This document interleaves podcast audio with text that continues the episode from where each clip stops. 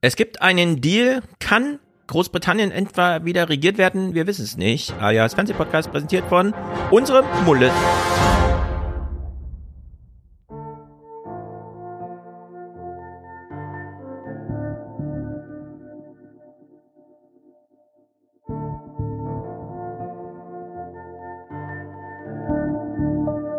Letztens auf einem Kindergeburtstag. Eine Gruppe Achtjährige hat sich das Tablett mit dem ganzen Kuchen geschnappt und will auf keinen Fall mit dem Rest teilen.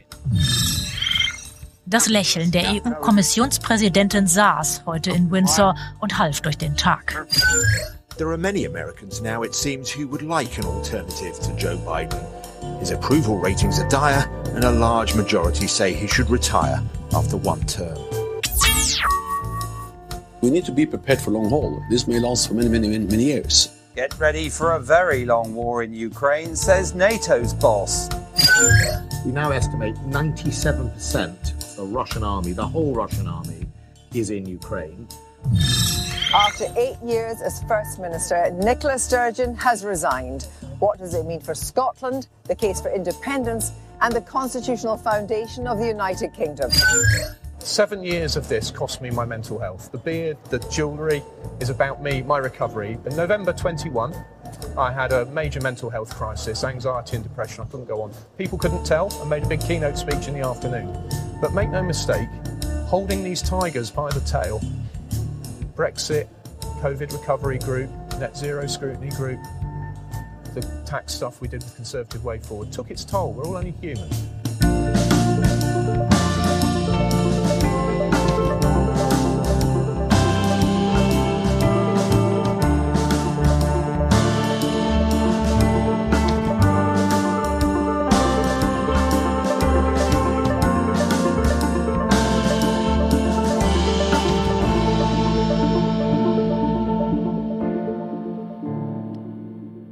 So, Fernsehpodcast an einem Samstag. Wir wissen natürlich, dass alle jetzt in den coolen Clubs im Dunkeln bei lauter Musik rumhängen und so. Wir aber nicht. Denn wir wollen wissen, wer folgt auf Nicola Sturgeon und wer ist Steve Baker und Zu den Grausamkeiten warum hat er Krieges geweint? Gehört, dass auch jeden Tag Stopp, Marietta, so schnell noch nicht. halt, stopp. So, Technik ist im Griff, ist alles gut. so, wer ist Steve Baker? Hast du ihn gekannt vorher? Hast du in diesem Intro ihn zum ersten Mal gesehen? Ja. Steve Baker ist Nordirland-Minister. Oder? Ah, jetzt ja, ja. Ähm, das ist ja so eine ganz komische Sache, ne? Die Dass es den überhaupt gibt, ja.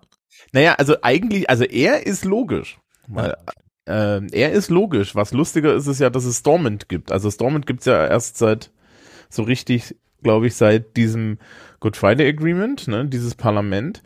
Und man hat ja unter Blair in Großbritannien die, ähm, diese, diese, diesen Quasi-Föderalismus gemacht. Es ist kein Föderalismus, es nennt sich Devolution. Ja, Ja.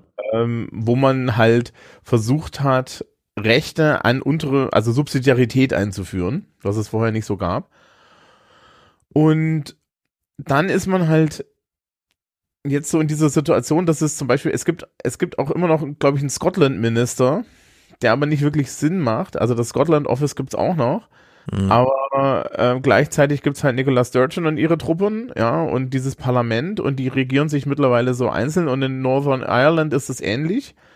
Nur, nur da ist es halt so, dass man den auch noch braucht, weil ja die DUP regelmäßig dieses Parlament nicht ähm, bestellt, weil dieses Parlament darf ja nur bestellt werden, wenn beide Seiten im Parlament sind. Und wenn eine Seite nicht in das Parlament geht, dann haben die keine Regierung und kein Parlament, weil das ist so Ja. bei der Agreement-Regelung.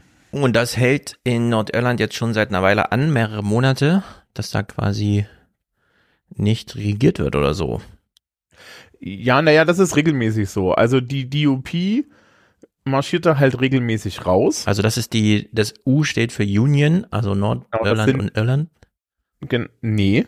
Nee, nee, nee, nee, nee. Nee, Union ist für Teil des United Kingdom. Ah, also Nordirland, England. Einigen Königreich, genau. Die Protestanten. Okay. Und die gegen ihre Gegner oder die Gegenseite ist Sinn Fein und das ist der politische Arm oder die, der, ja, man sagt der politische Arm der IAA, also der Irish Republican Army und die, die nennen sich dann ja Republik, weil sie zur Republik von Irland dazu gehören wollen. Genau. Sinn Fein hat ja lange gekämpft, auch mit Gewalt gegen groß, also gegen England mit äh, Terroranschlägen, auch in London oder so, oder war das äh, nur? Das ist der Grund, warum du heutzutage in London überall CCTV hast. Ja. Also in den 80ern, ich kann mich noch erinnern, dass ich das in der Schule hatte, also The Troubles nannte man das ja, dass die dann ähm, immer die ganze Zeit da Politiker in die Luft gejagt haben und so weiter und dann hat man Mhm. unter den Autos mit Spiegeln gucken müssen und so weiter und so fort. Ja. Ähm, und dann wurden halt diese ganzen Überwachungskameras eingeführt und diese ganze Überwachungswelt da in, ähm, in London. Und heutzutage ist es immer noch da. Die IAA wurde erst eigentlich mit dem Good Friday Agreement ähm, entwaffnet.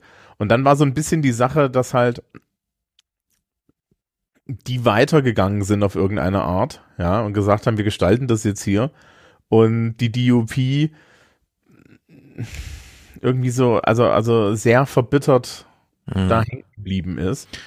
Ja, also Sinn Fein wurde ja auch so ein bisschen zivilisiert. Anders als IAA nicht abgeschafft oder so, sondern die haben jetzt kürzlich erst den großen Mehrheitssieg für Nordirland in Nordirland davongetragen. Die können jetzt also eigentlich so ein bisschen mitbestimmen, aber es, äh, es gibt keine Regierung oder so, ne? Es ist sehr kompliziert. Ja, naja, also es gibt Stormont. Stormont ist die Name des Parlaments. Das heißt nach dem Castle, in dem das Mhm. Das ist die Northern Irish Assembly. Und diese Northern Irish Assembly hat sehr spezielle Regeln. Nämlich, es müssen Sinn Fein und die DUP, also es müssen die Unionisten und ähm, die Republikaner müssen drin sitzen. Und es gibt eine Doppelspitze als Minister. Also da gibt's auch im Endeffekt so ein First Minister-Amt, aber davon gibt's immer zwei. Der erste ist normalerweise von der DUP gestellt, weil die immer noch eine Mehrheit haben, aber die haben so CDU-Probleme. Mhm. Also sprich Wählerwanderung ins Grab. Und äh, Sinn Fein hat normalerweise den zweiten gestellt. Und das ist so ein, dieses Parlament ist aufgehangen in einer Balance. Also du kannst dieses Parlament, dieses Parlament kann nur agieren, wenn beide Parteien in dem Parlament gemeinsam miteinander arbeiten Ja. weil ja dieser Friedensprozess da dahinter steht. Und wenn du dir jetzt überlegst, ähm, das wurde in den 90ern, 89, 90, ne, John Major, Tony Blair, das war äh, das Good Friday Agreement. Dann hatten die bis 2016, ja, so knapp 20 Jahre, 25 Jahre EU-Mitgliedschaft Ja. freie Reise in die Republik und waren gleichzeitig Teil des Vereinigten Königreichs. Und da waren natürlich alle zufrieden, aber für Sinn Fein und für die Republikaner war das natürlich ein Riesengewinn, weil und bis aufs Geld im Endeffekt, ja, war das ein Teil von Irland für viele Leute. Und Mhm. ähm, jetzt, dann kam halt Brexit. Die DUP war natürlich streng dafür, dass man beim Vereinigten Königreich bleibt. Ja. Und die Jacob Rees-Moggs dieser Welt, ja, haben sich ja einen Dreck darum gekümmert, dass Großbritannien irgendwo eine Landgrenze hat. Ja, das hat die ja nicht interessiert. Die haben auch Ja. immer, gesagt, das wird sich schon regeln. Ja, und das Problem ist halt, dass alle darauf hingewiesen haben, dieses Good Friday Agreement sagt, es darf keine feste Grenze zwischen Nordirland oder äh, und der Republik von Irland geben, weil ansonsten haben wir wieder Bürgerkrieg. Mhm. Und dann standen sie alle da und dann hat ja Boris, ja, dann hat Theresa May dieses, dieses Ding ausverhandelt, wurde abgeschossen. Ja, und dann hat Boris Johnson fünfmal gesagt, das Ding ist offen ready, hat genau dasselbe durchgedrückt und jetzt kommt halt ja, äh, Rishi Sunak und Mhm. sagt, wir müssen das ändern, aber im Endeffekt so richtig eine große Änderung scheint es nicht zu sein, außer dass man sich so langsam annähert. Ja, also jetzt wird halt auch ein bisschen Realpolitik gemacht, weil in Ja. Großbritannien sind die Regale leer. Hm, genau, also das ist ja der Punkt und damit schließen wir mal den Teaser ab, denn wir kommen ja gleich auf alles, denn wir haben jetzt gehört, Nordirland ist also wieder hin und her gerissen zwischen die einen wollen näher zu UK, also DUP und Sinn Fein, die dort Mehrheiten stellen, wollen, dass erstmal alles so bleibt, wie es jetzt geregelt ist mit der EU. Plus die EU wollte ja nicht so richtig diesen Spaß mitmachen. Jetzt hat Sunak endlich die EU auf seine Seite gezogen. Aber du hast ja gerade diese Zweigleisigkeit betont, die da immer gefahren wird. Es gibt jetzt einen Stormer Break, mit dem man nicht mehr zweigleisig, sondern schon nur eine Seite, also in dem Sinne die DUP, äh, darf ihn auslösen. Und was mit Break gemeint ist, können wir uns alle ungefähr vorstellen. Mm, es ist schwieriger. Es ist schwieriger. Äh, aber lass uns das für die Clips aufheben, wenn wir dann an den entsprechenden Stellen sind. Zum Warm-up, denke ich mir, schauen wir uns ganz kurz nur den Krieg an, wie er verläuft im deutschen Fernsehen. Das ist ja mal ein bisschen so, ich frage dich an, wollen wir Podcast machen? Dann schicke ich dir Clips und dann sage ich zwei Tage vorher, ich habe noch ein paar deutsche Nachrichtenthemen dabei und dann kommen irgendwelche Emojis von dir, die so Also ungefähr kann, das, dem Publikum gerne sagen. Stefan hat von mir ein weinendes Emoji bekommen, und zwar dem, dem die Tränen wirklich runterströmen. Mhm. Aber diese fünf Clips gucken wir uns an. Ja. Denn im Fernsehen nichts Neues, so kann man es, glaube ich, sagen. Ähm, das hast du gesagt. Das habe ich gesagt. Marietta Slomka kommt zumindest mal auf entsprechende Themen zu sprechen. Es war ja heute oder gestern auch im New York Times The Daily mal Thema, dass relativ viele Kinder aus der Ukraine nach Russland entführt werden. Zu den Grausamkeiten dieses Krieges gehört, dass auch jeden Tag Kinder sterben und zigtausende Kinder einen Elternteil oder sogar beide Eltern verloren haben. Hinzu kommt der Vorwurf, dass in den von Russland besetzten Gebieten Kinder regelrecht gekidnappt und nach Russland verschleppt werden. Putins Leute führen sie im russischen Fernsehen vor als dankbare Befreite, die nun echte Russen werden dürfen. Ja, da geht sich natürlich gleich wieder auf diese qualitative Dimension. Also die werden als Propaganda im Fernsehen vorgeführt. Äh, dazu hier auch eine Frage an Manuela. Sie hat äh, einen Autokommentar, weil sie selbst äh, russische Ver Verwandtschaft hat, war sie auch nochmal in Russland und vergleicht mal das deutsche und das russische Fernsehen, was so kriegstreiberische äh, Inhalte angeht. Ich bin mir aber nicht so ganz sicher, ob sie, äh, ob der Kommentar jetzt nur für mich zur Information oder für uns alle war. Deswegen, äh, sie hat auch nicht reagiert, als ich sie vorhin fragte. Deswegen hier nochmal die Frage über alle, äh, denn den würde ich dann gerne spielen, aber nur nochmal mit expliziter Erlaubnis.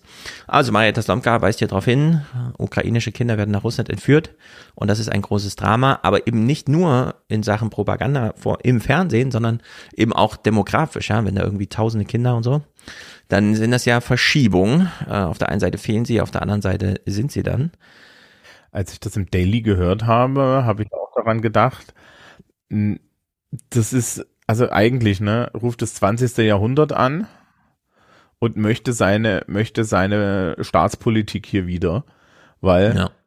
ähm, Groß, also Russland hat ähm, auch ein, ein demografisches Problem.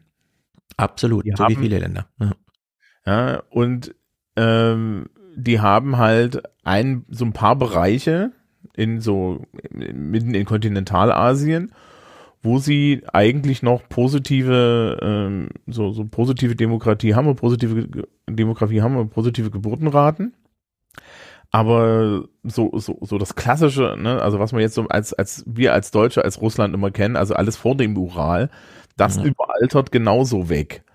Und da kann man natürlich hingehen und sich so eine Spritze geben und diese ganze Blut- und Bodenlogik, die ja Putin da mit drin hat, ne, dass Mhm. wir hier eigentlich, dass wir hier ja eigentlich nur Russen zu, heim ins Reich holen, ähm, das passt dann ja unheimlich gut dazu.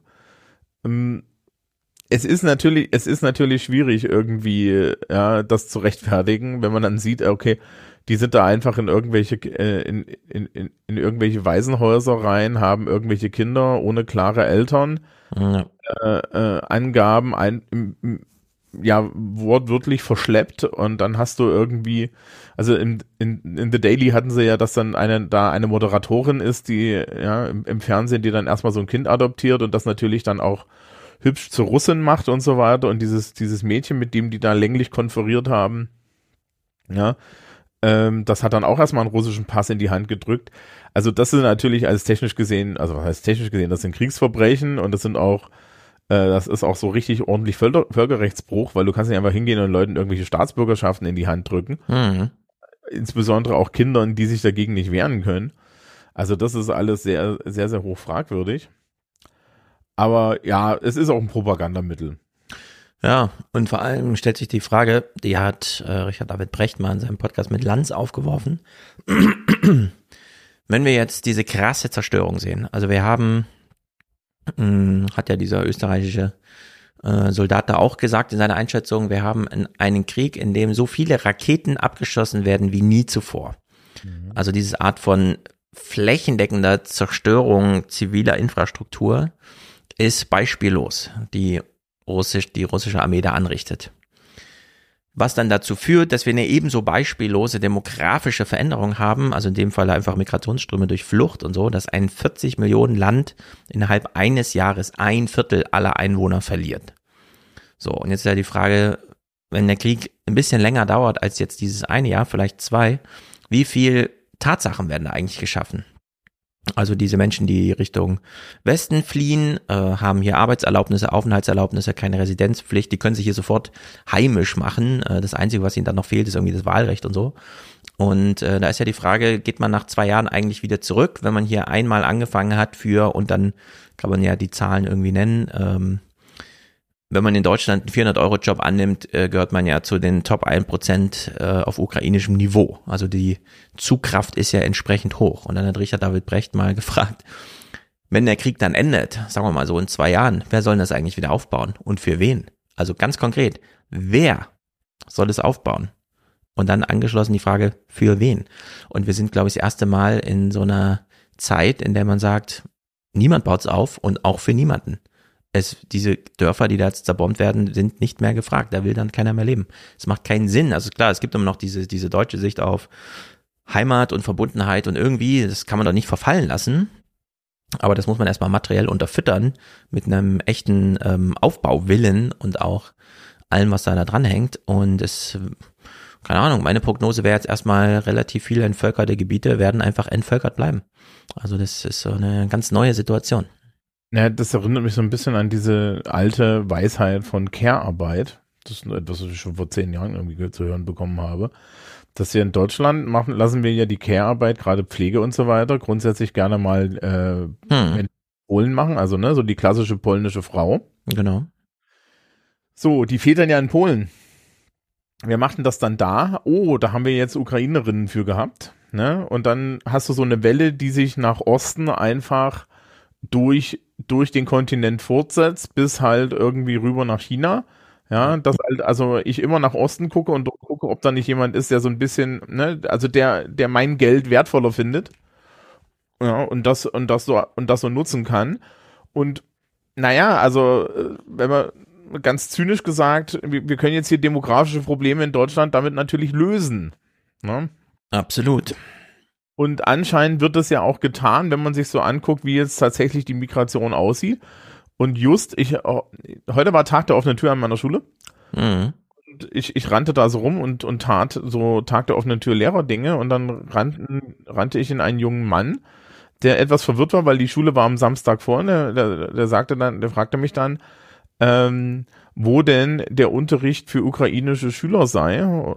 Ähm, und er hätte hier irgendwo Unterricht und wir wussten alle nicht, wo, wo er dazugehört und so und haben ihn dann mhm. halt die Verwaltung geschickt, weil die wissen das vielleicht. Aber ähm, der, das ist jetzt halt so ein Faktum, ja. Der, die, dieser Mensch existierte jetzt hier. Ja. Und der war definitiv unter 18, aber auch definitiv schon über 14. Mhm. Und ist natürlich damit ideal, um zum Beispiel hier in Deutschland eine Ausbildung zu machen? ja, vielleicht ist das Potenzial zu werden. Naja, ja. so also es könnte durchaus sein, dadurch, dass es diese Ausreiseverbote für Männer gibt in der Ukraine, sehr viele Frauen dann aber auf die Reise gehen mit ihren Kindern. Also wir haben ja sowieso sehr junge Flüchtlinge, die hier ankommen. Und ich betone ja immer wieder in diesen Gesprächen, die ich dann zum Buch immer noch führe, ähm, dass wir nicht diesen Quatsch der FDP irgendwie nur für ernst, also ernst nehmen müssen, die dann immer kommen mit, nein, wir brauchen Fachkräfte, nicht jedermann und mit jedem, den wir dem Zuzug gewähren, brauchen wir jemanden, den wir dann wirklich ausweisen und so, weil wir haben eine zu niedrige Ausweisequote und das eine geht nur mit dem anderen.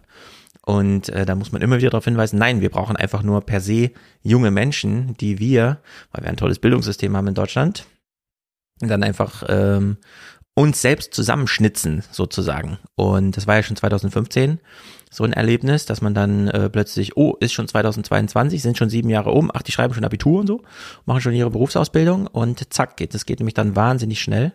Und ja, die jungen Leute, die hier heute kommen aus der Ukraine, sind ja nicht wie ähm, die syrischen Flüchtlinge 2015 zum Beispiel alle in einem Containerdorf am Rande der Stadt, sondern die durften sich ja wirklich aussuchen, wo sie wohnen, woraufhin ja auch schon ähm, erste Anmerkungen kommen zu, ja, das klappt ziemlich gut wenn man den Leuten es zugesteht, dort wohnen zu dürfen, wo sie auch zuerst Arbeit finden, also da ein Matching zwischen Arbeitsplatz und Wohnort äh, einfach von alleine zustande kommen zu lassen. Und dann sind die doch relativ zügig einfach angekommen und wollen dann auch bleiben. Und in der Hinsicht könnte das wirklich die erste Flüchtlings- oder Migrationsbewegung, mal ganz allgemein gesprochen sein, bei der wir feststellen, ah, es geht um Menschen per se wir können sie hier ausbilden. Wenn wir Fachkräfte brauchen, dann heißt das, wir brauchen Menschen, die wir dann zu Fachkräfte machen. Und äh, ja, und wahrscheinlich wird es auch äh, so eine große Erfahrung sein.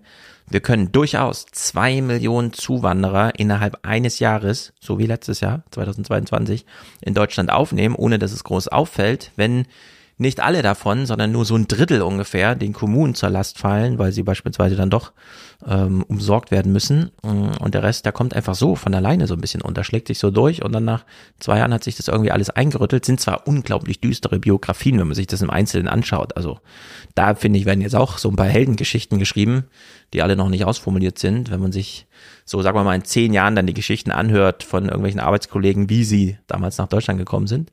Aber naja, so traurig es ist, irgendwie klappt's dann halt trotzdem äh, gerade ganz gut und mal sehen.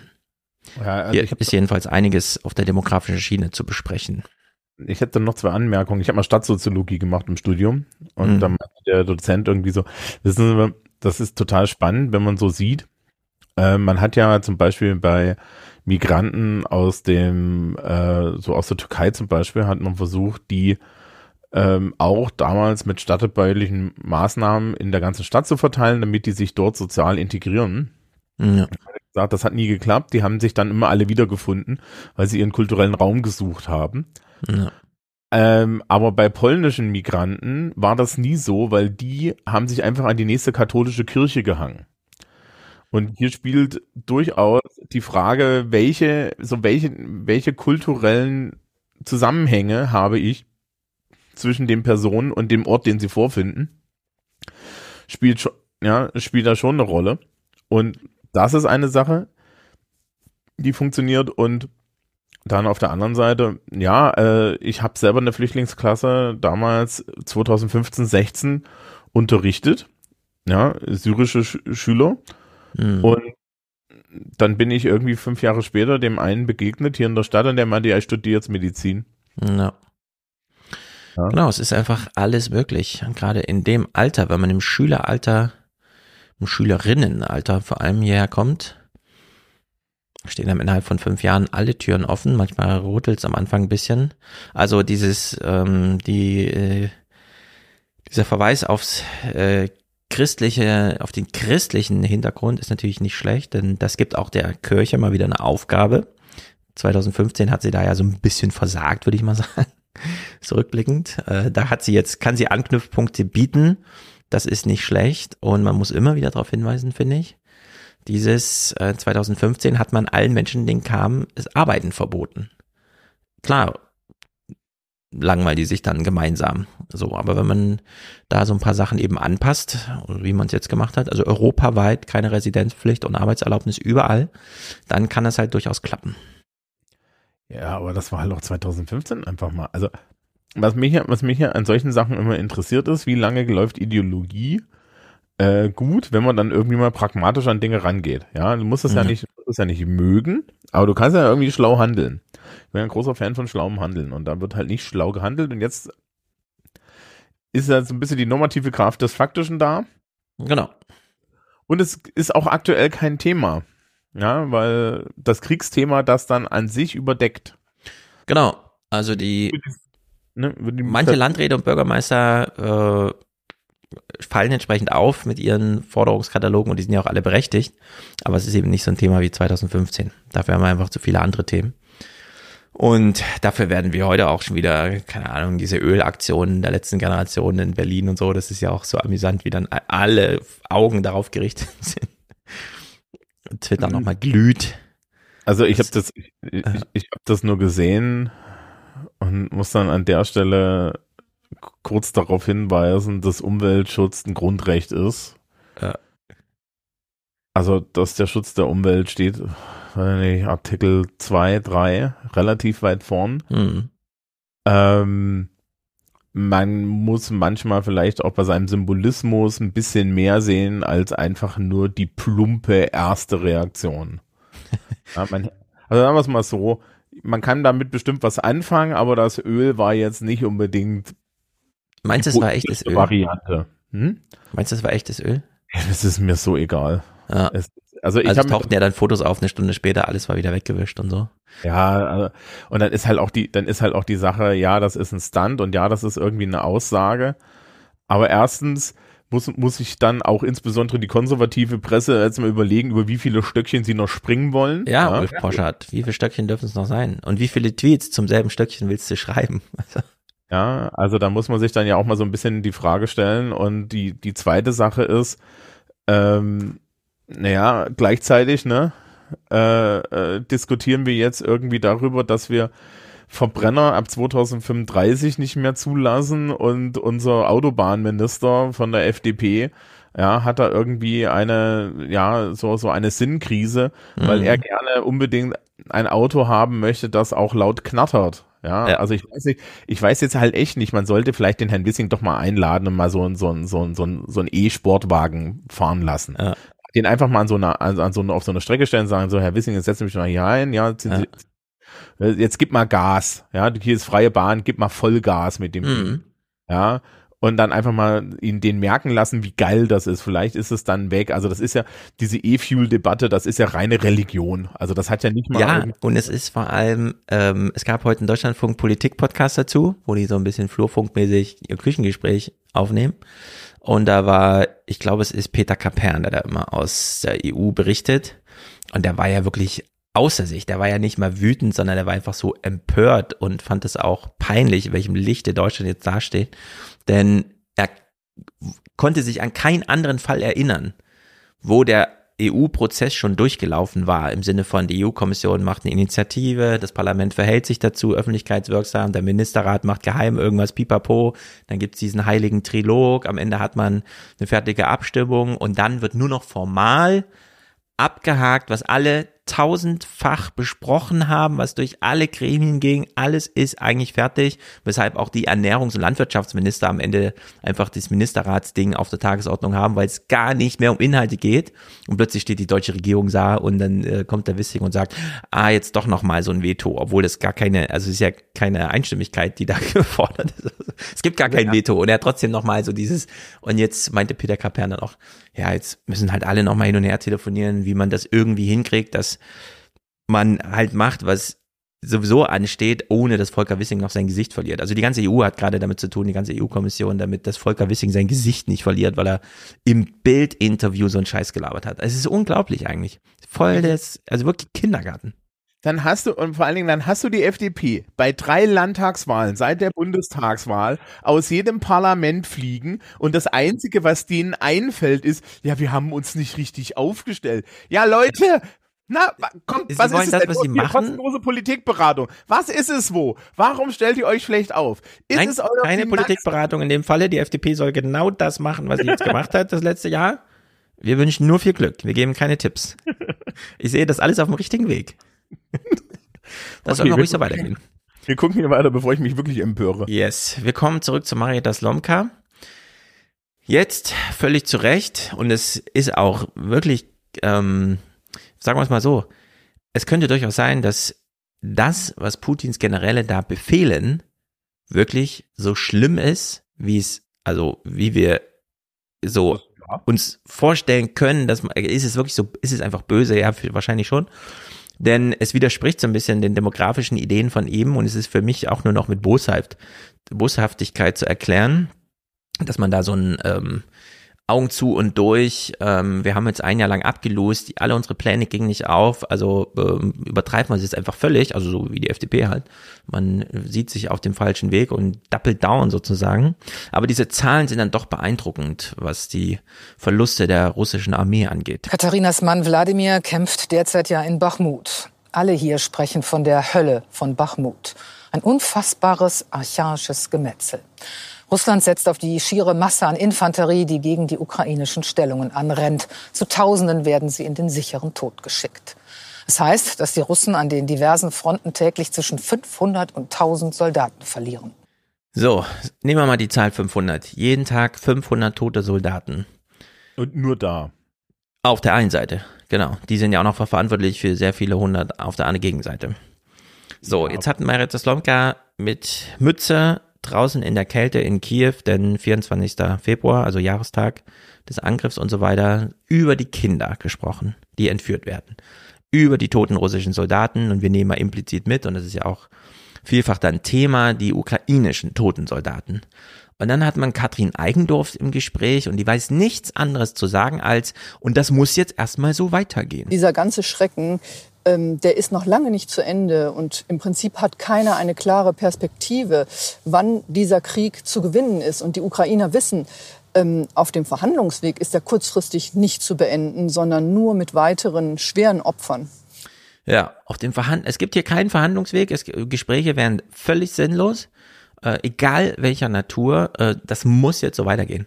Das verstehe ich da nicht. Das ist einfach, da rufen auch zu Recht äh, die Hörer beim Deutschlandfunk an, wenn da irgendwie und so nochmal ins Medias Res gegangen wird und sagen, nee, ich hätte gern nochmal zumindest ein Denkangebot, auch wenn sie alle, die ganze Berliner Journalistenverlangens glaubt, es gibt nur den einen Weg, stellt mir wenigstens eine Möglichkeit nochmal in den Raum, ja, aber nirgendwo. Und Katrin Eigendorf hier auch nochmal all in, es gibt, es ist nichts anderes möglich, es muss hier genau das, was wir gerade horrormäßig beschrieben werden, weitergehen. Das wäre irgendwie lame ich hatte jetzt viel mit Schule zu tun, so für mich. Ich bin nicht in diesen Diskursen drin. Ja. Ich auch ein bisschen von Twitter verabschiedet. Wer ist sie?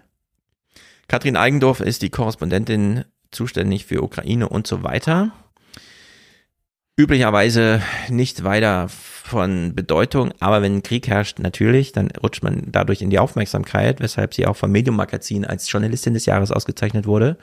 Und uns fällt sie immer wieder dadurch auf, dass sie im Grunde nur einen Arbeitsauftrag sieht, mit ukrainischen Soldaten darüber reden, wie toll das deutsche Stahlzeug ist, das wir liefern, ähm, weil die dann sagen, danke Deutschland, jetzt sind wir richtig gut im Krieg präsent. Während äh, ja dann doch die eine oder andere Frage und Isabel Schajani in ihr äh, sozusagen Pendant im, in der ARD auch nochmal zu den ukrainischen Frauen fährt und fragt, wie das so ist, wenn der Mann irgendwie seit sieben Monaten nicht zu Hause war und man vor fünf Monaten gehört hat, der wurde irgendwie angeschossen, seitdem hat man nichts mehr davon gehört. Wie fühlt man sich denn da? Nichts davon bei Katrin Eigendorf. Katrin Eigendorf fährt einfach nur an die Front, zeigt, wie die deutsche Haubitze aus dem Gebüsch gefahren wird und lässt dann nochmal die ukrainischen Soldaten ins Mikrofon sagen, danke Deutschland für den guten Stahl, den ihr mir geliefert habt. Äh, Friedrich Küppersbusch macht dann manchmal auf YouTube so lustige Videos, in denen er nochmal zeigt, der Typ, der im Video von Katrin Eigendorf kam und Wladimir hieß und sich für die deutschen Waffen bedankt, heißt bei NTV irgendwie anders. Also da werden die gleichen Leute mit anderen Namen gezeigt, wo man schon so denkt, ah ja gut, okay. Ich verstehe, wie das hier läuft. Äh, sehr gut. Und in der Hinsicht haben wir es hier mit einer äh, ganz schlechten Art und Weise Journalismus zu machen zu tun, die uns im Grunde nur aufputschen soll. Ja? Also Katrin Eigendorf ist die Aufputscherin für uns Deutsche, die uns an der Heimatfront bei der Stange hält sozusagen. Ähm, ich weiß nicht, wie ich es anders sagen soll. Ähm, empfehle ich den The Daily vom Jahrestag, ähm, weil der einfach genial war, weil die haben nämlich einfach bei Leuten angerufen. Ja. Und äh, dann einfach das auch einfach wirken lassen. Und das ist aus meiner Sicht das, was Journalismus tun sollte. Absolut. Aber äh, was ich bei ihr sehr interessant finde, ist, sie, sie hat ja eigentlich nur zwei Optionen. Ja, also entweder es wird gewonnen oder am Verhandlungstisch irgendwie. Ja, aber mhm. sie ist eigentlich so auf der Seite, es wird gewonnen. Und ähm, das Problem dabei ist, also rein, jetzt rein technisch, es gibt halt keine, es gibt über Gewinn wahrscheinlich keine Exit-Strategie. Ja, es gibt keinen Gewinn. Was soll ein Gewinn für eine also, Kategorie also, sein? Also. Naja, also kannst du Russland vernichten, schlagen funktioniert nicht. Punkt. Nee. Ja, das ist eine Atommacht, funktioniert nicht. So. Ähm, Na, man kann auch nicht die Ukraine besetzen. Dann hast du genauso einen ja, unter der Bande. Partisanenkrieg über Jahrzehnte. Also, und es gibt ja, ich habe vor einiger Zeit so eine Unterhaltung geführt und da meinte jemand zu mir so, er hat den Clausewitz mal gelesen. Mhm.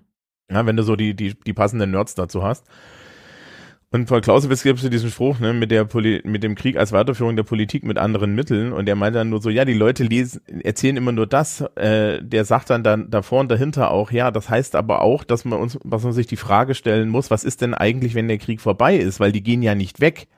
Also, ne, wenn wir jetzt mal, wenn wir jetzt mal, wir wir nehmen jetzt mal das Ideal. Wir nehmen jetzt mal das Ideal, dass, äh, dass sich hier auch eigentlich alle wünschen. Die Ukraine in einer, äh, in, in einem gloriosen ja, Mhm. Krieg auf irgendeine Art. Glorios würde ich an der Stelle bitte ironisch sehen. Es gibt keine gloriosen Kriege, es ist alles Gemetzel. Mhm. Ähm, schaffen das, was man sich ja so heimlich wünscht. Ja, sie werfen die Russen aus dem Donetsk, Luhansk und aus der, von der Krim runter.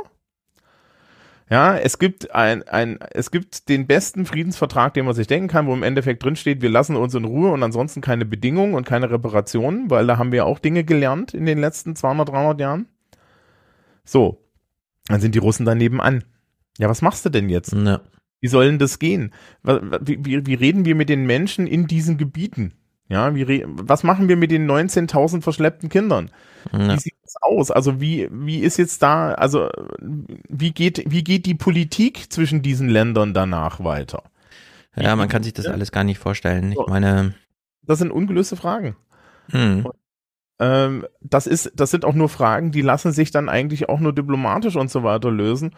Und da muss man dann halt auch sagen, mit der aktuellen russischen Führung nicht. Und wahrscheinlich ist die einfachste Variante, also sagen wir es mal so, eine der einfachsten Varianten, wie dieser Krieg sofort beendet wird, ist, äh, wenn Wladimir Putin aus Versehen aus einem Fenster fällt. Ja, in guter russischer Tradition. Ja, also dies, dieser Verweis auf die Führung ist immer beliebt, so als ob jetzt die ganzen russischen Soldaten einfach äh, nach der Fuchtel von Wladimir Putin tanzen und sobald der weg ist, ist da irgendwie was anderes. Wenn diese Zahlen stimmen, 500 bis 1000 Tote am Tag, bedeutet das ja, in der Ukraine finden derzeit jeden Tag mindestens 10.000 Mordversuche statt. Jeden Tag. Jeder einzelne davon kann man sich ja dann wirklich gut nachvollziehen, glaube ich, privat einfach, ähm, beginnt so eine kleine Rachegelüste-Geschichte oder was auch immer. Also da- wird man ja sozusagen emotional so ein bisschen involviert, unabhängig davon, wer hier irgendwann mal irgendwo einen Befehl gab und so. Da ist ja dann die Weltgeschichte egal. Da greifen dann die Prinzipien von Kameradschaft, Rache, also die ganze emotionale, basale äh, Funktionsweise, ja, wie unser Gehirn halt so gestrickt ist. Das heißt, wenn das jetzt ein Jahr so geht und man hat jeden Tag 10.000 Mordversuche, dann sind das ja schon auf 300 Tage hochgerechnet 3 Millionen. Also das ist ja wirklich viel. Das heißt ja, um das zu bewältigen, brauchst du ja dann, und diese Geschichte kennen wir aus Deutschland, drei Generationen. Und dann kommt immer noch Ulf Poschardt und weist nochmal darauf hin, dass ja das Kunstwerk, das heute in Berlin angegriffen wurde, übrigens von einem israelischen Künstler war. Ja, womit er dann gleich wieder so unter der Hand so einen Antisemitismusvorwurf machen will, weil Holocaust und so weiter, das wird so viele Jahrhunderte dauern, bis das so weit bewältigt ist, dass wir wirklich sagen können, okay, wir glauben, das ist jetzt mal irgendwie vorbei, dass nicht noch einer, oder also die nur irische, irische Geschichte, ja, wie lange die da nicht über die Straße laufen konnten, weil die einfach immer dachten, das nächste Auto, das um die Ecke fährt, explodiert und solche Sachen. Ja, einfach mit so einem Maschinengewehr die Straße runterrennen, äh, auf der englischen Seite ankommen, die erste Tür eintreten und alle erschießen, die man da hinter der Tür findet. Solche Sachen. Ähm, also diese unendliche, tief vergrabene, eingegrabene, einprogrammierte Angst, die sich, wie wir heute wissen, epigenetisch vererbt.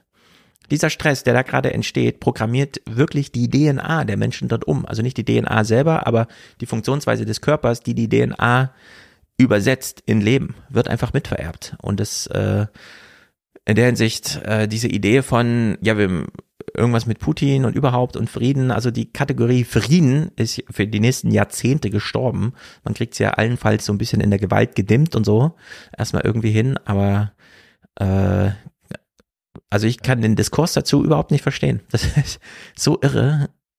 Keine Ahnung. Ähm, äh, ja, ich weiß nicht, ob das, ob das bei euch war. Irgendwo gab es doch diese Geschichte mit, äh, mit dieser Beschreibung, wo dann Leute, oder war das bei, bei auch bei der Times? Ähm, ich habe irgendwas ge zwischendrin gehabt mit, äh, wie Leute erzählen, wie sie halt in diese Panzer steigen, ja, und Ja. dann losfahren und dann wirst du beschossen und dann schießt du zurück. Und im Zivildienst hatte ich einen Aufklärungsflieger aus dem Zweiten Weltkrieg als Patienten. Und der hat irgendwann mal zu mir gesagt, du brauchst dir da überhaupt keine Illusionen machen in solchen Kriegshandlungen. Ja, ähm, du bringst denen um, weil es geht um dich und dein Leben und das ist komplett archaisch und das ist komplett, Genau. ja, da ist nichts da. Ja, weil der andere ist genauso und ähm, dann ist dir das egal und Moral kannst du hier gleich vergessen. Absolut. Hm.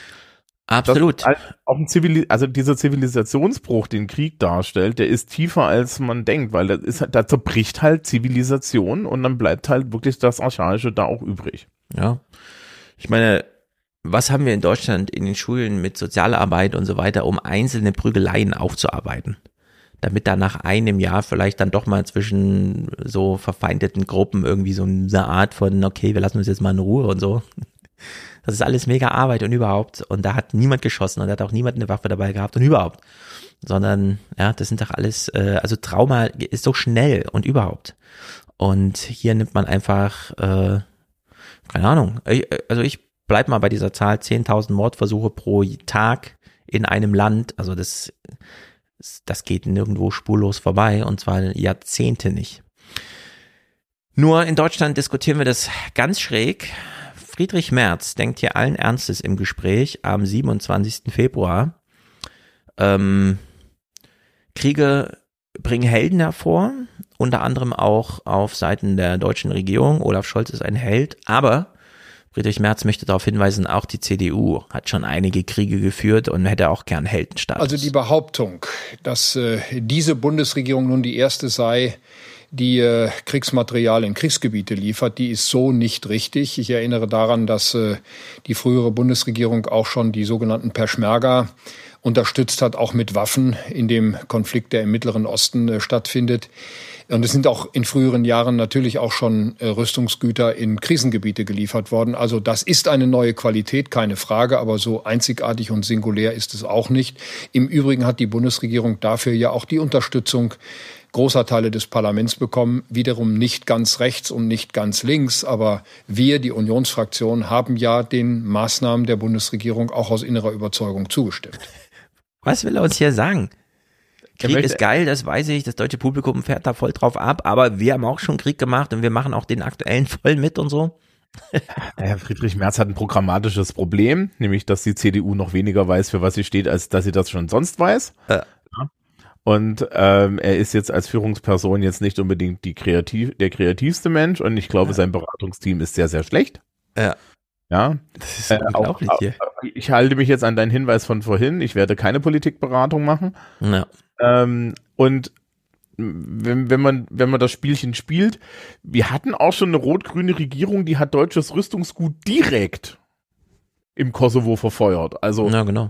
Also, also das ist jetzt hier nicht die Benchmark. Die Benchmark Ja. ist, ne, also da war, da, da lief ja noch mehr. Es ist auch ganz interessant, dass sie jetzt Afghanistan nicht genannt hat. Ne? Da haben wir auch deutsche Rüstungsgüter hingefahren mit deutschen Ja. Drin. Also ich weiß nicht, was das soll.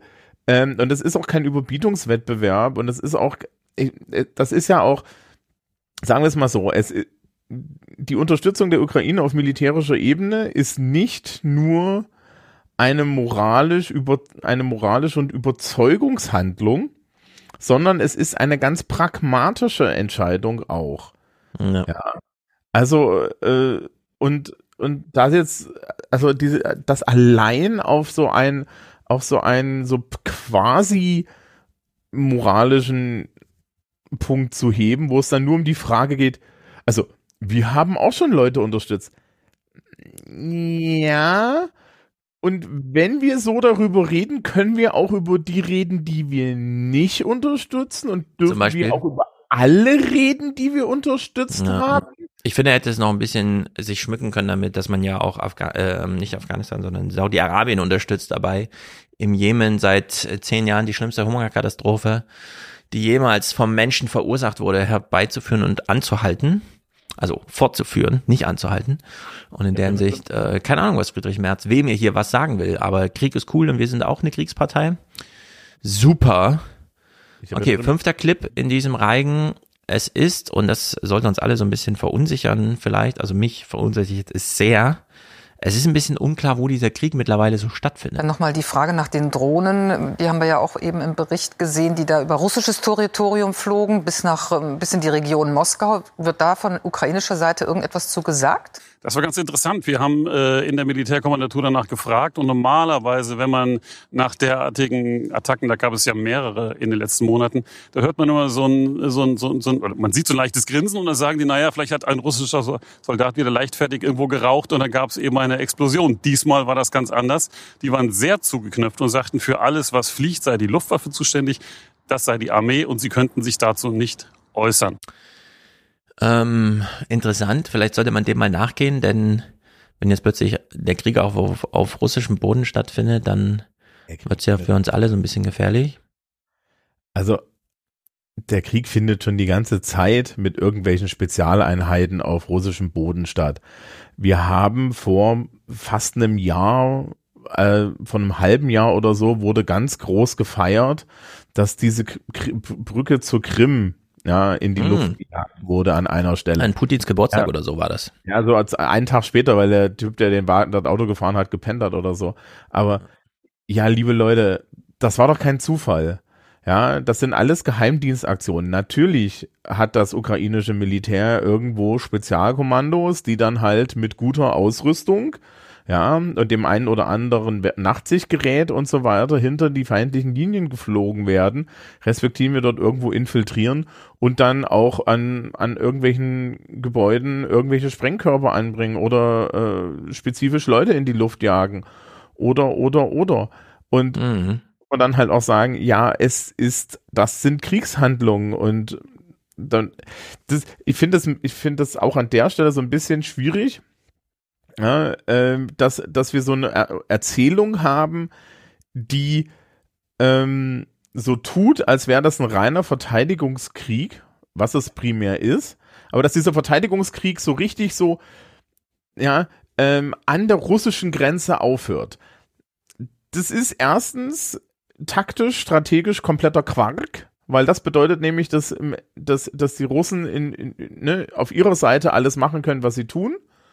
Und das sind ja auch mhm. solche Sachen, dass halt äh, diese Raketen, die da immer wieder mal gezeigt werden, halt von russischen Flugzeugen auf russischem, im russischen Luftraum abgeschossen werden und dann in Ruhe quer durch die Ukraine fliegen.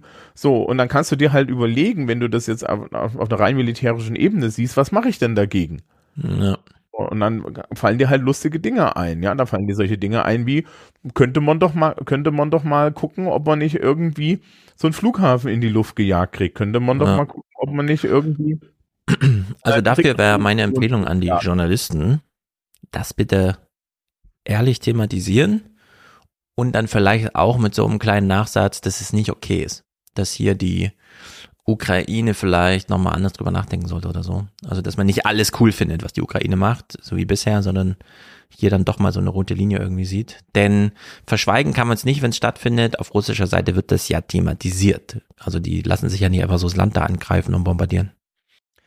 Ja, ich weiß auch nicht, ob man jetzt unbedingt sagen muss, dass man das nicht okay findet. Also ähm, Kriegsführung obliegt den kriegsführenden Parteien. Hm ist an sich ein dreckiges Business. Ja, also das, wir hatten es vorhin schon, das ist archaisch, es ist, ein, es ist auf eine gewisse Art unzivilisiert oder entzivilisiert. Und es geht halt auch darum, hier einen Sieg zu erringen, auf irgendeine Art für beide Seiten. Ne? Also es ist halt wirklich, es ist halt wirklich so simpel und gleichzeitig irgendwie so archaisch. Mhm ich kann das doch keinem übel nehmen. Ja, also das ist, da gilt halt Pragmatismus. Genau, aber dann haben wir es eben, also klar, man kann es dann wieder argumentieren, aber die Frage Verteidigung, äh, kriegt man das noch rein argumentiert? Wenn wir unterstützen ja bei der Verteidigung der Ukraine. Und ja, die Verteidigung kann nicht im, ähm, sozusagen im Angriff liegen. Doch schon, weil du, Schwierig. also ja, naja, nein, das Problem ist, das Problem ist diese Erzählung, die da ja. ist. Ja, also Ähm, ja, die Russen haben angegriffen. Ja, das ist eine Invasion. Aber wenn man jetzt rein militärisch daran geht, diese Invasion kriegst du nicht beendet, ohne dass du auf russischem Territorium dafür sorgst, dass der Nachschub dieser äh, dass der Nachschub dieser Truppen auch ins Stocken kommt. Weil ansonsten Mhm. geht das halt ewig. Naja, ja klar, So. als Prinzip ist das alles klar, aber die Frage ist dann, wie wir damit umgehen. Ja, also man könnte, man könnte halt sich so ein bisschen davon verabschieden, irgendwie ähm, das, das gute böse Spiel zu spielen. Ja, ich finde das Aggressor ähm, Verteidigerspiel viel viel besser oder diese Formulierung. Ja, äh, und auch versuchen da so ein bisschen die Normativität herauszunehmen Mhm. und dann gleichzeitig eine nüchternere Betrachtung zu machen und halt zu sagen, ja, es ist halt auch, das sind halt legitime Angriffe. Mhm. Also, Was zum Beispiel die ja. Ukraine ja nicht macht, ist äh, russische Dörfer auf der, Russi ja, äh, auf der russischen Seite zu bombardieren und das ist dann schon ein qualitativer Unterschied zu dem, was die Russen da so tun. Genau, aber das muss eben im Detail diskutiert werden. Lucky Hook schreibt zum Beispiel hier im Chat, das sind Verteidigungshandlungen, nix aber. Und doch, da ist ein großes Aber. Denn ähm, wir haben ja auch militärische Infrastruktur auf polnischen, deutschen, französischen, britischen, amerikanischen Boden. Und wir wollen ja auch nicht, dass es da plötzlich heißt, ja, da gab es eine Explosion, äh, Urheber sind nicht klar und so. Weißt du, also diese Art von äh, Ausbreitung, Metastisierung oder wie das dann heißt, äh, so einer Konfliktlage, so eine, also so eine Generalisierung eines Konfliktes, wollen wir einfach nicht. Irgendwo muss hier eine Linie gezogen werden. Ja, aber- aber Moment, Moment, da muss man schon einen qualitativen Unterschied machen, ja.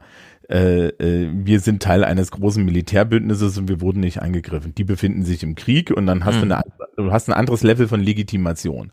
Also ich, ich würde schon den Unterschied machen, wie gesagt, es ist, es ist als Verteidigungshandlung definitiv ja, legitim, auch gegen so einen Gegner vorzugehen, insbesondere in der Menge, der, der es gemacht wird, muss man ehrlich sagen. Ne? Also die Verhältnismäßigkeit ist da wahrscheinlich noch gewahrt Mhm. Gleichzeitig, die Frage ist halt, wie reden wir medial und gesellschaftlich darüber? Ja, weil das bedeutet, es bedeutet am Ende auch, wenn du der Ukraine bei der Verteidigung ihres Landes hilfst, ja, so wie wir das jetzt gesagt haben auf irgendeine Art, heißt es halt auch, dass wir sowas unterstützen müssen. Ja, Ja. weil ansonsten ist es, ansonsten ist es verlogen. Ja, das ist auch immer dieser Kram, wenn davon geredet wird von, es gibt Verteidigungswaffen, es gibt keine Verteidigungswaffen und natürlich, natürlich ist eine Luftabwehr erstmal irgendwie eine Verteidigung, aber man kann bei jeder, man kann bei jeder, ja, man kann jede Luftabwehrrakete auch auf, auf, auf was anderes schießen. Das ist nicht die, die ideale Variante, aber das geht. Ja, ähm, Na, ich will nur auf Folgendes hinweisen. Also klar kann man mit einer Drohne und die Ukraine haben keine eigenen, also die werden dann gekauft, es wäre eine Zulieferleistung, also eine direkte Unterstützung unsererseits, auf russisches Gebiet fliegen und dort einen Flughafen bombardieren, von dem aus russische Kampfflugzeuge aufsteigen, um dann irgendwie in der Ukraine zu bombardieren. Wir kennen aber von Russland und auch von China zum Beispiel dieses, diese Art und Weise, die eigenen Sicherheitsbehörden zu globalisieren. Dass also plötzlich in Stuttgart in einem Hörsaal so ein Polizist auftaucht, der ähm, naja, im Grunde nur eine chinesische Zuständigkeit hat und dann aber unbeobachtet von deutschen Behörden plötzlich einfach chinesisches Recht durchsetzt, indem er da einfach mit so einem chinesischen Studenten mal spricht. Und das wollen wir nicht. Und wir wollen ja auch nicht, dass russische Agenten irgendwie durch den Tiergarten laufen und da irgendwelche Leute ermorden. In dem Falle Russen ermorden, was uns dann weniger interessiert, weil ist halt eine russische Geschichte, die auf deutschem Boden stattfand. Und ich will nur darauf hinweisen, insbesondere hier Lucky Hook und so, alle moralischen Argumente oder wie auch immer Kriegslogiken, Strategien und so weiter sagen, natürlich ist das möglich, dass man auf russischem Boden russische Kriegsinfrastruktur so zerstört, dass man auf ukrainischem Boden weniger Schaden anrichtet, indem es zum Beispiel diese Flugzeuge, die gestern noch bombardierten, dann heute schon nicht mehr gibt. So. Oder äh, russische Raketen schon auf russischem Boden abfängt mit ukrainischen Raketen und der ganze Kram. Nur, das bedeutet eben, dass wir dann eine Eskalation haben, bei der russische Entscheidungen und sei es auch aus Verzweiflung dazu führen, dass nicht nur auf dem Ostsee-Meeresgrund zum Beispiel europäische Infrastruktur bombardiert wird, zerstört wird, wie eine Pipeline, sondern dass ganz konkret Und zwar so wie Russland damals auf der Krim auftrat. Ja, da waren halt so Soldaten, wusste man nicht, die sehen ja so privat eingekleidet aus, die hatten halt Maschinengewehre, haben aber nicht gesagt, dass sie zu Russland gehören und so haben wir es dann auch irgendwie hingenommen.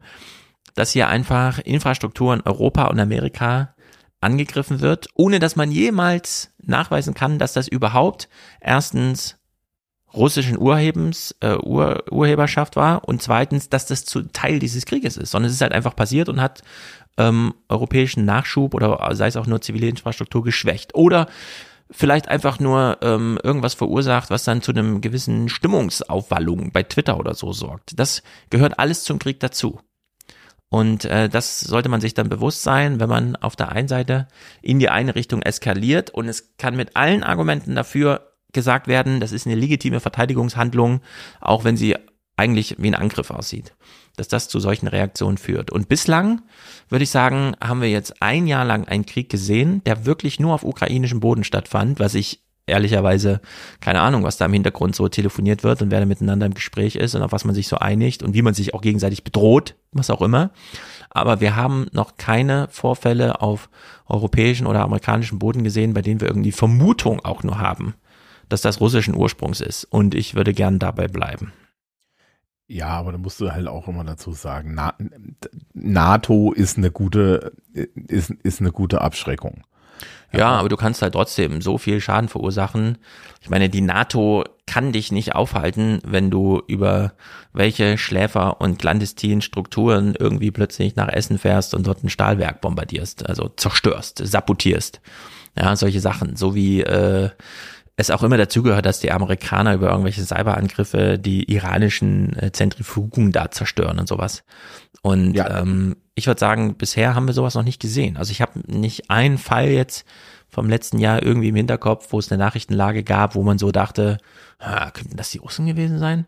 Sondern, Gut, aber nee. Das, aber das ist auch tatsächlich etwas, was du jetzt nicht rechtfertigen kannst mit Ukraine, mit, mit, mit, mit ukrainischer ähm, ja, Verteidigung per Spezialeinheit in, auf russischem Grund. Na, weil der Sprung davon ist halt auch militärstrategisch ja. sehr weit.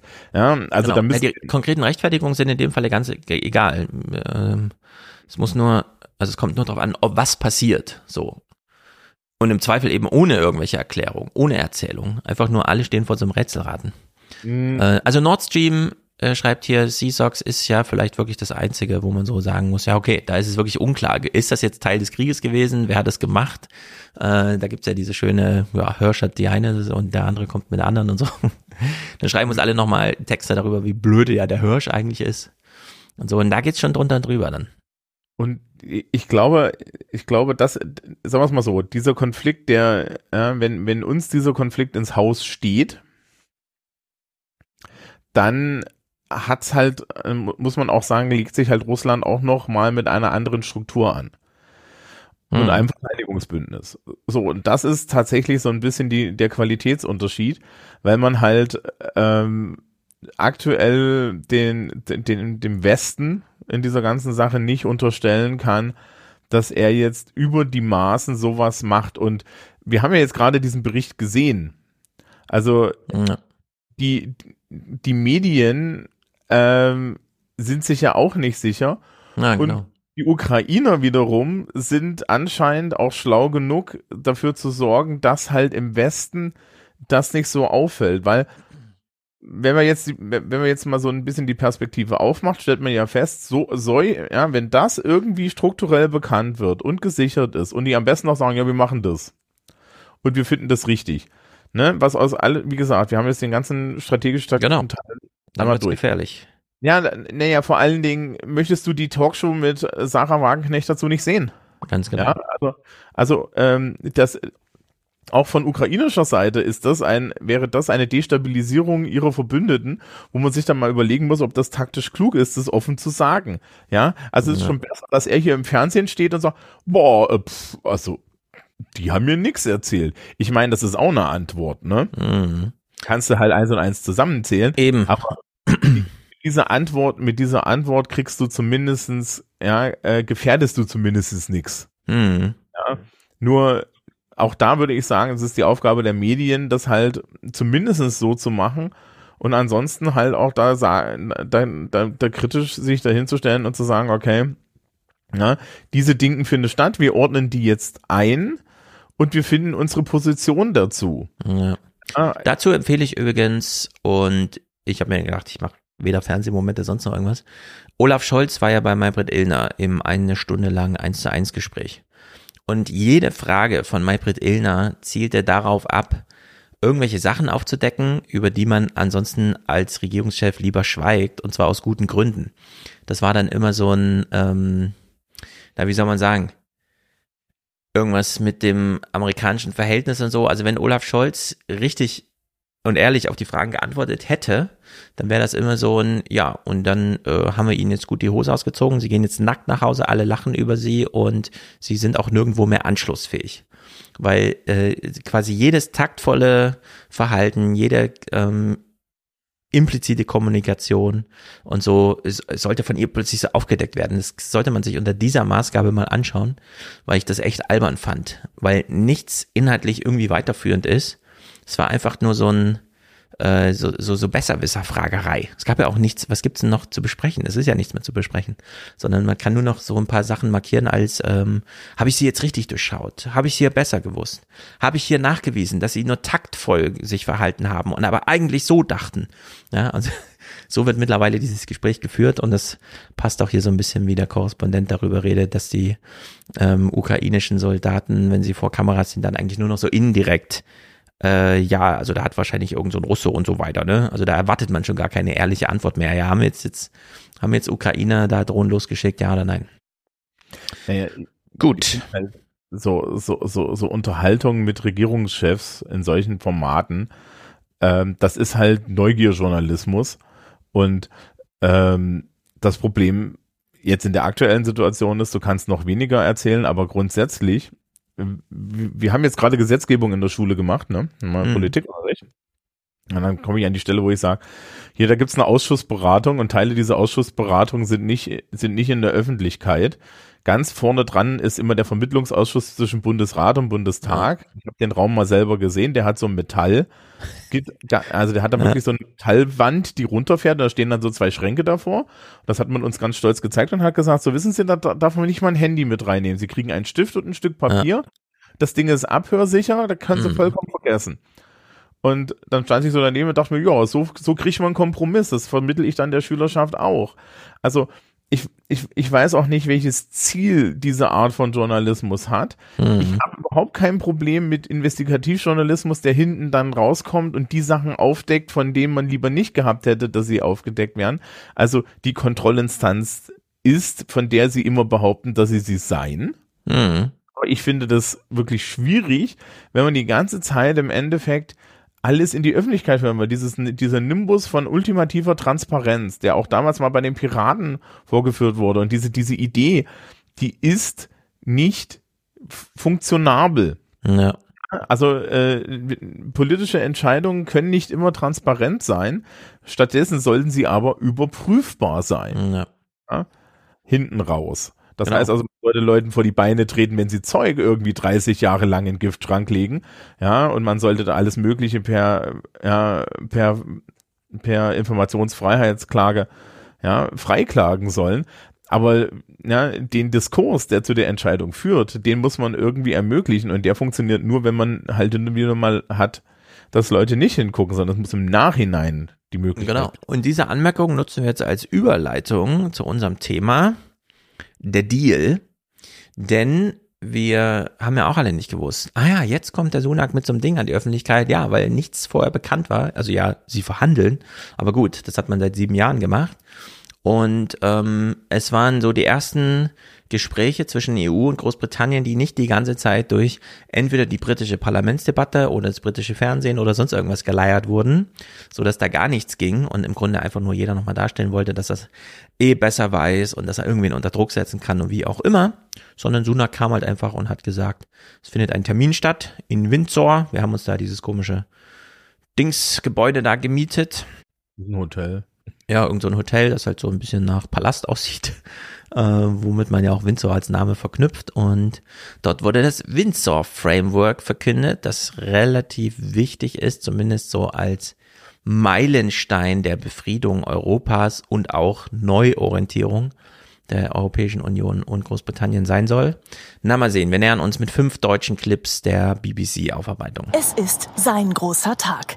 Rishi Sunak hat geschafft, woran zwei Premiers vor ihm gescheitert sind. Nicht ohne Stolz verkündet er in Windsor die Einigung im Streit um das Nordirland-Protokoll. Wir haben einen massiven Durchbruch erreicht. Wir haben das Protokoll geändert und verkünden nun das Abkommen von Windsor. Windsor Framework. So, das Windsor Framework als große Presseveröffentlichung. Neben ihm steht Ursula von der Leyen, das sind hier schon Bilder der Pressekonferenz. Und die Tagesthemen erklären uns mal so inhaltlich ein bisschen. Bislang müssen sich Händler, die Waren über die irische See nach Nordirland einführen, an Bestimmungen der EU halten. Das sorgt schon seit langem für dicke Luft. Der Produzent hat schon viel Papierkram und wir als Importeur füllen auch noch mal Papiere aus. Der Stapel hier ist nur für die Erdbeermarmelade und wir haben für jedes Produkt so einen Haufen auszufüllen. Auch Brexit-Anhänger sind seit langem sauer und nordirische Unionisten. Aus Protest gegen das Protokoll verweigern sie seit Monaten eine Regierungsbildung in Nordirland. Trotz des großen Drucks hat Sunak nun eine Lösung errungen, im Stillen mit Kommissionspräsidentin von der Leyen verhandelt und nicht auf Konfrontation, sondern auf Vertrauen gesetzt. Wir sind Verbündete, Handelspartner und Freunde. Und dies ist der Beginn eines neuen Kapitels in unserer Beziehung. Wir mussten einen klaren Kopf behalten und konzentriert arbeiten. also Aber wir wussten, lieber Rishi, dass wir es schaffen können. So, also diese DUP, die Unionisten. Ähm, Also ich weiß nicht, dieser Fernsehbeitrag ist, ist ein ne, Wolfgang M. Schmidt Gedächtnisbeitrag. Ja. Und Da hat ja vorher nichts stattgefunden. Genau, das Ja, ist und da gibt es jetzt auf einmal immer Tag eins. Da gibt es jetzt auf einmal diese DUP, die waren da immer dagegen. Ja, Mhm. warum denn? Ja, könnte Ja. man da irgendwie Kontext und so. Genau, der Kontext ist ja nicht, aber ist der Kontext, dass die DUP quasi gesagt hat, wir stehen, sehen uns als Teil von UK, UK hat gesagt Brexit und das ist aber kein Brexit, was wir hier erleben? Nee, es ist schlimmer. Also es ist, also es, es ist ja ernsthaft religiös. Ja. Hm. Du hast die, du hast die Unionisten und du hast die Republikaner in Nordirland. Ähm, als sich Irland im 20. Jahrhundert, ne, so, so vom Zweiten Weltkrieg unabhängig machte, irgendwie ja, Republik von Irland gegründet hat, gab es so eine Abstimmung und dieser Teil da oben wollte beim Vereinigten Königreich bleiben, weil ein Großteil der Leute sind protestantisch. Ähm, und da gab es immer Stunk. Und zwar immer noch bis heute ist es so, dass in Belfast sehr große Mauern stehen, über die man nicht drüber kann und die Tore dazwischen werden geschlossen. Also wir reden diese Qualität von Gewalt. Mhm. Und diese Äh, Mauern gehen richtig durch den Garten der Leute. Genau. Ne? Und was jetzt hier passiert, ist im Endeffekt, wir haben Brexit und die DUP ist der Meinung, Nordirland ist Teil des Vereinigten Königreichs. Jetzt gibt's aber das Good Friday Agreement. Das Good Friday Agreement hat auch die DUP, also die Unionisten, mit unterzeichnet.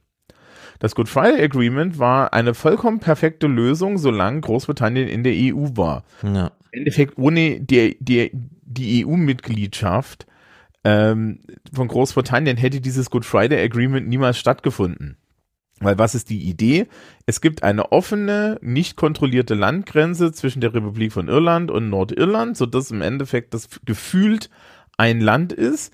Verwaltungstechnisch sind es aber zwei Länder. Nordirland hat das Pfund, ähm, hat britische Preise, hat alles andere britisch und so weiter.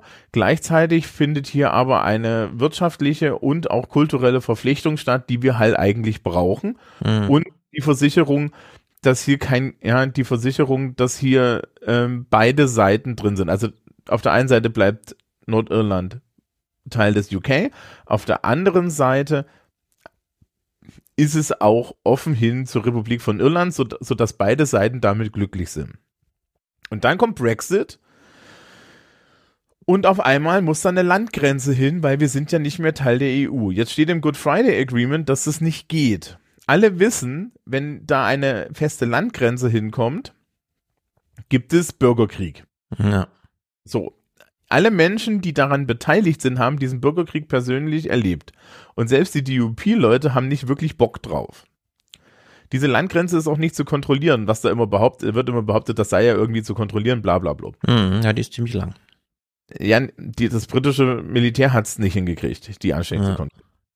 Ähm, also kommt Theresa May, ja, und macht dieses Northern Ireland Protokoll, in dem im Endeffekt drin steht, die, Gren- die Grenze ist in der irischen See. Also die Grenze ist zwischen Schottland, äh, respektive England, aber hauptsächlich Schottland und Northern Ireland. Da fahren die, die, die Fähren hin und her. Damit, damit fliegt sie damals durch. Und Mhm. ihr Nachfolger wird unser Lieblingsalpaka Boris Johnson. Boris Johnson macht genau dasselbe. Ja, also nimmt genau diesen Deal, sagt hundertmal im Fernsehen, it's oven ready, ja, und ähm, dann macht er diesen Deal. Dieser gilt bis heute. Danach haben wir, na, nach Boris Johnson, äh, haben wir ja dann kurz irgendwie diese dreieinhalb Wochen absolute Katastrophe äh, äh, Liz Truss und jetzt kommt Rishi Sunak als Brexiteer und garantiert waren die zwischendrin schon am Verhandeln dieser Sache. Ja, das läuft ja nicht so schnell. Ja, aber er kann sich jetzt hinstellen und klatschen. Liz Truss im Übrigen war Remainerin.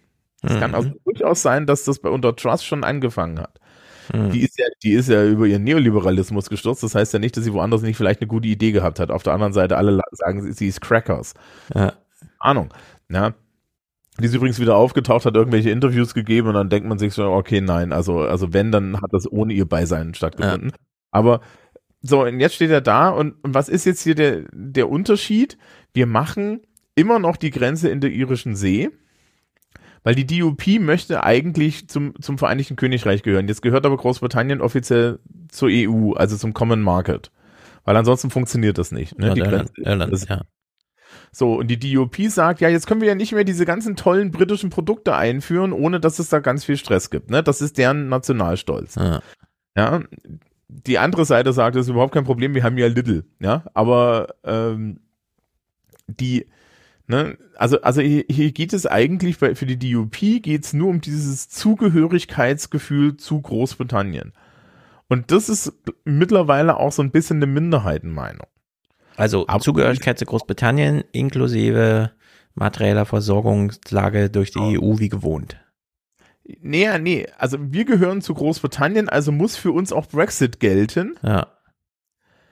Brexit kann aber nicht für uns gelten, weil der Vertrag, ja, der Vertrag, den wir mit der EU, den Iren und den Amerikanern damals geschlossen haben, das Ja. Good Friday Agreement sagt, dass das nicht geht, weil dann müssten wir eine feste Grenze hinmachen. Ja. Das heißt also, man hat die DU, die DUP hat ja damals mit Theresa May tatsächlich gemeinsam regiert. Das vergessen die Leute immer. Ja, und die wollten einen, die wollten einen, einen echten Brexit haben, in dem Northern Ireland mit äh, zu, zur Verwaltungseinheit des Vereinigten Königreichs gehört, ohne irgendwie mitzuschneiden, dass das technisch nicht geht. Hm. Und natürlich wäre denen eigentlich lieb, wenn da wieder ein Bürgerkrieg ausbricht und so weiter. Also das ist das. Äh, Haben sie auch wieder so ein bisschen, das war ja, wir haben es ja gesehen, diese Straßenschlachten, die es wieder gab, wo auch die Älteren, die es von früher noch kannten, schon ein bisschen verstört waren, dass die Jungen so engagiert plötzlich dabei sind, die natürlich aus biografischer Orientierungslosigkeit da, Perspektivlosigkeit Hm. losgezogen sind. Aber da hat man wieder gesehen, ja, so Frieden ist äh, immer eine aufwendige Sache. Ja, na, das ist alles sehr frisch. Und die Leute, die, die dort wohnen, haben da auch nicht wirklich Bock drauf. Die sind alle sehr, sehr froh darüber. Ja, und das ist auch diese, diese, gerade diese Orange Man und diese Unionisten sind da auch schon länger auf dem absteigenden Ast, weil sie halt auch als zurückgewandt gelten. Ja, weil wenn du jetzt, wenn du jetzt überlegst, die, denen ging's halt seit diesem Good Friday Agreement ging's Northern Ireland unheimlich gut. Ja. Das ist ja, das ist ja auch aus anderen, aus anderer Sicht gut. Du hast da ja auch solche Sachen, wie dass du irgendwelche Farmer hast, äh, durch, durch deren Land immer quer die Grenze ging Ja. und so. Es gibt, also es gibt ja so eine Wahlkarte, von Nordirland. Und da kann man halt sehr gut sehen, dass im Endeffekt Sinn Fein von allem gewählt wird, was außen ist. Und dann hast du um Belfast herum so eine DUP-Gruppe. Ne? Und die, die haben halt im Endeffekt auch so dieses, dieses Land-Stadt-Problem. Also alle Leute, die davon Vorteil haben, dass die Grenze offen sind, ja, sind natürlich auf äh, erstaunliche Weise auch Republikaner. Mhm. Und es geht also am Ende um die, also du hast so eine, du hast so eine Ideologie- und Religionsfrage. Und du hast eine ganz praktische Sache, nämlich, dass man nicht Teil des gemeinsamen EU-Binnenmarkts ist, weil die Jacob Rees-Moggs dieser Welt unter ab, also wirklich nur durch bescheuerte Ideologie diese Entscheidung getroffen haben. So, Ja. was haben sie jetzt gemacht? Sie haben im Endeffekt beschlossen, dass für Güter es eine grüne Lane gibt, bei der man schnell abgefertigt wird und eine rote Lane, bei der es langsam geht. Ja. Das ist das, das ist dieses Framework. Und damit die DUP irgendwie den Mund hält, gibt es dieses Stormont Break, in dem drin steht, dass das nordirische Parlament, wenn es denn mal zusammentritt, ja, mindestens 30 Abgeordnete braucht, um ähm, dann da Einspruch zu erheben. Ja.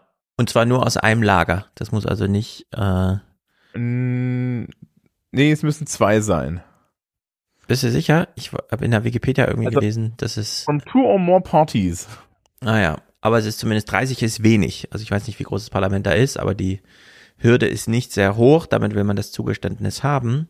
Jetzt ist das alles wahnsinnig kompliziert, deshalb wir uns im Tagesthemen-Kommentar das nochmal erklären lassen.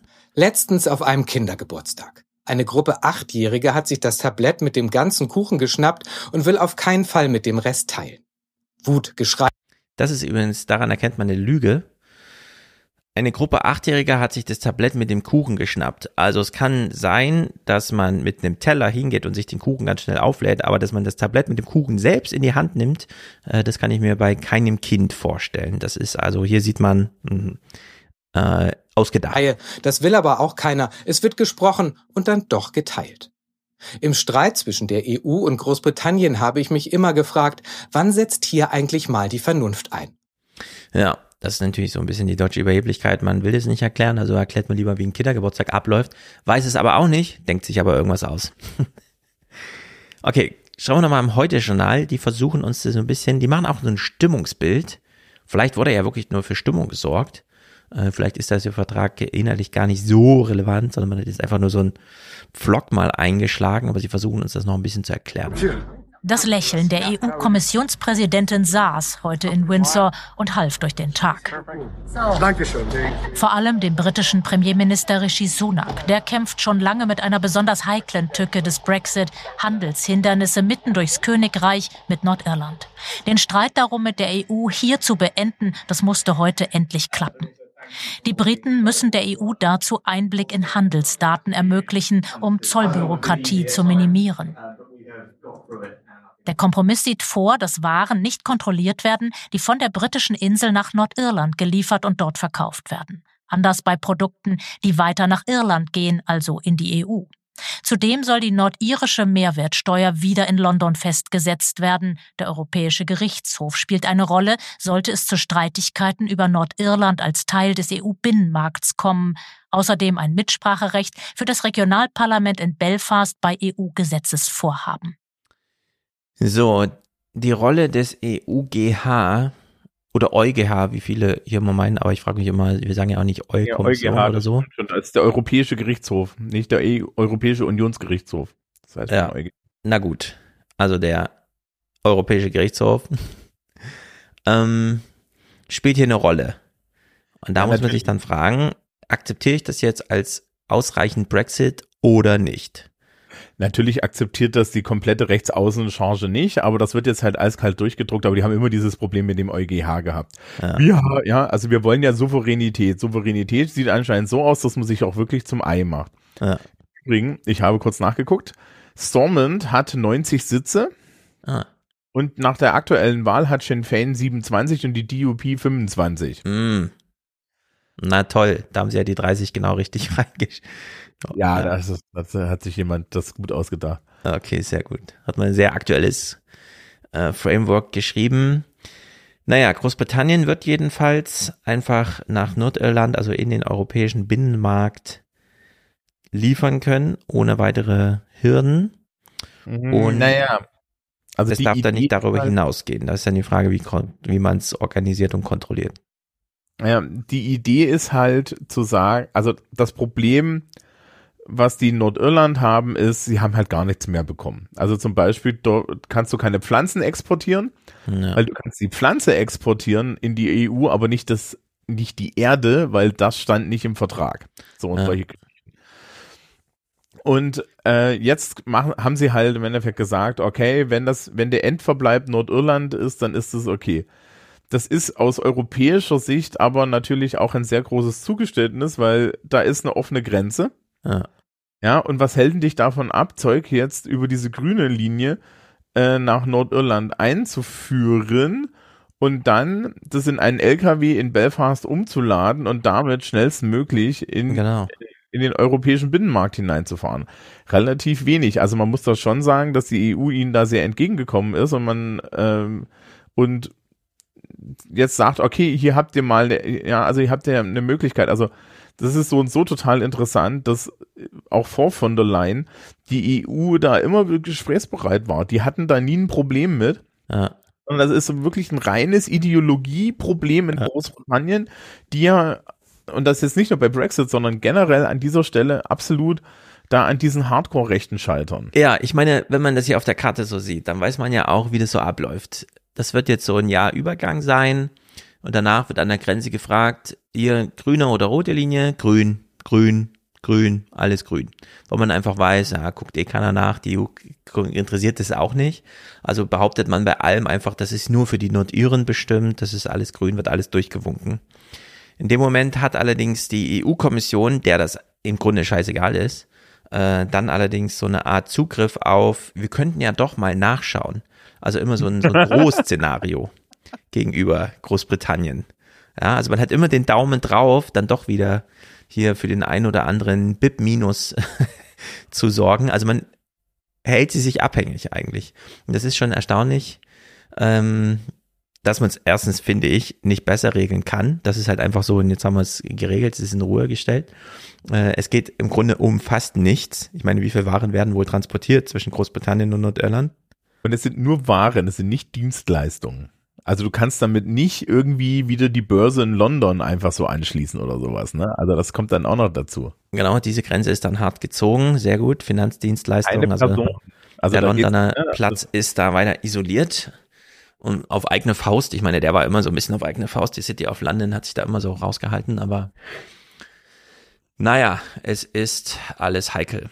Ähm, von der Leyen hatte einen schönen Tag. Wir haben ja gesehen, äh, es war schönes Wetter da in Windsor und die hat dann die Gelegenheiten genutzt. Dann trennen sich die Wege der beiden. Ursula von der Leyen rauscht weiter, nur um die Ecke ins Schloss zum Tee mit König Charles, als würden sie das neue Windsor-Rahmenabkommen leise feiern.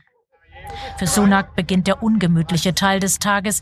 Im Parlament muss er auch vielen Skeptikern erklären, wie weiter mit der EU und dem Brexit. Der Dank dafür an seine Vorgänger verunglückt.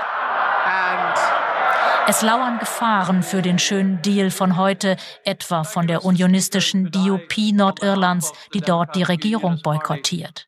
Und von den Brexit-Hardlinern in Sunaks eigener Partei. Er hat versprochen, dass das Parlament abstimmen kann in wenigen Tagen. Da braucht er wieder so viel Glück wie heute mit der EU. Ja, und das ist irgendwie äh, als Terminlage interessant. Von allein so, Wetter ist gut, kommt, Entourage, wir fahren noch schnell zum König. Also fährt sie noch schnell zum Palast dort in Windsor und holt sich einen Tee bei König Charles ab. Während Sunak jetzt weiß, okay, das Ding ist jetzt in der Öffentlichkeit, er muss es jetzt verkaufen. Äh, die Nordiren müssen überzeugt werden, das überhaupt grundsätzlich mitzumachen und ähm, besser ist, wir sagen auch nochmal in London, fragen nochmal alle Parlamentarier, damit wir da einfach nochmal so ein, damit ich nicht genauso wie alle anderen immer so als ich boxe es einfach durch, sondern nein, das haben wir jetzt mal gemeinsam entschieden und so. Ja. Obwohl der Vertrag extra so gestrickt ist, dass er es eigentlich nicht müsste. Also er betrifft irgendwie so zwei Paragraphen des Nordirland-Protokolls im Brexit-Deal. ist wirklich wahnsinnig verschachtelt und kompliziert. Es ist ja ganz interessant. Ähm, also die Sache mit King Charles hat jetzt so, so hat so nur, nur rechts außen im Übrigen zu so ein bisschen Bruhaha geführt von wegen, der mischt sich da jetzt ein und so weiter. Worauf dann irgendjemand mal darauf hingewiesen hat. Also, das, das, das, die Regierung heißt offiziell His Majesty's Government. Ja, also ich weiß jetzt nicht, wie, ja, wie man da irgendwie jetzt komisch sein konnte. Das wurde in Windsor gemacht. Ja, also du kannst jetzt nun nicht, das, weißt du, das wäre ungefähr so, wie wenn die, wenn die Bundesregierung in Schloss Bellevue so einen Vertrag äh, verhandelt und dann sagt, aber der Steinmeier darf da nicht rumlaufen, ja. Also Ja. so ein bisschen komisch. Und äh, die andere Sache ist, Starmer hat ja schon gesagt, er würde da ja zustimmen. Was natürlich eine ganz interessante Sache ist, weil Labour dann sich etabliert und Starmer natürlich als dauerhafter Remainer, äh, der da ja auch immer ne, auf Linie war, Mhm. jetzt halt schön sagen kann, ja, ne, also wir haben euch das versprochen, das ist hier unser Ding. Wir waren immer der Meinung, dass wir hier konstruktiv mitarbeiten, also äh, wir stehen da nicht entgegen. Aber guck mal da, hier in der, in der hinteren Reihe. Es sind deine Leute, genau. Das sind deine Leute hier, hier, was ist, oh, guck mal, da ist wieder Jacob, ja, und da ist auf einmal wieder Marc François und wie sie alle heißen. Ja. Ja, Leute, die wirklich auch so emotional sich nicht davon trennen können, ihr Land gegen die Wand zu fahren. Ähm, was, das ist jetzt hier Mhm. dein Problem. Und mein Sunak selber ist ja Brexiteer. Ja, der gehört ja, Ja. war ja auch selber auf der Seite. Ja, Sammy schreibt hier im Chat nochmal, dass die Green Lane nur für registrierte Unternehmen ist, was ja nur umso mehr bedeutet, dass man äh, da so einen Finger drauf hat, dass man genau gucken kann, wo man muss man nachschauen. Und ja, aber ich meine, Ja. sich da zu registrieren ist wahrscheinlich ein kleinerer bürokratischer Aufwand, als die ganze Zeit da immer alle Dokumente für die grüne Linie so ausfüllen zu müssen, dann ist man da einmal registriert und dann sind natürlich alle Sachen, die man so liefert, gleich mal grün. Warum auch nicht? Ja, wart's, wart's mal ab. In dem, äh, so wie das in Großbritannien aktuell läuft, kriegen wir in einem Vierteljahr irgendwie Nachrichten, wo dann gesagt wird, ja, es gab dieses Protokoll und dann stellen wir, ja, und dann stellen wir fest, niemand hat die Green Lane Akkreditierung bisher bekommen, weil das, weil, weil das Red Tape zu dick ist. Das kann natürlich auch sein. Oder wir kriegen halt so eine Lage in einem Jahr, dass es heißt, ich wurde überhaupt noch niemals ein Gut für auf der roten Linie angemeldet. Äh, Na, mal sehen. Ja. Äh, Und dann wird gesagt, ja, das liegt daran, dass im entsprechenden Ministerium niemand mehr arbeitet, weil sie, weil sie in der dritten Runde, ja, in, in der dritten Runde dieses Ministerium kaputt gespart haben. Ja, also es ist ähm, alles im Allen äh, schon so eine weiterhin amüsante Realität, wenn es nur nicht mit so äh, Bürgerkriegsgefahren im Hintergrund immer wäre. Aber gut. Wenn es nicht so traurig wäre. Der Deal in der BBC beginnt hier so beim 16.02., also vor ungefähr zweieinhalb, drei Wochen. A deal takes shape to clear the Northern Ireland logjam, opening the way to a better relationship with the EU. What could possibly go wrong? Also, da kreisen schon die Krähen des Todes über diesem, ja, was kann da schon schiefgehen, wenn man jetzt hier so einen Vertrag hat. Aber gut, ähm, Sendungseröffnung also an diesem Freitag. Äh, man munkelt, es wird verhandelt und so weiter und es könnte vielleicht ganz schnell. Amid expressions of optimism from Northern Ireland's two biggest political parties, Rishi Sunak tries to go the final mile to close a deal on the Northern Ireland Protocol. Some suggest it might be done by Tuesday. So, das war jetzt am Freitag, dem 17. Dann kommt ein Wochenende und dann kommt Montag, der 21. Passt das? 17, 18, 19, 20? Na, wie auch immer. Dann ist das Donnerstag gewesen oder so. Und äh, am Montag, also ein Tag vor diesem, man könnte bis Dienstag einen fertigen Deal haben, Northern Irish food was brought to a reception at Parliament today. Rishi Sunak's trying to strike a deal with the EU to make it easier to move food the other way into Northern Ireland. Tonight, Newsnight reveals the Prime Minister's plan could be running into trouble. could be running into trouble und das finde ich eine schöne, ähm, also man kriegt diese Bilder aus diesen, es sind ja nicht nur nordirische, sondern inzwischen auch so britische Supermärkte, natürlich auch noch Brexit behaftet und so weiter, wo so diese leeren Gemüseregale gefilmt wurden und so. Und gleichzeitig macht mir so einen Ja, großen voll. Empfang. Der, der Witz ist ja, dass die Nordirischen voll sind, weil die sich primär, gerade weil sie der Teil des Common Markt sind, einfach, einfach aus der EU bedienen. Ah, na gut, dann waren es nur britische, die man so gesehen hat. Äh, naja, also es, ich, ich, ich weiß es nicht, wie es aktuell ist. Ich habe aber, es gab schon dieses Ding, dass in Großbritannien das Kram, also also auf, auf der Insel selber, ja, Also, ähm, ja. der Kram leer wird und in Nordirland wird er halt nicht leer, weil die haben zum Beispiel relativ viel Lidl, ne? Ja. Lidl liefert da halt und Aldi und die, so, die liefern halt eiskalt über, über, die, über die andere Richtung rein. Kannst ja machen. Ja. Darüber wird ja gar nicht geredet. Also das ist ja auch total geil. Ne? Es, es wurde hier gesagt, ja, das nordirische Essen nach Großbritannien ein, zu, zu importieren, ist überhaupt kein Problem. Ja, spannend. Ja. Und so, ich meine, bei den Keksen, ich weiß nicht, die sehen so hart aus. Aber ähm, ich weiß auch nicht, was essen die da, das ist unglaublich. Ach nee, das ist eigentlich alles total, das ist, das ist total lecker, wenn du auf. Das sieht so nach trockenem Vollkornkeks aus. Ja, Vollkornzwieback, falsch gebacken. Du brauchst so einen richtig geilen Tee, in den du den reintuckst, dann geht das. Das stimmt. In warmen Getränken aufwärmen geht es immer noch, aber naja, man macht jedenfalls große, ähm, großen Empfang und lässt sich dabei noch filmen, wie man sich die Bäuche vollhaut. Nicholas Watt. Es macht ja immer nur der gleiche Journalist. Das ist ja ganz erstaunlich da. Wir haben ihn ja auch schon ein paar Mal hier gesehen. Erklärt jetzt so ein bisschen, äh, könnte durchaus Vorbehalte geben. Rishi Sunak is determined to broker a deal with Brussels on the Northern Ireland Protocol to try and get the DUP back into government. But this is proving a very difficult challenge. This afternoon he met some of his Brexiteer Tory colleagues Some of them were none too impressed by what they heard, and there is unease amongst some DUP members. So the Prime Minister may well face a choice in the next few days. Does he press on, sign a deal with the EU without their agreement, or does he go back into more negotiations with Brussels? Ja, und das äh, ist ja bis jetzt immer noch nicht so richtig aufgelöst, denn es wird ja so als Erfolg verkauft, mit der EU entsprechend zu verhandeln. Und ja. das heißt ja am Ende, dass Ursula von der Leyen einfach das Signal bekommt, ja, Typ ist ganz okay, ich glaube, wir können das machen und dann wird's halt gemacht, da kommt es dann nicht so auf die Inhalte an, aber das eben in den Parlamenten zu verkaufen, das steht ja, wie gesagt, immer noch aus. Und da hat dann hier der Watt auch am 21. noch das nochmal strapaziert. It would be absolutely mad for the Prime Minister to go ahead with the deal that they seem to be talking about at the moment. More meetings with Brexiteers uh, tomorrow. And I do have to say, Victoria, I have been told that Brexiteer Tories have at least one minister on resignation watch. So, Resignation Watch im Sinne von, ich trete zurück, wenn das und das, sind das diese kleinen Erpressungen, die da ablaufen, wahrscheinlich, ne? Ja, das ist eher so, das ist eher so, ähm, der, der muss dann halt zurücktreten, weil äh, er kann das nicht oder so, keine Ahnung. Also, äh, was, äh, Sunak hat halt zwar die Wahl. Entweder er ergibt sich diesem rechtsaußen bescheuerten Mob, den er da hat, ja, diese ja. Brexit-Pfeifen, oder er macht den Deal. Was, worüber hier ja überhaupt nicht geredet wird, worüber er ja auch nicht redet, ist. Ähm, mittlerweile müssten die Briten doch wissen, wie das mit Negotiations mit der EU läuft. Die EU sagt dann, ja, wir haben hier einen Vertrag. Na. Schaut, schaut, mal, wir haben hier einen Vertrag, wir haben hier eine Regel und wir haben Regeln, die gelten für alle. Wisst ihr, wie für wen diese Regel hier auch gilt? Die gilt auch für Sri Lanka. Wer seid denn ihr eigentlich? Ach so, ihr seid ausgetreten. Ja, das ist ja super. Na. Dann seid ihr Sri Lanka für uns. So, na, das ist jetzt vielleicht gemein, weil ich glaube, wir haben mit Sri Lanka mehr Außenhandelsdeals als mit dem Vereinigten Königreich, weil die haben das gut hingekriegt. Aber ähm, so. Ähm, ja, ich meine, war ja auch mit Absicht so. Es war ja auch ja, richtig ja, gefordert von den deutschen Journalisten, sie jetzt verhungern zu lassen.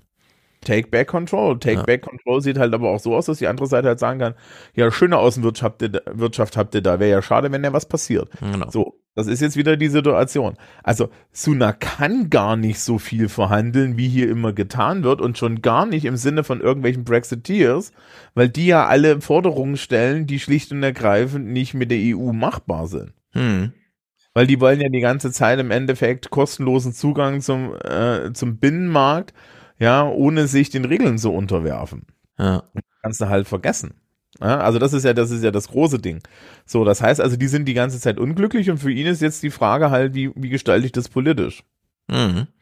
Ja. Dennoch hier dann Sunak Montag. Also es hat, kam nicht am Dienstag dann der Deal, es hat noch mal ein paar Tage länger gedauert.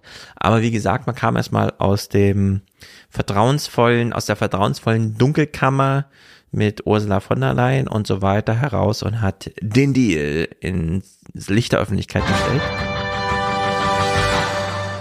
Today's agreement delivers smooth flowing trade within the whole United Kingdom, protects Northern Ireland's place in our union, and safeguards sovereignty for the people of Northern Ireland.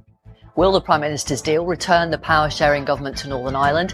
Tonight, we unpick all of the day's developments and we'll talk to the one time self styled Brexit hardman turned Northern Ireland Minister Steve Baker on the detail.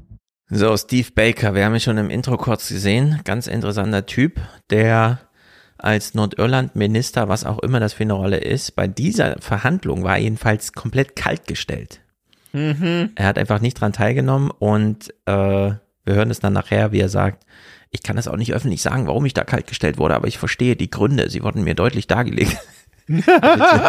Ein sehr komisches äh, Verhältnis. Und ja, jetzt hat man jedenfalls diesen Deal, man hat im Hintergrund hier schon ähm, visuell Ursula von der Leyen, die sich freut und Sunak, der hier so ein bisschen den Weg zeigt.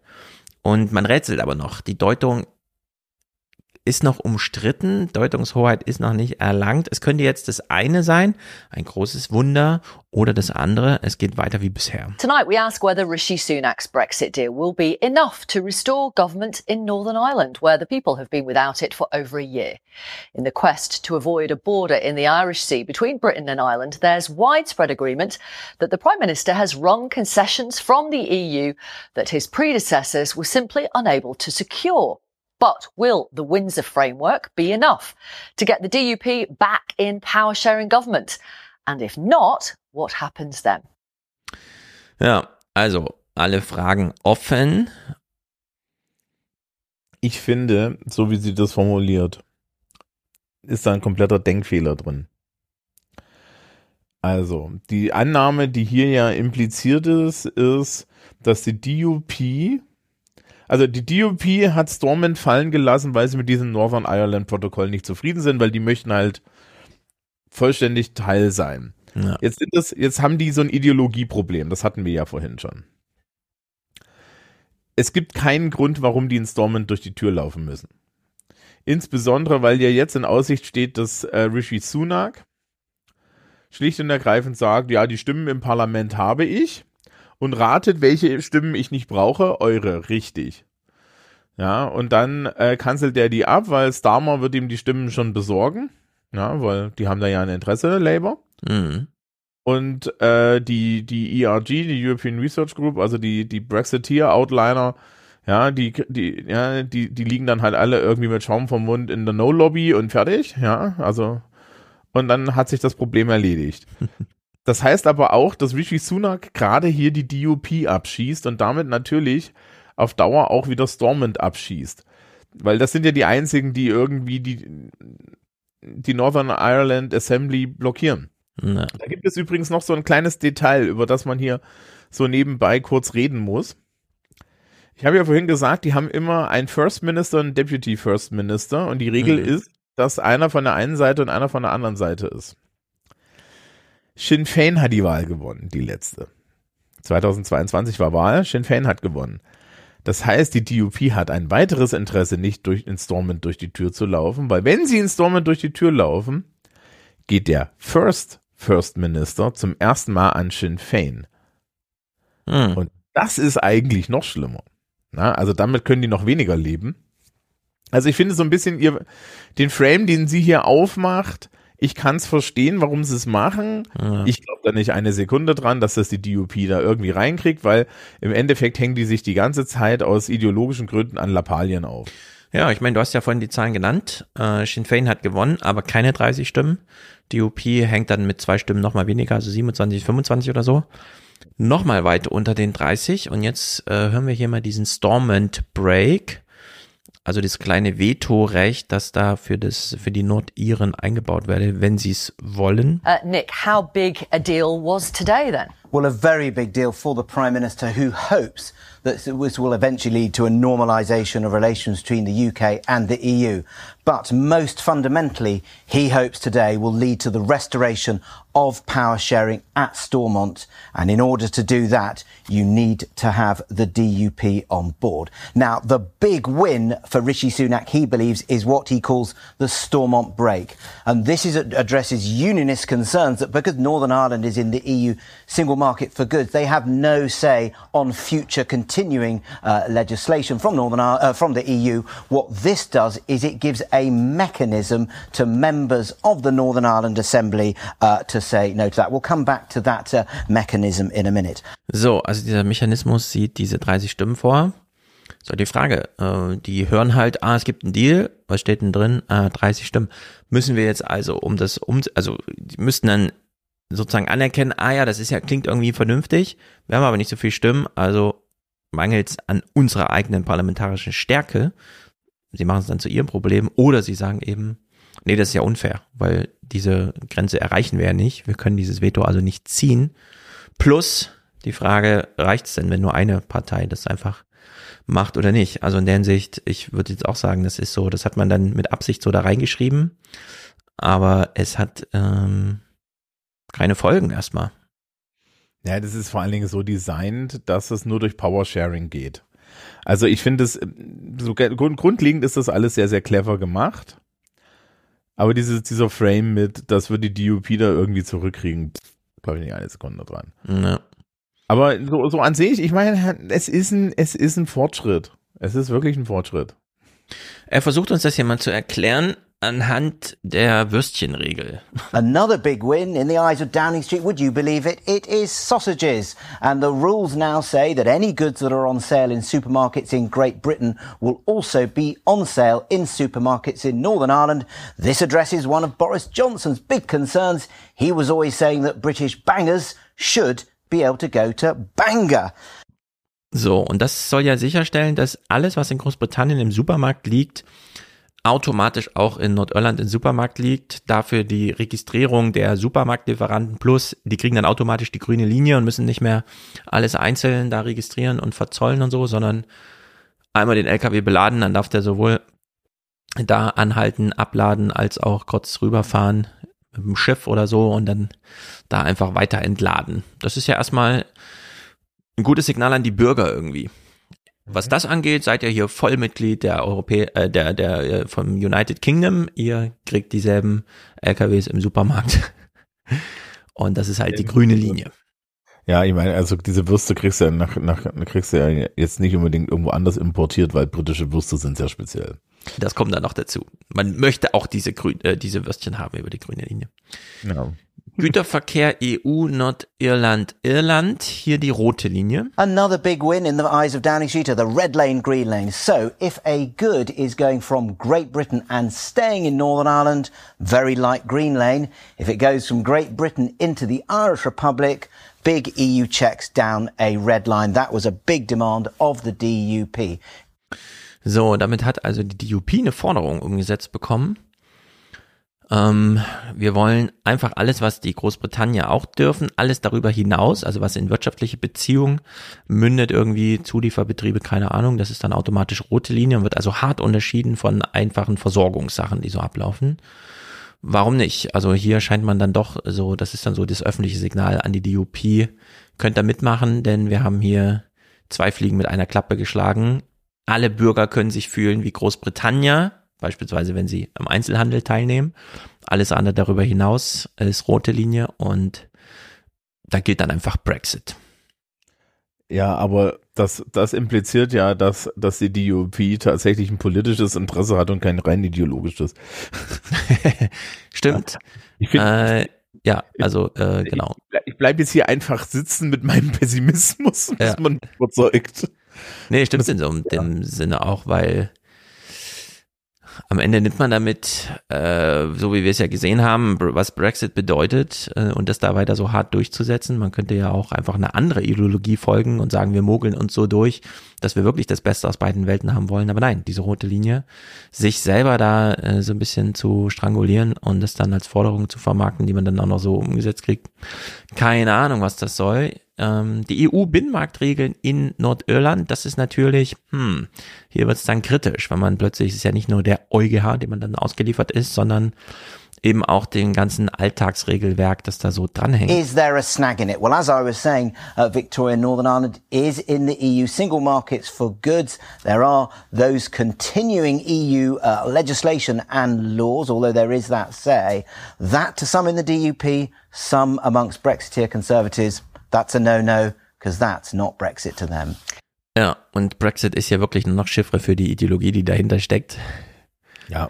Man will es einfach durchprügeln. Äh, wir haben für Brexit gestimmt, was ja nicht mal stimmt. Die Nordiren haben ja eigentlich so wie alle Regionen. Äh, ja, Schottland auch. Ja. Wales hat auch, nee, Wales hat nicht Remain. Nee, Wales nicht, ja, nein. Aber naja, die DUP hat also ihre Zugeständnisse bekommen. Die Andrea Lietzen, Tory MP in London, ist außer sich vor Freude über diesen Deal. I mean, I, I really feel like a weight's lifted. You know, I think today we have a deal that at any point over the last five years, Brexiteers, Unionists, even Remainers would have jumped on this deal. It seems incredible that so much is on the table. And obviously, there's fine print to look at. Um, it's important that everyone gets the chance to look through the legal text and to make sure that there's nothing hidden and unexpected in there. But actually, today, today, it looks like an incredibly good deal. So, und jetzt nochmal zu diesem and Break. Ähm, Nick Watt hat ja angekündigt, wir kommen darauf nochmal zurück. Wir rätseln ja auch, wie ist das jetzt zu lesen, wie ist das zu deuten. Und hier wird es nochmal kurz erklärt. As I was saying, a very cautious response from Jeffrey Donaldson. He wants to look at it very carefully. He's commissioning his own legal advice for the DUP.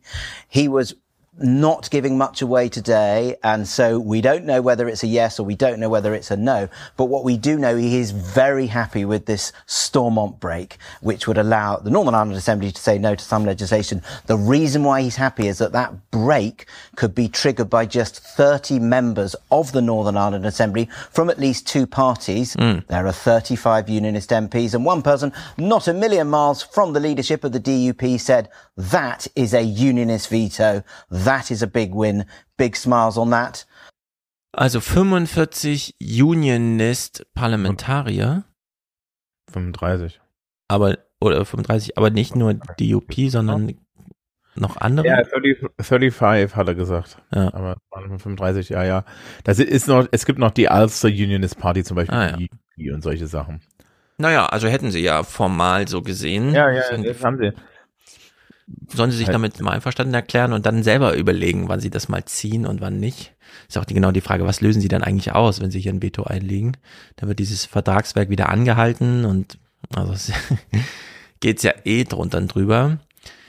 Mit am Tisch neben Nick Watt sitzt ja dieser Wirtschaftsredakteur, der das da immer alles beobachtet. Der macht hier mal so eine kleine Anmerkung hinsichtlich, man kann das ideologisch durchpauken als Unionist und so weiter, aber es gibt auch noch eine wirtschaftliche Realität und die sieht wie folgt aus. Consumers said it's important to remember that the overall Irish economy, Northern Irish economy has not suffered in the two years since the protocol has been in operation. So let's so, also die nordirische äh, Volkswirtschaft hat nicht ganz so gelitten wie Der Rest von Großbritannien hat er jetzt gesagt und jetzt kommt die Erklärung. Let's have a look at that performance of the UK economy first of all uh, in the pink line here and then in yellow that's the Northern Irish economy. Uh, and what this is showing is that actually since the pandemic in late 2019 the Northern Irish economy seems to have done actually recovered better than the overall UK economy. Uh, in the time in which, also in the time in which the protocol has been in operation as well. So, uh, and actually analysts say that that overperformance could be partially due to the fact that Northern Ireland, of course, remained in the single market when the UK, the wider UK left. So. Könnte das sein, dass seit dem ersten Quartal 2020 die britische und die nordirische Regierung wird beides durch die Corona-Pandemie in Mitleidenschaft gezogen, aber die irische liegt jetzt vier Prozent über dem Niveau von damals und die britische immer noch darunter, dass das mit EU-Mitgliedschaft im Sinne von äh, Teil des Binnenmarkts und so.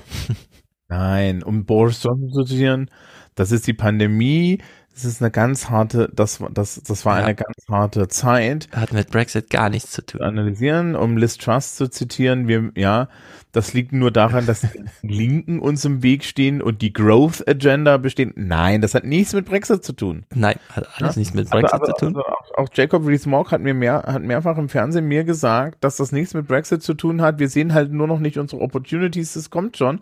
Und wir haben einfach zu viele Regulations. Genau, muss alles weg. Ja, ja. So, dieser nordirische oder Nordirland-Minister Steve Baker. Irgendwie ein interessanter Typ, der wurde hier auf dem Gang interviewt. Scheint mal eine große Nummer gewesen zu sein. So, a little earlier, I went down to Parliament to talk to the Northern Ireland Minister, Steve Baker. He appealed to the DUP to bank this win, as he put it, and he also revealed that he experienced a breakdown over Brexit before he got emotional. First, he gave me his assessment mm-hmm. of the deal. I think it's a negotiating triumph, and it's an act of great statesmanship, for want of a better, better word, on the EU's part as well as Rishi's. So, man hört hier schon, er ist außer sich, er freut sich wirklich. Und die DUP soll sich den Deal mal ganz genau anschauen. So my appeal to the DUP is look at the detail in the round, and I think in the round when you look at the, the amazing opportunity it will give Northern Ireland, plus the restoration of Northern Ireland's place in the Union, full access to the UK market, in full, without process, an incredible achievement, together with that Stormont break. I think if they look at this in the round and think about the choices that we face as we try and write a new chapter in Northern Ireland's history, 25th anniversary is coming up. We have not had political stability. We've had peace, and that's very much to be welcomed. We now need to move to a time of political stability, of prosperity, and of progress. So, hier wird ja von ihm jetzt so dargestellt, dass die grüne Gütertransportlinie ohne weitere Kontrolle nur einmal das Unternehmen registrieren, zack, fertig. Das ist das große Zugeständnis der Europäischen Union. Das konnten die vorher nicht erringen. Boris Johnson hatte sich das nicht gelungen. Liz Truss sowieso nicht. Oder sie, vielleicht hat sie damit angefangen. Ähm, würde ich sagen, interessant. Bedeutet aber auch, dass die EU dann von ihrem Ding so ein bisschen abgerückt ist. Äh, man hat dann doch eine Vorzugsbehandlung. Großbritannien oder im, also in der Fragestellung lieber Frieden als. Aber könnte man ja doch als so eine Vorzugsbeziehung äh, darstellen. Oder wenn jetzt die Schweizer anfangen und sagen, äh, ja, aber wir hätten gern so ein Deal wie Nordirland. Hm. Nee. Liegt schon so eine gewisse Präzedenz irgendwie drin, finde ich. Nein, die Schweiz braucht doch keinen Deal wie Nordirland, die haben ja schon. Wobei ist ja, die Schweiz wird doch immer noch nachverhandelt, ne? Die sind ja jetzt gerade dabei, irgendwie das alles durchzuverhandeln. Also, diese Verträge mit der Schweiz sind ja einfach ausgelaufen. Mhm ohne dass die sich groß einigen konnten. Das hat man ja in Deutschland auch gar nicht mitbekommen, dass dann Peter Altmaier mehrere Termine in der Schweiz hatte, um mit der Regierung da zu reden und so. Und ich weiß nicht genau, wie der Status jetzt ist, aber die sind da ganz schön auf Konfrontationskurs gewesen und hatten dann zwischenzeitlich gar keine Regelung. Was eben auch bedeutete, jegliche Art von, so wie man es in Großbritannien auch hatte, Forschungsförderung und so, war dann erstmal auf ja, ist halt quasi ausgelaufen, also kann man sich noch durch, durchschlängeln, aber da wird's erstmal, da braucht's unbedingt ein neues Vertragswerk. Und in der Hinsicht äh, haben hier die Nordiren schon so Zugeständnisse bekommen, wie sie sonderbar sind. Also es ist schon so ein Ding, was Sunak da eingecasht hat, würde ich sagen, mit dieser grünen Versorgungslinie. Wahrscheinlich wirklich mit diesem Verweis auf, ansonsten können wir Nordirland niemals regieren und das sagt nämlich hier auch der Baker nochmal mit Hinweis auf, wie sich die DUP jetzt, äh, also wie sie den Deal verstehen sollen. But if they ignore your appeal, if they reject it, then what? If, if they reject this deal, we'll have a terrible problem. And I honestly don't know what more we'll be able to practically do reasonably on top of this. Well, what, how would you define that problem? Well, there wouldn't be a government in Northern Ireland indefinitely if they won't go in on this basis of this deal. Ja, in der Hinsicht kann man sich auch rein drohen, oder? Ja. Obwohl es den wirtschaftlich nicht so schlecht ging, wie wir gerade gesehen haben, auch ohne Regierung. Das ist ja so eine belgische Erfahrung. Ach, das ist vor allen Dingen, also das, die Tatsache, dass sie eine Regierung haben, hat sehr viel mit dem Good Friday Agreement zu tun und der Tatsache, dass man dort sagt, die müssen sich eigentlich selbst verwalten. So, das ist jetzt aber Devolution. Das heißt also, diese Northern Ireland Assembly untersteht am Ende auch noch den ganzen Westminster Gesetzen. Da ist, das ist, das ist eine total verquastete Sache, was da eigentlich dahinter steckt. Also, Blair ist irgend, unter Blair ist man hingegangen und hat diese ganzen Lokalparlamente gegründet und hat denen Gesetzgebungskompetenzen aus Westminster abgegeben, aber nicht so richtig. Ist nicht wie deutscher Föderalismus, wo wir sagen, wir haben 16 Bundesländer, die alle eine eigene Verfassung und eine eigene, eine eigene demokratische Legitimationsebene haben, sondern das ist so, ähm, das ist eher so stadtratsmäßig. Mhm. Ja, also das ist so eher so die Idee, ja, wir haben, wir haben jetzt hier ähm, Parlamente, die, die auch Regierungen machen und die so die, die, die so unter diesem, unter dem, dem Rechtsrahmen, den wir im UK haben, nochmal eigene Rechtsetzung für lokale Bedingungen machen können. Ja. Es, das ist eine ganz wieder Sache. Ich habe vor ein oder zwei Jahren erst eine Seminararbeit dazu gehabt, ob, ob das jetzt Föderalismus ist oder nicht, und die war relativ klar dann hinten raus, ähm, dass es eben kein Föderalismus ist und dass zum Beispiel so wenn da nicht diese Bürgerkriegsgeschichte dahinter steht, ja, könnte man im Endeffekt, könnte Westminster sagen, wir regieren hier durch, weil es gibt ihn, ja, also mhm. er könnte das, äh, die, die Schotten hatten das früher auch, die hatten dann halt irgendwie das, das, das Scotland House und die hatten da irgendwie den Minister für Schottland und der hat das halt gemacht, ja, und dann haben sie erst das Parlament und so weiter bekommen. Mhm. Also es ist äh, Politik auf sehr schwierige Art und Weise. Ja. Also es geht halt am Ende. Das Problem ist dieser Bürgerkriegs-Backdrop, der da, der da drin steckt. Ja, mhm. Ich habe ihn kurz nachgeguckt. Ich glaube, jetzt sehen von ihm dann noch jetzt eh, eh noch ein paar Clips. Ja. Er, er, hat sich als den harten Mann des Brexit benannt. Es ist kein Wunder, dass sie den in dem Schrank eingesperrt haben. Ja, er beschreibt das ja mal. Das ist so skurril. So you were effectively excluded from these negotiations. You didn't really know the detail until this morning. Last night you said you you could have you know you could have been on the verge of resignation. Yes. As Northern Ireland minister, what do you think about the fact that you were excluded? Well, when I saw the prime minister last night, he gave me the good reason why I was not included, which and is? it was a good and noble reason, which I am not in a position to share with you, and I hope people will understand that sometimes These things are necessary. Das ist so irre. Ich habe selber erst gestern erfahren, als der Deal fertig war, warum ich nicht mitreden durfte. Und ich verstehe aber die Gründe, aber ich will sie ihnen auch nicht sagen. Entweder weil sie mir peinlich sind oder weil das irgendwelche Turbulenzen dann. Ja, das ist, pass auf, das ist beim Fußball, beim, das ist wie bei der Fußballmannschaft, ja, in der, in der, in der, in der Jugend, wenn du den, wenn du den Verteidiger, der immer Blutgrätschen machst, ja, rausnimmst und sagst, Timmy, wir müssen, wir müssen das Ding jetzt gewinnen und wir können nicht jedes Mal mit zehn Leuten spielen. Na. Na? Wenn wir dich brauchen, wechsle ich dich ein. Aber, aber wenn nicht, dann nicht. Genau. aber du sitzt jetzt hier mal auf der Bank.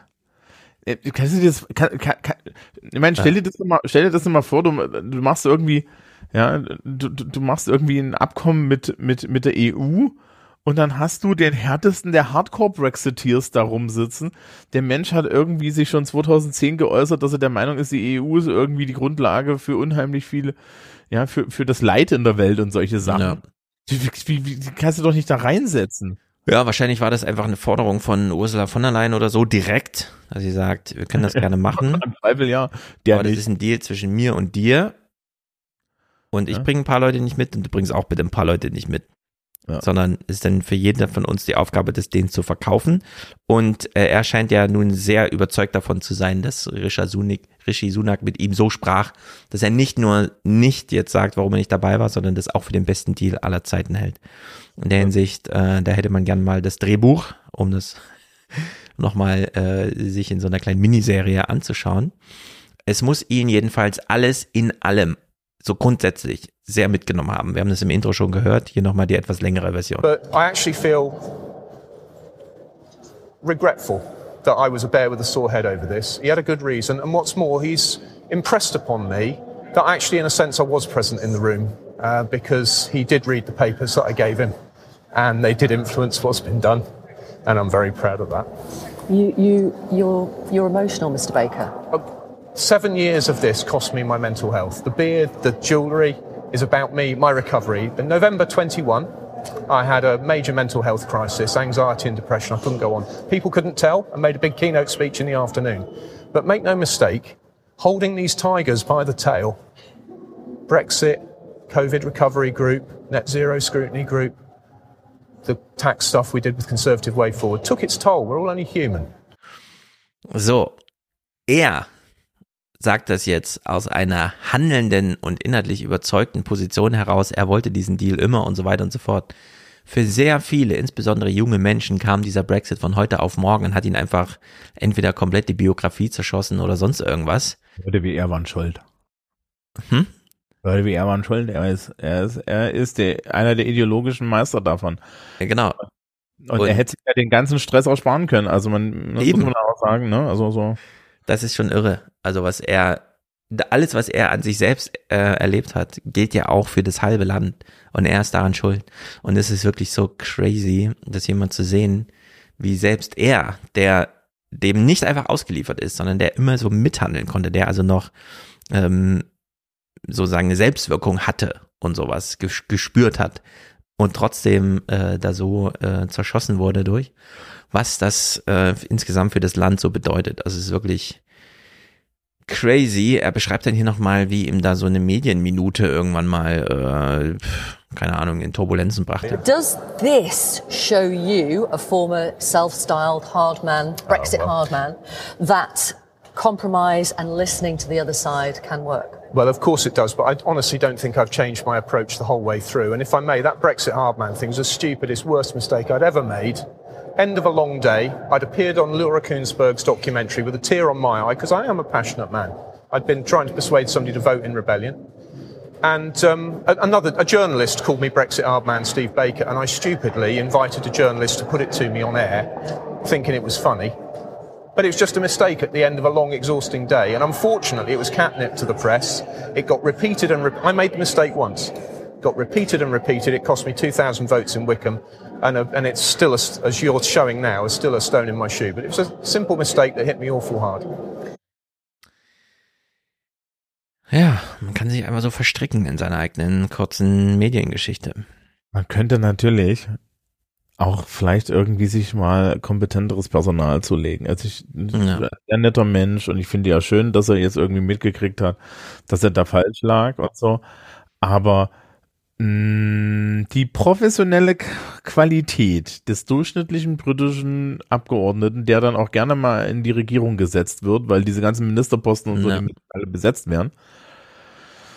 Alter Vater, ja, er, der Mann ist Nord, Nord, Nordirland-Minister, ja, und der wird dann halt aus dem, Verkehr, aus, aus dem Verkehr gezogen, weil er irgendwie, weil, weil sie gesagt haben, ja, wir können dich hier nicht gebrauchen. Ja, dann hat er irgendwie einen Nervous Breakdown, weil er irgendwelche Dinge vertreten hat. Er war übrigens nicht nur Hardman, äh, es war nicht nur dieses Hardman im Brexit. Ja, das passte schon so alles zusammen, ja. ja. Äh, ich habe da mal kurz hinterher recherchiert, aber die, also die, ja, so solches, so, so, so, und, und dann auch noch, und, und dann auch noch irgendwie so betroffen zu sein mit, ja, Alter, ganz ehrlich, ne? Bank ja, das ist schon alles professionelleren Personal. Und das ist auch so ein Leid, das man in Großbritannien aktuell hat. Also ich hatte das jetzt hier ähm, bei, wie heißt das jetzt, Oh God, What Now? Die haben darüber auch dis diskutiert, warum eigentlich die durchschnittliche Qualität des britischen Abgeordneten so, so, so abgründig ist. Mhm. Und dann, und dann gibt es halt solche Argumente wie irgendwie, ja, das ist halt First Past the Post, also dieses Mehrheitswahlrecht mit Verhalteniswahlrecht wäre das besser, worauf ich mir dann gedacht habe, nee Leute, das haben wir für, euch, für euch ausprobiert. Also mit Verhältniswahlrecht nicht besser. Ja, es ist nur anders schleicht. Also, aber das ist, ist ja. Ein bisschen was ist schon dran. Mhm. mit diesem Winner Takes All sehen wir auch in Amerika. Äh, Karl Bildt war mal ehemal, also war mal Regierungschef von Schweden er wurde hier um seine Meinung gebeten. Vielleicht ist ja mit Rishi Sunak jetzt zumindest einer da, der gesehen hat, wie es nicht geht bei seinen Vorgängern und deswegen es anders machte. What we've seen today is obviously very significant diplomatic achievement by both the Europeans, the European, European Union and by the UK government. Uh, a relationship of trust has been re-established. I mean, that's very much due to the Prime Minister, I guess. And that has made it possible for Brussels to do concessions that were frankly speaking, inconceivable before. Da würde ich sagen, das stimmt, äh, dass wir nicht mehr so einen Boris Johnson haben, der nur noch über die Medienöffentlichkeit und so weiter an seinem eigenen Image arbeitet. Rishi Sunak hat ein anderes Auftreten und man hat ja auch gesehen, dass Ursula von der Leyen so ein bisschen Spaß an dem Termin hatte. Mhm. Er hat die gute Location ausgewählt, das Wetter war gut, keine Ahnung. So kann man das schon machen, glaube ich. Ja, Technokraten haben halt ihren Vorteil, ne? Ja. Sunak ist ja schon so ein Technokrat. Also, ja, ja äh, ich glaube, wir können so ein bisschen auf die letzten vier, fünf Jahre jetzt so zurückblicken. Ja, Trump, Bo Johnson und so und sagen, ähm,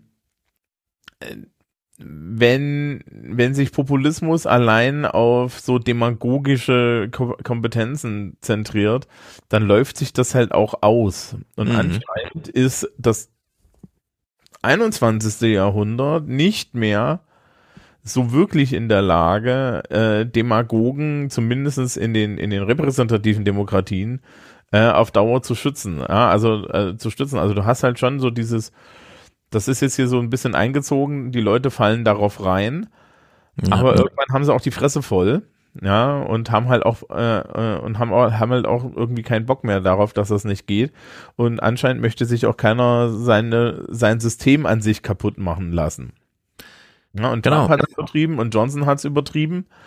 Und ähm, während das vor 100 Jahren noch irgendwie äh, man das hingenommen hat, weil man halt eigentlich nicht diese demokratischen Traditionen hatte, also zumindest in Deutschland, ähm, nimmt man das heutzutage, äh, nimmt man das heutzutage dann, dann auf Dauer noch nicht mehr hin und es läuft sich halt auch wirklich tot. Hm. Was natürlich in nicht repräsentativen Demokratien ist eine ganz andere Geschichte, ne? Aber ja. ja.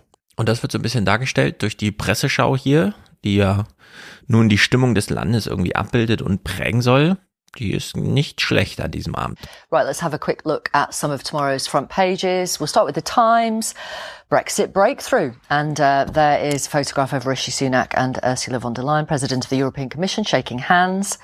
Uh, the Guardian, PM hails new chapter in relations with EU after Northern Ireland deal. And the Daily Telegraph, Sunak, my deal is a new way forward. Uh, you're behind me. There's the Telegraph. I've just given you that. And then we've got the Daily Mail. Has Rishi done the impossible? And a photograph of Ursula von der Leyen meeting King Charles. Some controversy over that. Ja, ich glaube, das nennt man einen guten News Cycle für so einen Regierungschef. Das ist nicht schlecht. Äh, ist ein bisschen schade, dass die BBC tags drauf, wo ja dann äh, sozusagen die Parlamentstour losgeht und so weiter, Sendungseröffnung erstmal zu anderen Themen macht.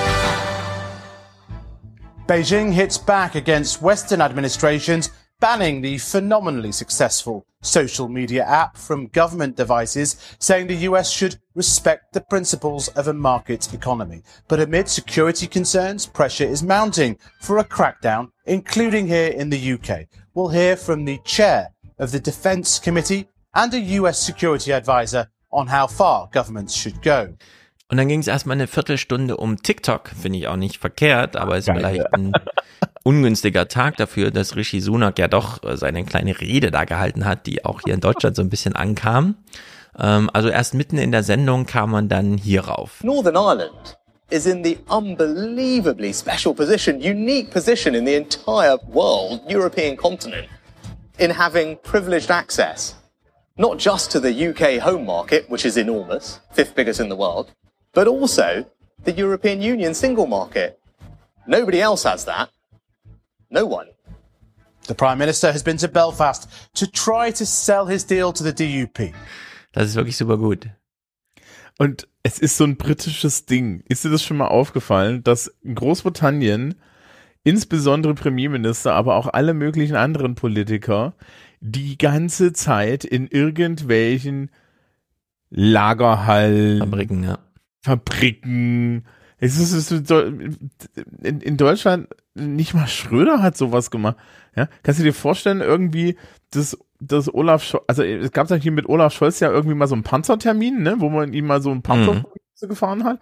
Aber ansonsten kannst du dir vorstellen, dass Olaf Scholz irgendwie die Hälfte der Zeit ja, in irgendeinem Supermarkt steht und dann sagt, ja, ja. In, in, in irgendeinem Amazon Fulfillment Center und sagt, wir machen jetzt hier Preise, ja. Genau, das ist das eine also da vor Coca-Cola-Dosen steht.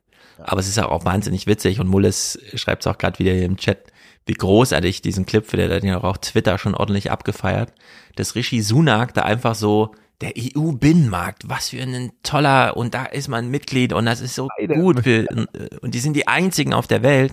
Ja, dank Brexit äh, sind die Schotten und die Wales, Lisa und die Engländer eben nicht auch innerhalb ihrer, äh, ihres Großbritanniens und dem EU-Binnenmarkt. Also das passt so jetzt historisch gar nicht zusammen, einfach hier so enthusiastisch dazustehen und uns den EU-Binnenmarkt plötzlich als äh, die beste Region der Welt zu verkaufen. Ja, komm, er kann dann bei den Tagesthemen anfangen, für ihn ist halt auch Tag eins. Ja, genau. Es ist wirklich, äh, Also es ist so wahnsinnig bescheuert einfach, dass es schon wieder so einen eigenen Humor hat. Äh, Moles hat sich jedenfalls sehr darüber gefreut auf Twitter, das fand ich richtig gut und deswegen habe ich mir gedacht, äh, diesen Clip spielen wir natürlich, gerade weil er da auch so gestenreich hier nochmal, ja, und, ja dieser EU-Binnenmarkt, Sehnsuchtsland und ihr seid die Einzigen auf der Welt, die dahin können. Ja, warum wohl? Mhm. Das Redner übrigens so schlecht, dass Leute sagen, Keir Starmer gewinnt an Relevanz, was das angeht. Und Keir Starmer. Ja, wir sehen gleich Keir Starmer äh, bei einer bedeutenden Rede. Da muss ich euch dann alle nochmal aufmuntern, nicht einzuschlafen dabei. Ja, das ist, das ist ja, also und Sunak ist jetzt halt so sein Level, ne? Das ist halt, wenn du da Prime Minister's Question siehst, denkst du dir auch so, wir hatten die zwei Kartoffel hier auf das, auf das Ja, also die Debatten können so ein bisschen, da ist äh, von Boris Johnson und so bleibt dann nichts übrig, aber das ist ja auch nicht so verkehrt. Hier eine Moderation, denn jetzt geht's los. Alles hängt an der DUP. At stake here isn't just Northern Ireland and the still stalled establishment of the Assembly and the Executive, but the future of UK relations with the EU and the White House. Everyone is now waiting for the judgment of the DUP So what makes them tick and what pressures do they face? Nick has this report from Belfast. So, und jetzt ist plötzlich nicht mehr alles Tag eins, sondern man guckt auf die Gründungslegenden der DUP, die nämlich jetzt Söhne haben, die sich kritisch äußern. A gentle start to the day in a corner of Northern Ireland, rarely in the spotlight. But Ballymena now finds itself taking centre stage as a bastion of the Democratic Unionist Party, which will decide the fate of Rishi Sunak's New Deal with the EU. Ian Richard Kyle Paisley, Protestant Unionist, 24,130. The DUP's founding father, who first captured this seat half a century ago. Ian Richard Kyle Paisley, duly elected. We say never! Never! Never! Never! No then to a role for Dublin. And no today to the EU from his son, who represents Ballymena. Still no from the party overall, or will the DUP now follow the older Paisley, who eventually said yes to power sharing with Sinn Féin? So, und jetzt hat man hier schon gesehen, okay, die sind also sehr kritisch eingestellt, waren sie auch immer steht man einfach draußen und ruft never, never, never. Lasst uns bloß in Ruhe. Ja, und er war auch am Ende der, der das Good Friday Agreement mitgemacht hat, ne? Genau, also man, sie lassen sich hinbiegen. Und hier kommt eine interessante Stimme. Fionuala O'Connor ist genervt ähm, von der Maskulinität, die hier immer mitkommt mit der DUP. A writer for Northern Ireland's main nationalist newspaper is frustrated by the focus on the DUP. Very annoying for a lot of people to hear the DUP portrayed as the entire voice, the main voice, the dominant voice in Northern Ireland, uh, when it isn't even uh, the agreed voice of unionism. And it certainly isn't the main voice uh, in the Brexit argument for people here. This place voted to remain. There was considerable uh, anxiety about being taken out of the EU and considerable resentment. And I think nationalists across the board have felt that very keenly as this argument has gone on. Und das ist ja so eine Falle, in die wir auch gerade wieder tappen.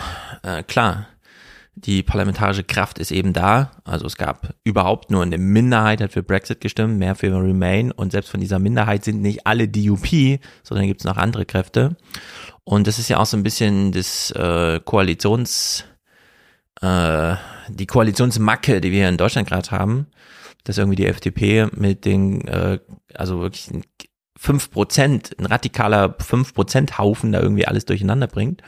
Und so hat sich die DUP hier auch in so eine Position gebracht, dass sie die ganze Zeit, das haben wir ja gesehen, in den Nachrichten betont war und hier und das Dormer Break und so weiter, das alles nur unter DUP zu gefallen. Und am Ende stellt man sich dort vor die Frage, warum eigentlich? Ist doch hier nur so, auch für uns nur eine marginale Partei, warum wird die eigentlich immer so historisch aufgeladen? Wir hatten diese Sache, dass er vorhin gesagt hat, ne, die hätten ja mehr als 30 Leute durch alle Unionisten in dem Parlament. Ja. Damals schon gesagt, ich hatte da schon gesagt, ja, das ist nicht die UP. Ähm, du weißt nicht, was die anderen Unionisten machen. Genau. Vielleicht sagen die durchaus, wir sind damit zufrieden und ihr kriegt hier unsere Stimmen nicht. Das ist, das ist alles, ähm, wir sehen hier die, wir sehen hier so ein bisschen die, die britische Variante von Hauptstadtjournalismus. Mhm. Ja? Es wird, es, es, es wird halt alles reduziert. Auf der anderen Seite muss man ihnen zugute halten, dass sie mit der Frau geredet haben und die im Fernsehen auftaucht, weil das würde in unserem Hauptstadtjournalismus nicht unbedingt passieren. ja, dass man damit jemand hingeht, der dann die, und dem und das sendet, dass jemand den Hinweis macht, ey, ne, also jetzt überlegt noch mal, wie hier das wirklich gelaufen ist. Mhm. Aber ähm, ne, das, das ist also die Frage, ob dieses Dormant Break nicht eigentlich so ein vergifteter Apfel ist, nach dem Motto, ja, ja, ihr habt das, das ist euer Zugeständnis. Und genau. Die, ne, äh, und die da, also es wäre halt schön, wenn sie darauf reinfallen, aber auf der anderen Seite wird Sunak das so oder so durchdrücken. Weil er hat. Vermutlich, ja. Er hat keine Wahl und dieses Gequatsche von wegen, ja, wir brauchen da jetzt diese Regierung und wir, wir müssen da diese Regierung kriegen und so weiter. Die DUP schießt sich damit doch nur selber in den Fuß. Ne? Ja es gibt halt auch noch, es gibt da halt auch noch andere Optionen und dann werden die im Zweifel auch Probleme haben. Ja, Sinn Fein hat jetzt schon gewonnen. Sinn Fein ist auch die Stimme ähm, der, der, der jüngeren Leute. Ja? Mhm. ja, und sie haben eben, wenn man dann nachfragt, nicht nach, was wissen im Parlament, sondern was ist denn mit der Bevölkerung. Es gibt ja äh, eine Bevölkerung in Nordirland, die wahrscheinlich mit diesem grünen äh, Güterlieferpfad ganz zufrieden ist, dass man nämlich einfach sicher sein kann, ah ja, das wird hier ohne weiteren Zoll und so weiter, das Lidl ist registriert, der Supermarkt ist voll und das ist auch gesichert so. Denn da, worum geht's denen eigentlich? Hier wird von Büchereibüchern und Medikamenten erzählt. Let's get on. People want to be able to live their lives. They want to be able to have, you know, access to services. They want to have, whether that's large things in terms of, um, you know, pharmaceuticals. We have a son who has epilepsy. You know, we've had real trouble getting some of his medications. So you're looking at from that that end of the perspective, then, well, then down to something as simple as a library book. You know, they can't buy new library books or whatever. Ja, und jetzt ähm, zum Abschluss zwei Clips, aber der eine ist ein bisschen lang von mir betitelt, den muss ich also mal kürzen. Das mache ich jetzt mal schnell. Ähm, Sie reden mit jemandem aus dem ganz anderen Lager, der damals sehr dafür war, einfach ähm, ein zweites Referendum zu machen. Das ist natürlich jetzt vom Tisch. Aber ist man jetzt zufrieden mit dem, wie es ist? Also kann man nicht nur im Sinne von, was will eigentlich die DUP und so, sondern was will vielleicht auch die andere Seite? Ich versuche mal diesen Clip hier abzuspielen. Gina Miller ist da im Gespräch. Ja, zu langer Dateiname und ich kann ihn jetzt auch nicht auf die Schnelle ändern. Aber gut, wir, ähm, sie sagt, okay, ist irgendwie ganz gut, können wir machen. Der Schaden ist angerichtet, aber da müssen wir jetzt durch. Also Brexit ist jetzt eingepreist auf allen Ebenen. Selbst auf den größten Remain-Pfaden ist man jetzt der Meinung.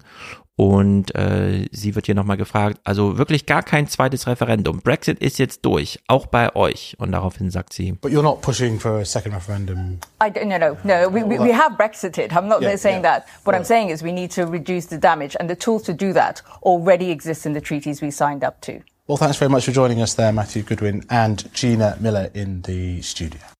Ja, wenn man also nicht nur politische Realität, sondern auch ideologische Verbohrtheit nimmt, würde man sagen, das Ding ist jetzt durch. Also die ähm, Remainer sind jetzt, nee, bloß keine weiteren Turbulenzen. Wir brauchen jetzt einen Frieden, einen Brexit-Frieden. Das, äh, das ist jetzt eine Regelung, mit der kann man leben, mit der leben wir jetzt. Und die DUP wird wahrscheinlich einen Teufel tun, jetzt da irgendwie ein Vorab-Ding und das nicht anerkennen und wie auch immer. Das, also das Problem mit Recht, mit diesen rechten Ideologen ist, das ist Nigel Farage genauso und so weiter. Ja dass sie immer noch alle dastehen und sagen, das hier ist nicht der echte Brexit. Ja. Und uns würde es nicht so schlecht gehen, hätten wir den echten Brexit gemacht und so weiter. Das ist ja hier nur, uns geht's ja nur so schlecht, weil wir den, den Brexit nicht richtig gemacht haben, ne? Ja. Also das klassische No True Scotsman Argument. Und ähm, die wirst du nicht los, ne? Und du hast halt, im Endeffekt haben wir das, ich habe das vorhin ja bei der DUP auch schon so ein bisschen gesagt. Das sind halt so Gruppen, die sind ewig gestrig. Die haben eine Ideologie und von der, und, und wenn du einen Hammer hast, sieht alles aus wie ein Nagel und bei, wenn, wenn du eine Ideologie hast, dann siehst, dann, dann ist nur dein Weg der richtige. Ja. Während halt jetzt die Remainer, ja, irgendwie sagen, ja, könnte, wir müssen jetzt mal hier irgendwie damit klarkommen und äh, Sinn Fein damals auch gesagt hat, ja, wir müssen jetzt hier mal irgendwie mit klarkommen. Ja, äh, und sogar Ian Paisley ja, äh, mhm. gesagt hat, nee, also das ist mir jetzt zu viel Blut vergießen und unter diesen Umständen, ja, mache ich das Good Friday Agreement. Ähm, das machen die alle nicht. Ja.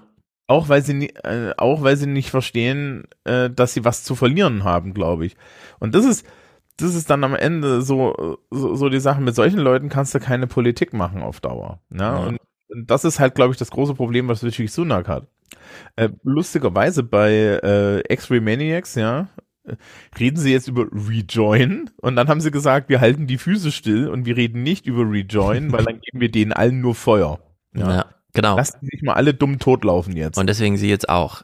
Nein, die Geschichte ja. ist geschrieben, wir machen das jetzt genauso, wie es auf dem Tisch liegt. Fertig, aus von unserer Seite. Also mal schauen. So, Starmer, Keir Starmer versucht hier so ein bisschen, die Umfragen sind ja grandios, gerade für Labour während Tory schon wieder nicht Existenz ist, irgendwo wahrscheinlich immer noch im einstelligen Bereich, waren sie jedenfalls wochenweise. Und ähm, Kirstama hat eine sehr wichtige Rede gehalten. Man versucht es uns hier mal zu erklären, aber ich finde, die Moderation ist so ein bisschen überladen. Aber mal gucken. Well, today, Keir Starmer began his campaign for the next election, whether it comes sooner or later, with a speech in Manchester announcing his five missions for government and immediately drew the ire of the left-wing campaign group Momentum for abandoning promises he made when running for a Labour leader in 2020, including introducing common ownership of energy, water and rail. That might not worry him unduly as he woos the middle ground. Sakir's mission-driven government, would he claimed, restore our ambition, raise our sights above the quick fixes. And he went on to say he wasn't concerned about whether the expertise comes from the public or private sector. He just wanted to get the job done. So, das finde ich in alles in allem richtig scheiße. Äh, so eine Rede zu halten, in der man sagt, ja, yeah, wir wollen gern regieren, wir machen so Mission irgendwas. Am Ende kann es aber auch der Privatsektor machen, sofern er es macht wir lassen uns gerne Angebote geben, wo wir einfach sagen, okay, dann halten wir uns weiter raus als Politik. das ist natürlich, äh, was ist das bitte für eine Ansage? Ist doch bescheuert. Es ist, ähm, es gibt, es gibt in Großbritannien diesen Spruch von Tony Blair, ja, ein, äh, ein Wahlvorsprung wie diesen zu halten ist eine Ming-Vase, ja, durch ein, durch, durch ein, durch einen Flur zu tragen mit glattem ja. Boden. Und das macht er hier. Also er erzählt nichts, erzählt gar nichts. Und ja. wenn du siehst, dass die einzigen, die damit irgendwie unzufrieden sind, Momentum ist, was ja ne, Ex-Corbin ist. Corbin, den sie übrigens gerade rausgekantet haben, ja. Mhm. Also, den, den mhm. sie ja nun wirklich, ja, da muss man ehrlich sagen, ja, okay, er macht das, glaube ich, strategisch gar nicht so schlecht. Das Problem ist halt, Keir Starmer hat ungefähr die Öffentlichkeitswirksamkeit eines schlecht getoasteten Stück Weißbrots. Ja. Und ähm, man hätte sich vielleicht irgendwie jemanden charismatischeren wün wünschen müssen. Ja, wünschen also, so, aber er ist halt da. Er lebt davon, noch nicht wechseln. einfach die Alternative zu dem ja, Scheißhaufen zu sein, den man da sieht seit einer Weile. Also er ist so ein bisschen, äh, wir, wir haben ja, wir machen ja immer so ein bisschen diesen Witz über Friedrich Merz, dass Friedrich Merz der Einzige ist, der nicht mitgekriegt hat, dass er, dass er nicht gewählt wurde, sondern übrig geblieben ist. Ja. Und Keir Starmer ist halt im Endeffekt schlicht und ergreifend, ähm, ja, er ist die Alternative zum Alternativlosen. Mhm. Ja, also mein Rishi Sunak ist schon so, ja, äh, man sollte das nicht vergessen, Rishi Sunak ist der Typ, der gegen die Tante verloren hat, die die Wirtschaft kaputt gemacht hat, und der dann ohne dass es nochmal eine Abstimmung gab, auf den Posten gesetzt wurden, weil man niemand mehr hatte, ja. Also genau. Äh, es weiß keiner bei den Tories, wer jetzt irgendwie auf Rishi folgen sollte, ja, weil die, weil die selber das nicht wissen, ja. Also wenn man dem, weiß ich nicht, eine Handpuppe von Kermit dem Frosch gibt, wird, wird das wahrscheinlich eher, also als Premierminister durchgehen, ja. So, und Keir Starmer ist halt die Alternative und ja, das ist halt so ein Anzugträger, ja. Also. Genau, wir hören mal in seine Rede rein. Ähm, wir können ja kurz den Zeitgeist abbilden, indem wir sagen, also in Amerika ist es gerade der Inflation Reduction Act, wo der Staat also einfach sagt, wir handeln jetzt mal so krass, dass wir sogar die EU-Kommission und so weiter alle gegen uns aufbringen, weil da einfach in Amerika plötzlich zu viel Federal Government irgendwie Politik macht. Und das ist ja eine sehr sonderbare Position, insbesondere dafür, dass man da eigentlich auch schon im Wahlkampf ist gegen diejenigen, die sagen, wir brauchen gar kein Federal Government und so. Und die EU-Kommission selber gerade überlegt, wie weit können wir eigentlich unser Handlungsvermögen treiben. Okay, wir müssen uns selbst verschulden, dann steht irgendwie der deutsche Finanzminister dagegen. Wenn wir nicht Christian Lindner in Europa hätten, hätten wir ja schon längst einen Gegenentwurf zum Inflation Reduction Act und wir hätten hier irgendwie, keine Ahnung, 400 Milliarden Euro mobilisiert über die EU-Kommission. Aber, aber das ist zumindest der Zeitgeist. Und Starmer steht dann vor der Öffentlichkeit eines wirklich geschundenen Landes und, naja, schläfert sie alle so ein bisschen ein. Every region and nation of the UK must be heard. But we have to come together. National missions for national renewal the fastest growing economy in the G7, a clean energy superpower, public services that lift us up, a mission driven government that will end sticking plaster politics, will unlock the pride and purpose that is in every community, will give this country its confidence, its hope, its future back. Now is the time for us all to be part of something bigger and to say with one voice, why not Britain? Thank you. Sehr gutes Finale dieser Rede. Ähm, naja. Ich wollte gerade fragen, haben die dann, nachdem der Buchhalter da gewesen ist, auch noch den Chef der Labour Party reden lassen? Ja, also es ist wirklich, es ist grotesk. Natürlich. Und, und, jetzt, und wer hat denn sich das mit ausgedacht? Mit Five Missions for Britain. Ja. Was ist denn das für ein Quark? Ja. ja. Die dann nur hinstellen und sagen, pass mal auf, Kinder, ja, wir haben nichts zu essen, wir haben Inflation, es ist alles scheiße und ich werde es jetzt besser machen. Wählt mich. Ja.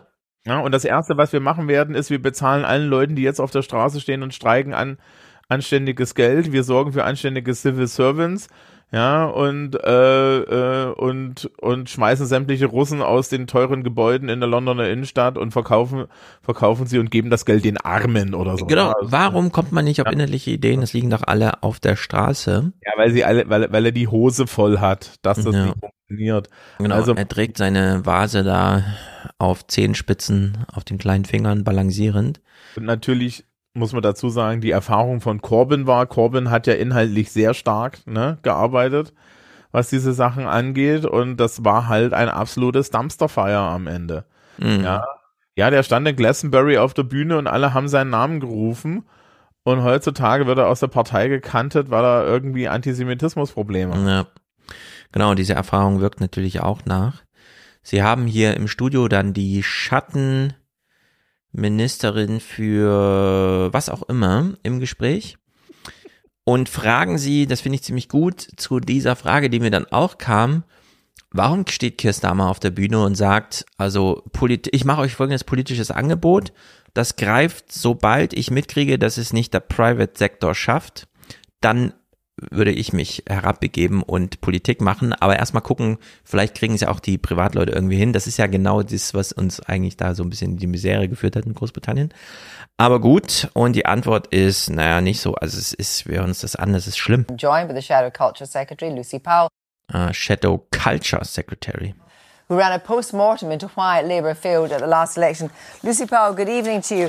In this mission-driven government, basically Keir Starmer is saying he doesn't care if investment or expertise comes from the public sector or the private sector. He's agnostic about who delivers.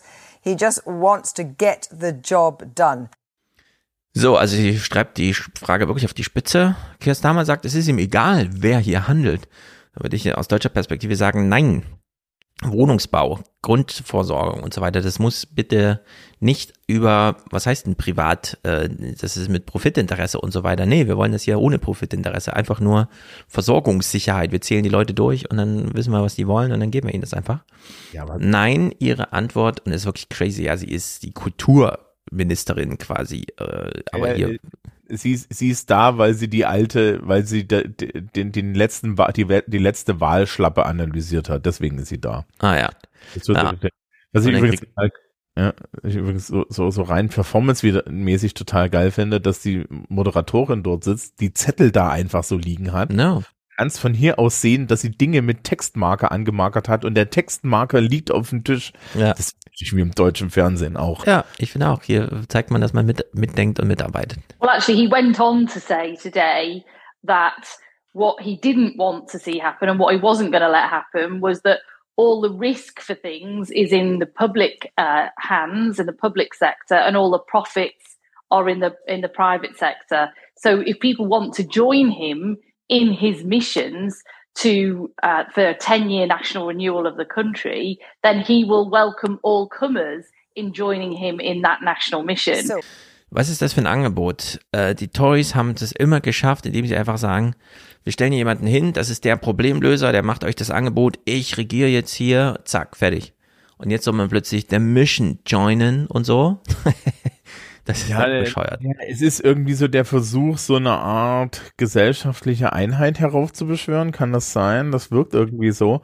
Ja, aber dann halt auch zu sagen, ja, nein, nein, wir machen jetzt mal, also sie sagt ja was Wahres, ne, dass man jetzt versucht, dass man doch mal bitte nicht die Kosten äh, ver, äh, vergesellschaftet und das Risiko, also das, das Risiko vergesellschaftet und den Profite mhm. privatisiert.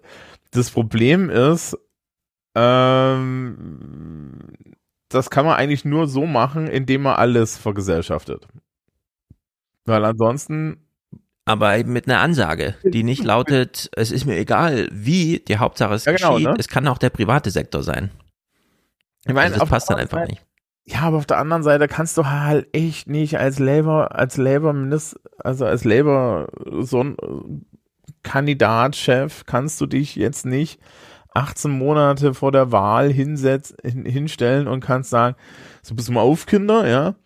Wir, wir, wir, würfen, wir werfen diesen inkompetenten Flachchef von der, von der Royal Mail raus. Diesen Typen von der BBC kannten wir auch, der das, der das Programm kaputt macht. Wir bezahlen das hier wieder alles anständig. Hier kriegen alle Leute anständig Kohle. Und ja, das bezahlen wir alles, das bezahlen wir alles, indem wir säckeweise in einer Inflation Geld, äh, Geld drucken. Ja, ähm, und ähm, ja, äh, und zum, zum Arbeitsminister machen wir Mike Lynch oder so. Das kannst du halt einfach, einfach in der Öffentlichkeit in dem Land auch nicht mehr sagen. Ja. Was und damit ist die Niederlage eingestanden für Labour. Naja. Ich sagen. Nee, der, der wird schon gewählt. Der wird schon gewählt. Und dann nee, ich halt meine jetzt so die ideologische Niederlage. Man hätte ja auch äh, schon über Jahre jetzt für so einen Zeitgeist sorgen können, indem man durchaus sagt, wir regeln das mal für euch. Wir sind der Kümmerer. Ja, aber das war halt, das war, naja, das Problem ist halt ein bisschen, die Position fehlt dir. Du hast ja. halt hier Starmer und das ist eher so die FDP-Variante von SPD, ja. Und du hast auf der anderen Seite dann solche Leute wie Corbyn. Und dazwischen hast du nicht wirklich noch so ein Angebot. Ja. Vielleicht Angela Rayner, aber. Mh. Mm. Ja.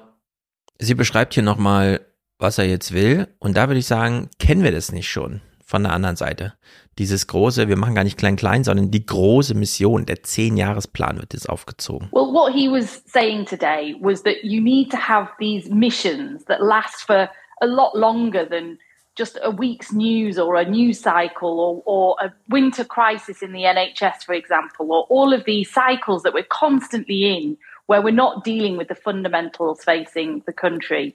And you need to have a long term mission a clear goal you want to achieve.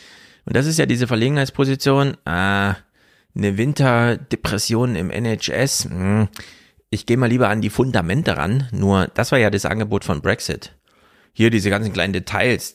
Glaubt mir, alles an allem ist die EU schuld. Wir müssen da raus. Und das ist so eine große Mission. Und ich finde nicht, dass Großbritannien das gut gelungen ist, da durchzukommen, zu sagen, ja, der ganze Kleinkram interessiert uns nicht. Nee, man könnte jetzt auch mal wirklich rangehen und sagen, wir haben jetzt gesehen, wie NHS funktioniert. Wir lösen das Problem jetzt mal, dass hier nicht mehr acht Millionen Leute auf einer Warteliste stehen für irgendeine Behandlung.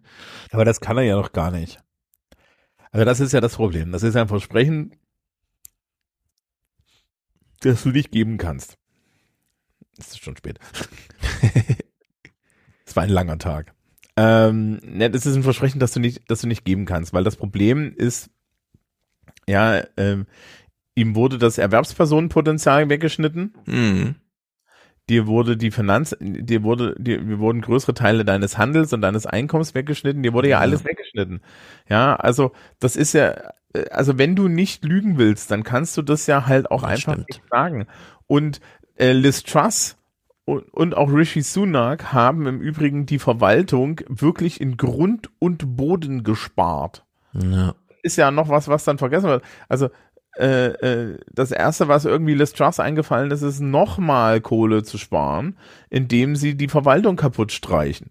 Ja, also es, mhm. es gab da schon so Witze, dass im Endeffekt es einfach dann Ministerien gibt, wo, wo wirklich keiner was weiß. Und dann hast du noch solche Leute wie Suella Braverman, die Innenministerin, ja, die jetzt gerade wieder so einen Skandal noch an der Hacke hat, weil da halt die ganze Zeit Migranten in irgendwelchen, in, in irgendwelchen, in Anführungsstrichen, Gefängnislöchern sterben, mhm. ja, weil sie sich nicht kümmert und so. Und die forschen gerade alle furchtbar am rechten Rand mit irgendwie Ausländerfeindlichkeit und so.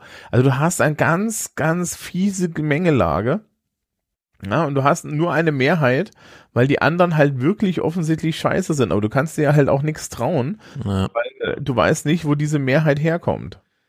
Ja, das ist ein echtes Drama. Jetzt stecken alle im selben Brexit-Boot. Und klar, wir haben ja noch vor Augen im Ohr, wie Liz Truss Hand vorgestellt hat als neuen Chancellor, der dann erstmal meinte, ja, jetzt wird erstmal 20 Prozent gespart. Das war ja seine Zahl, die er da irgendwie, es muss jetzt alles nochmal zusammengestrichen werden.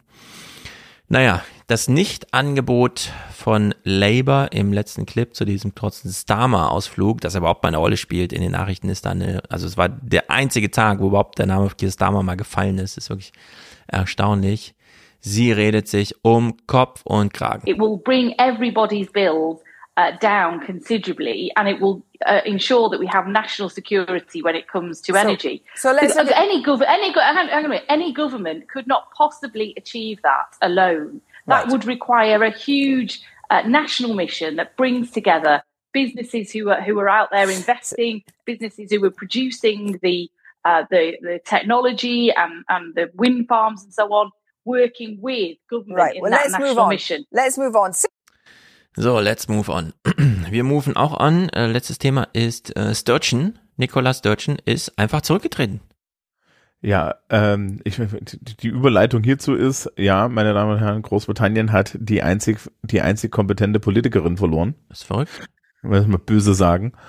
Ähm, ja, aber also nur kurz hier, das mit diesen Missions und Missions. Also, sag mal, also wer trifft noch mal die Entscheidungen für, für so eine Gesellschaft und für so ein Land?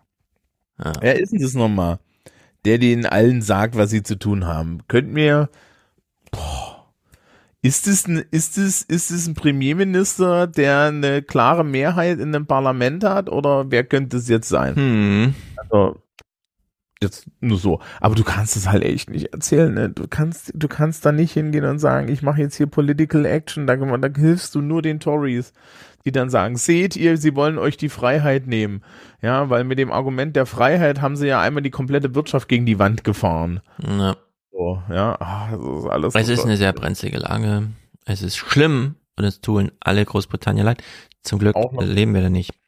Ohne Nicolas Sturgeon. Genau, und jetzt ist auch noch Nikolaus Dörtschen weg. Vorher machen wir aber unsere kleine Unterstützerpause und dann gucken wir uns das nochmal an. Das ist wirklich ein Rätsel. Ich habe es nicht ganz verstanden und es kam ja auch ganz unerwartet. Naja, bis gleich. Unser kleiner Moment Dankbarkeit, Aufmerksamkeit, Wachsamkeit. Letzter Aufruf für den Alias Express. Die Fahrkarten bitte. Wer hat denn hier gebucht? Ah, Mulles hat gebucht. Er schreibt, huhu, hihi. Das würde man im Chat natürlich unter Qualitätsgesichtspunkten sofort rauskürzen. Hier als Präsentator Meinung ist das gestattet. NFT ist vergeben. Äh, verlinkt sagt man ja nicht, sondern platziert. Hier im Video. Video für immer, solange es YouTube und so weiter gibt. Sehr gut, Mulles. Wir alle grüßen dich, denn du bist stellvertretend für sehr viele hier heute mit Ermöglicher. Sitzt, bist quasi der Ermöglichungsminister dieses heutigen Podcasts. Wir nennen es Präsentatorschaft. Außerdem mit vorne auf der Brücke Pascal, 42 Euro, damit Produzent. Er verweist auf Ayas Fernsehpodcast. Sehr gut. Ich sag Dankeschön. Wir sagen Dankeschön. Klaus ist hier zu nennen. Anna Ihr monatliches Danke ist hiermit angekommen. ABWA Dominik. Was heißt ABWA? Ich weiß es nicht. Wusste ich es schon mal? Habe ich es vergessen? René sagt bitte weiter so mit Liebesgrüßen aus Darmstadt. Das ist ja nicht weit von hier. Man könnte mit dem Fahrrad hinfahren. Christiane sagt, toller Podcast. Wir sagen danke dafür. Danke für eure Unterstützung. Mm, Tanja grüßt aus Österreich. Wir grüßen nach Wien und hoffen dann endlich mal auf ein Wiedersehen. Das ist ja unglaublich lang. Peter sagt Danke. Ulrike und Paolo, mein monatlicher Beitrag zur politischen Bildung. Sehr gut, ist hiermit ausgeliefert. Johanna für ihren Platz im Raumschiff. Den können wir ihr mitgeben. Marius hat einen Dauerauftrag. Andreas sorgt hier für Planungssicherheit. Das ist sehr gut. Eckart hat ein Monatsticket. Und Matthias sagt, bester Podcast der Welt. Der ganzen Welt? Kennst du alle Podcasts? Es gibt nämlich ganz schön viele. Aber vielen Dank. Tobias grüßt kommentarlos. Tino schickt einen Fernsehbeitrag. Ich möchte heute Danke sagen. Für den sagen wir Danke. Danke an alle Medien unseres Landes. An alle Medien dieses Landes. Philipp sagt Danke, Stefan. Ich sage Danke, Philipp. Thomas unterstützt per alias Dauerauftrag, so wie er schreibt. Susanne Johann liebesgrüßt aus Köln. Danke für eure Unterstützung. Ähm, Jonathan sagt einfach Liebe. Danke Ihnen, Herr Zamperoni. Und Timo bleibt kommentarfrei. Er verweist auf den Ayas Fernsehpodcast, sowie Julian auf den Ayas Pod. Sebastian, grüße dich. Thomas und Susanne Hadong kommen nach Berlin mit Wolfgang. Ja, irgendwann kommen wir bestimmt mal nach Berlin und vielleicht sogar gleichzeitig. Und wenn wir dann auch noch Publikum suchen, dann sagen wir Bescheid. Jan unterstützt. Äh, Daniel sagt, keep casting. Okay, wir keepen hier casting. Michel, for the good of the realm. Heißt es so? Realm, sagt man so? Und was ist überhaupt mit Realm gemeint? Haben wir hier so ein Digital Real Estate Realm, den wir irgendwie beherrschen? Erik, Grüße an dich. Jens für den Ayas Podcast, hiermit angekommen. Sascha, Fernsehpodcast, Rundfunkgebühr. Das ist natürlich gut, denn wir alle müssen unsere Demokratieabgabe zahlen an die einen oder die anderen. Alexander, Monatsticket alias Train, damit ich auch weiterhin großartige Podcasts auf der Fahrt zur Arbeit hören kann, also ganz uneigennützig. Ja, das ist sehr uneigennützig. Alexander, ähm, Frank kommt danach. Simon Emanuel, Fernsehpodcast, sagt er. Caroline hat ein Podcast-Ticket gekauft, hiermit ausgestellt. Moritz unterstützt mit einer Monatskarte und Christoph will die springend klingende Münze. Wohlan, Kutscher. Spanne er die Pferde ein und spute sich, denn springend klingt die Münze. Vitali hat sein Monatsticket zum Outer Space. Und im Raumschiff kriegen alle Kinder eine Rolle Backpapier zum Spielen. Ganz genau, so funktioniert's. Thomas, Daniel, Peter, Maren, Stepjan, Ludger, Kai, kreativen Beitrag zum Chaos. Also wir sortieren ja auch ein bisschen Chaos, gerade in diesen britischen Sachen. Ähm, Marcel, sehr gut. Moritz, Dauerauftrag ab Mai 2021. Das ist ja schon ziemlich lang. Übersehen wir hier noch irgendwelche Frauen, denen wir besonderen expliziten Dank schuldig sind. Urla zum Beispiel. Sehr gut. Wir danken hier allen weiteren ungenannten Unterstützern dieser kleinen Podcast-Produktion und kehren in selbige zurück.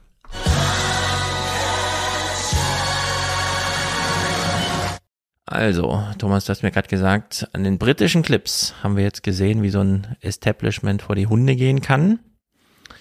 Und jetzt reden wir über den Rücktritt von Nicola Sturgeon, was natürlich das alles nochmal verschärft. Ja, naja, sie gilt, also ich würde schon sagen, dass sie die beste Politikerin ist. Allerdings ist sie halt auch eine Ein-Themen-Politikerin. das stimmt. Aber in der Hinsicht. Ich meine, mit diesem einen Thema haben wir ja alle so ein bisschen sympathisiert. Kennt man ja. Wozu braucht man einen König? Braucht man nicht. Wir sind alle Republikaner. Und warum gehört Schottland? Wieso sind die da so untergeordnet? Die haben doch auch eine eigene Fußballmannschaft. Stimmt. Und Sendungseröffnung am Tage. Es war also der 15. Februar.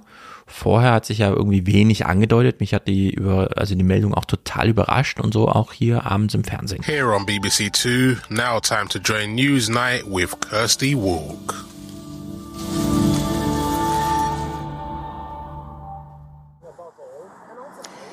After eight years as First Minister, Nicola Sturgeon has resigned. What does it mean for Scotland, the case for independence, and the constitutional foundation of the United Kingdom? So, man sieht die erste Reaktion. Es wird nicht aus dem Studio in London berichtet, sondern man ist schnell hochgefahren. Mhm. Dort auf, ja, im Freien. Gut. Ist das? Zu zeigen, dass man da ist. Also, äh, man hat es ernst genommen, das Thema. Und. Wunderschöner Parlamentssaal. Das war das Parlament in Edinburgh? Ja. Ah, sehr äh, gut. Aber, aber das, also der Parlamentssaal, der ist wirklich toll. Und hat irgendwelche Bauprobleme gehabt, aber ja. Ähm, ja, naja, also sie, sie ist, sie, sie, sie ist gegangen. Ich ganz interessant finde, ist, es geht dann gleich irgendwie um die Verfassung. Mhm. Okay. Es geht um relativ viel, denn sie ist so eine Art, äh, also sie ist so geschichtsträchtig und war so lange im Amt dort, dass sie gleich Unklarheiten hinterlässt, auch struktureller Fragen. Ähm, die Moderation zu ihrem Rücktritt äh, oder was dazu führte, ist auch so ein Themenrundumschlag. Also da scheint sich einiges angestaut zu haben. Good evening from Edinburgh. For many here in Scotland, Nicola Sturgeon's resignation as the country's longest-standing First Minister came as a shock. But for others in the SNP, is less of a surprise. After the grueling years of the pandemic, where she was generally judged to have been sure footed, she's faced criticism both for her style of leadership, which some say has not been collegiate, and most recently, her handling of the trans debate in Scotland, specifically the Gender Recognition Reform Bill, which the Prime Minister Rishi Sunak has now attempted to block. So, also alles auf einmal und ähm, ihr ein Thementhema ist eben keins derzeit. Es steht keine Unabhängigkeit äh, im Raum. On the question of a second referendum, she's always put legality first, and at the moment there is no route beyond the agreement of Westminster for a new vote. But after eight years in the public eye as First Minister, and some would say the eye of the political storm, she's indicated today that she can no longer give the job everything she has. So, Und jetzt wird sie uns so ein bisschen historisch vorgestellt. Und ich habe gedacht, oh, das ist aber cool. Das kennt man sonst nur von Andrea Nahles zum Beispiel. This is the end of a remarkable political era. Let's finish with a few, uh, few brief points from the floor. First of all, the woman in black. Nicola Sturgeon always had a laser like focus on her political career, a true believer in independence since her teenage years. We already have a Tory free Scotland. What we need now is a totally free Scotland. Right, let's just uh, take care. She learned the ropes chiefly from Alex Salmond, and in 2007 she became the Deputy First Minister. It was a long apprenticeship. Seven years. Ja, also sie war sieben Jahre Vize und dann seitdem, wenn sie 2007 begann, also nochmal acht Jahre hinterher oder so, jetzt Regierungschefin und hat aber schon im Teenageralter damals für Aufruhr gesorgt, in irgendwelchen Fernsehdiskussionen sich zu Wort gemeldet. Das ist nicht schlecht. Ja, der hat sich dann mit Alex Salmond dann auch noch irgendwie überworfen. Ich weiß gar nicht, was da dahinter steckt. Ähm, er ist ja, der, er ist ja dieser große Independence-Mensch gewesen. Ne? Also das, das 2014 Referendum ist ja sein Ding. Ja. Und die SMP hat ja eigentlich immer diese Basis gehabt, ne? Scottish Independence, Scottish Independence. Hm, es ist eine bittere Ironie der Geschichte, dass der Grund, warum sie ihre Unabhängigkeit am Ende ja nicht gekommen haben, so was so immer angegeben wird, hauptsächlich diese Sache war, ja, dann wären wir ja auf der EU draußen, nur um zwei ja. Jahre später aus der EU rausgenommen zu werden. Und jetzt keinen Weg zu haben. Also ich glaube, die hatten dann irgendwie vom Supreme Court nochmal geklagt. Sie hatten irgendwo, ja, also sie hatten irgendwo nochmal geklagt, dass sie, dass sie doch ein Recht auf ein Referendum haben und das ist jetzt irgendwie noch am Laufen oder gescheitert oder irgendwie so. Mhm. Aber dieses, dieses dieses Independence-Thema ist jetzt halt auch schwierig. Ja, weil du kannst es mit den aktuellen politischen Sorgen und den aktuellen Sorgen der Menschen überhaupt nicht verknüpfen. Das ist halt nicht da, ne? Wir haben Inflation, wir haben irgendwie Wirtschaftszusammenbruch, bla bla blub, ne? Und alles ja. mögliche. Ähm, natürlich kann man die ganze Zeit auf Westminster zeigen und sagen, Westminster sagt, ja. Aber das hilft dir halt auch nicht. Ja. Genau. Es ist ein Schicksal, das über Schottland hineinbrach, ähm, obwohl man es thematisiert hat. äh, was eben bei ihr dann auch das Lebensthema wurde. Schotten-Exit, ja, aber EU Where Remain. Nicola Sturgeon made her mark was over the EU referendum. She spearheaded the campaign for Remain and saw Scotland deliver an overwhelming vote to Remain, 62% in favour. This provided an opportunity for her to campaign for and promise a second referendum. Scotland faces the prospect of being taken out of the EU against our will. Und das ist ja interessant, denn das hat sie ja in fortwährende Kampagne gebracht. Zuerst 2014 Schottenreferendum, dann zwei Jahre später Brexit und so weiter. Das sind also Dauerwahlkämpfe, in denen sie sich da irgendwie verdient und für viel Aufmerksamkeit gesorgt hat, was eben jetzt auch zu solchen Einschätzungen hier führt. The thing that she loves, the thing that she's passionate about is Scottish independence. It's always been the focus, it's always been her love. That's why she came into politics. But there's criticism of the way she handles government. She doesn't consult well. She doesn't really listen to her cabinet. She's got a very small group of people around her. And what she tends to do is really live from one press conference to the next. Very good at making announcements, pronouncements, very good in communication, but she's not good at all at thinking through promises and commitments. She's, in other words, a much better campaigner than she is as, as a, someone who governs Scotland. Hm. Mhm. Das kam mir vorhin schon im Chat. Das ist wahrscheinlich wahr und das Problem ist, du kannst es halt auf Dauer nicht halten, ähm, weil das ist, also man könnte ein bisschen sagen, sie ist so der Anti-Scholz. Ja. Ja, so. so. Naja, ich meine, äh, sehr viele Männer in Großbritannien äh, machen auch so Politik, haben wir ja gesehen. Ja. Boris Johnson und so weiter. Sehr gute Wahlkämpfer und dann so ein bisschen, ja, wie regiert wird, weiß man nicht, viele Partys und so. Und vielleicht äh, ist auch blöd, dass hier ein Mann so über sie urteilt. Es Mhm. war jedenfalls auch mit ein Thema, die ganzen Gender-Fragen, die da thematisiert waren, äh, eingesetzt, dass er für Liberalisierung sorgte und wie auch immer, steht ja da auch noch zur Debatte. Und äh, hier ist ein kleiner Exkurs zu einer kommenden Reportage im Fernsehen, die das BBC Newsnight Team macht zum Thema Social Media für Frauen, insbesondere in der Politik.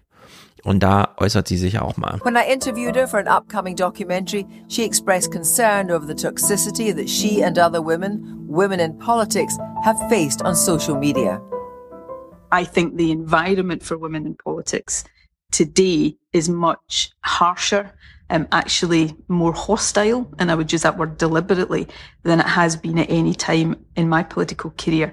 Social media provides a vehicle for the most awful abuse of women, uh, the misogyny, sexism, threats of violence, sexual violence that women who put their heads above the parapet are subjected to is making it, I think, much harder to encourage women that it's something worth doing.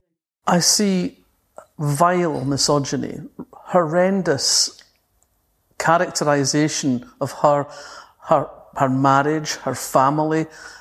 Everything about her is just seems to be available for vitriol. Ja, also inwieweit man da überhaupt professionelle Politik noch machen kann und verkaufen kann. Und dann jede Art von, und Wahlkämpfe gehen nun mal einher mit so einer Art von Aktionismus, der so ein bisschen über die Stränge schlägt und dann auch zu Provokation, Gegenprovokation führt und so. Dann hat man es plötzlich mit so einer Gemengelage zu tun, die unter den Boris Johnson jedenfalls nicht leiden musste. Ich glaube, das kann man sagen. Und im Finale fragen sich nun, wie geht's denn jetzt weiter mit dieser schottischen Unabhängigkeit? Gibt sie überhaupt noch? So, it's perfectly possible that Nicola Sturgeon will take some time away from Scotland after such an intense period in power. No matter where she goes, it's hard to imagine that she will not still have a laser like focus on prosecuting the case for Scottish independence. So, und dann diese Frage, wenn sie geht, nach so vielen Jahren. Das war ja bei Merkel und so in Deutschland immer nicht so ein Thema. Die CDU, ja, die hat sich dann irgendwie schon selber wieder aufgebaut. Es musste nicht Merkels Nachfolgerin mit Kramp-Karrenbauer sein oder so. Irgendwie findet sich da schon ein Weg. Das scheint hier äh, in Schottland ein bisschen anders zu sein. Insbesondere, also seit Tony Blair haben die überhaupt erst diese Art von Regierungsparlamentarismus und so. Das ist das achte Parlament und so. Also sowieso eine relativ war, strukturell junge Angelegenheit. Ich war 2004 in Schottland im Studium. Und da war Scottish Politics, habe ich gemacht. Und da waren sie, glaube ich, in der zwei, im zweiten oder dritten Parlament. Hm. Ja, also Ja. es war alles sehr frisch. Also das bedeutet, da ist immer noch alles sehr frisch, da muss man sich jetzt erstmal neu organisieren. Nicola Sturgeon's exit comes just a month before the party is supposed to be hosting a special conference to discuss its future strategy on independence and whether the general election will be used as a de facto referendum. But her exit calls into question whether this conference will still happen, as the leadership contest is the focal point of what happens next. So, und sie hat einen Stellvertreter, Keith Brown. Der hat das auch erstmal einfach so erfahren, dass er jetzt wahrscheinlich erstmal Chef ist. Well, I'm joined now by the Deputy Leader of the SNP, Keith Brown. Good, Keith Brown, good evening. When did you know that Nicola Sturgeon would resign today? I knew for certain yesterday. Uh, obviously, there's been talk before then, but I knew for certain yesterday she would declare today. And what reasons did she give you? Well, you heard from her. She's best to explain this herself. She said that she's been affected by the pandemic to a greater extent than she realised. I think that's true of many people, but not many people had the same role, the same responsibilities that she had. And she's assessed it for herself. She thinks this is the best time for the party and for herself. And I respect that decision. Ja, und der Kampf, na, da wird jetzt, jetzt weiter improvisiert. March the 19th is when you're due to have a conference on the future of your strategy on independence. Stephen Flynn, the new leader at Westminster, has called for that to be cancelled. Would you like it cancelled? Well, he's also said that's a decision for the NEC, and it will be a decision for the NEC. But what about you? Would you like to see it? I I would, paused? I would uh, like the NEC to take that decision. And the SNP, we have that democratic basis that the NEC, duly elected, would take such decisions. But it is right to say, as Nicola herself said, this is a huge decision, but it's worth bearing in mind why we have to make this decision. The UK government said after the referendum last time it would respect Scotland's right to move on to independence if that's what it chose. It's now reneged on that, and that's why we're in this decision, uh, having to make this decision, because of the anti-democratic nature of the UK government. You might call it the anti-democratic nature of the UK government, but it is the law. Uh, Westminster can grant you or not grant you a referendum. There's no other way. Uh, but I just remind you, the Smith Commission, which the UK government signed up to, I know they've signed up to many things during Brexit, then they immediately reneged on it, but that's their problem. But they agreed at that time, all parties agreed Scotland should be able to move on. Self-determination means you don't wait for somebody else's permission, you have the ability to choose for yourself, and that's all we're arguing for. Das bedeutet ja, äh, die haben jetzt seit äh, 25 Jahren oder so überhaupt den ersten Parlamentarismus. Der wird nun dominiert von der SNP, die immer auf Unabhängigkeit ging. Ja, wobei ähm, das, das Wahlsystem eigentlich gebaut wurde, damit Labour gewinnt und Labour hat am Anfang auch gewonnen. Ja.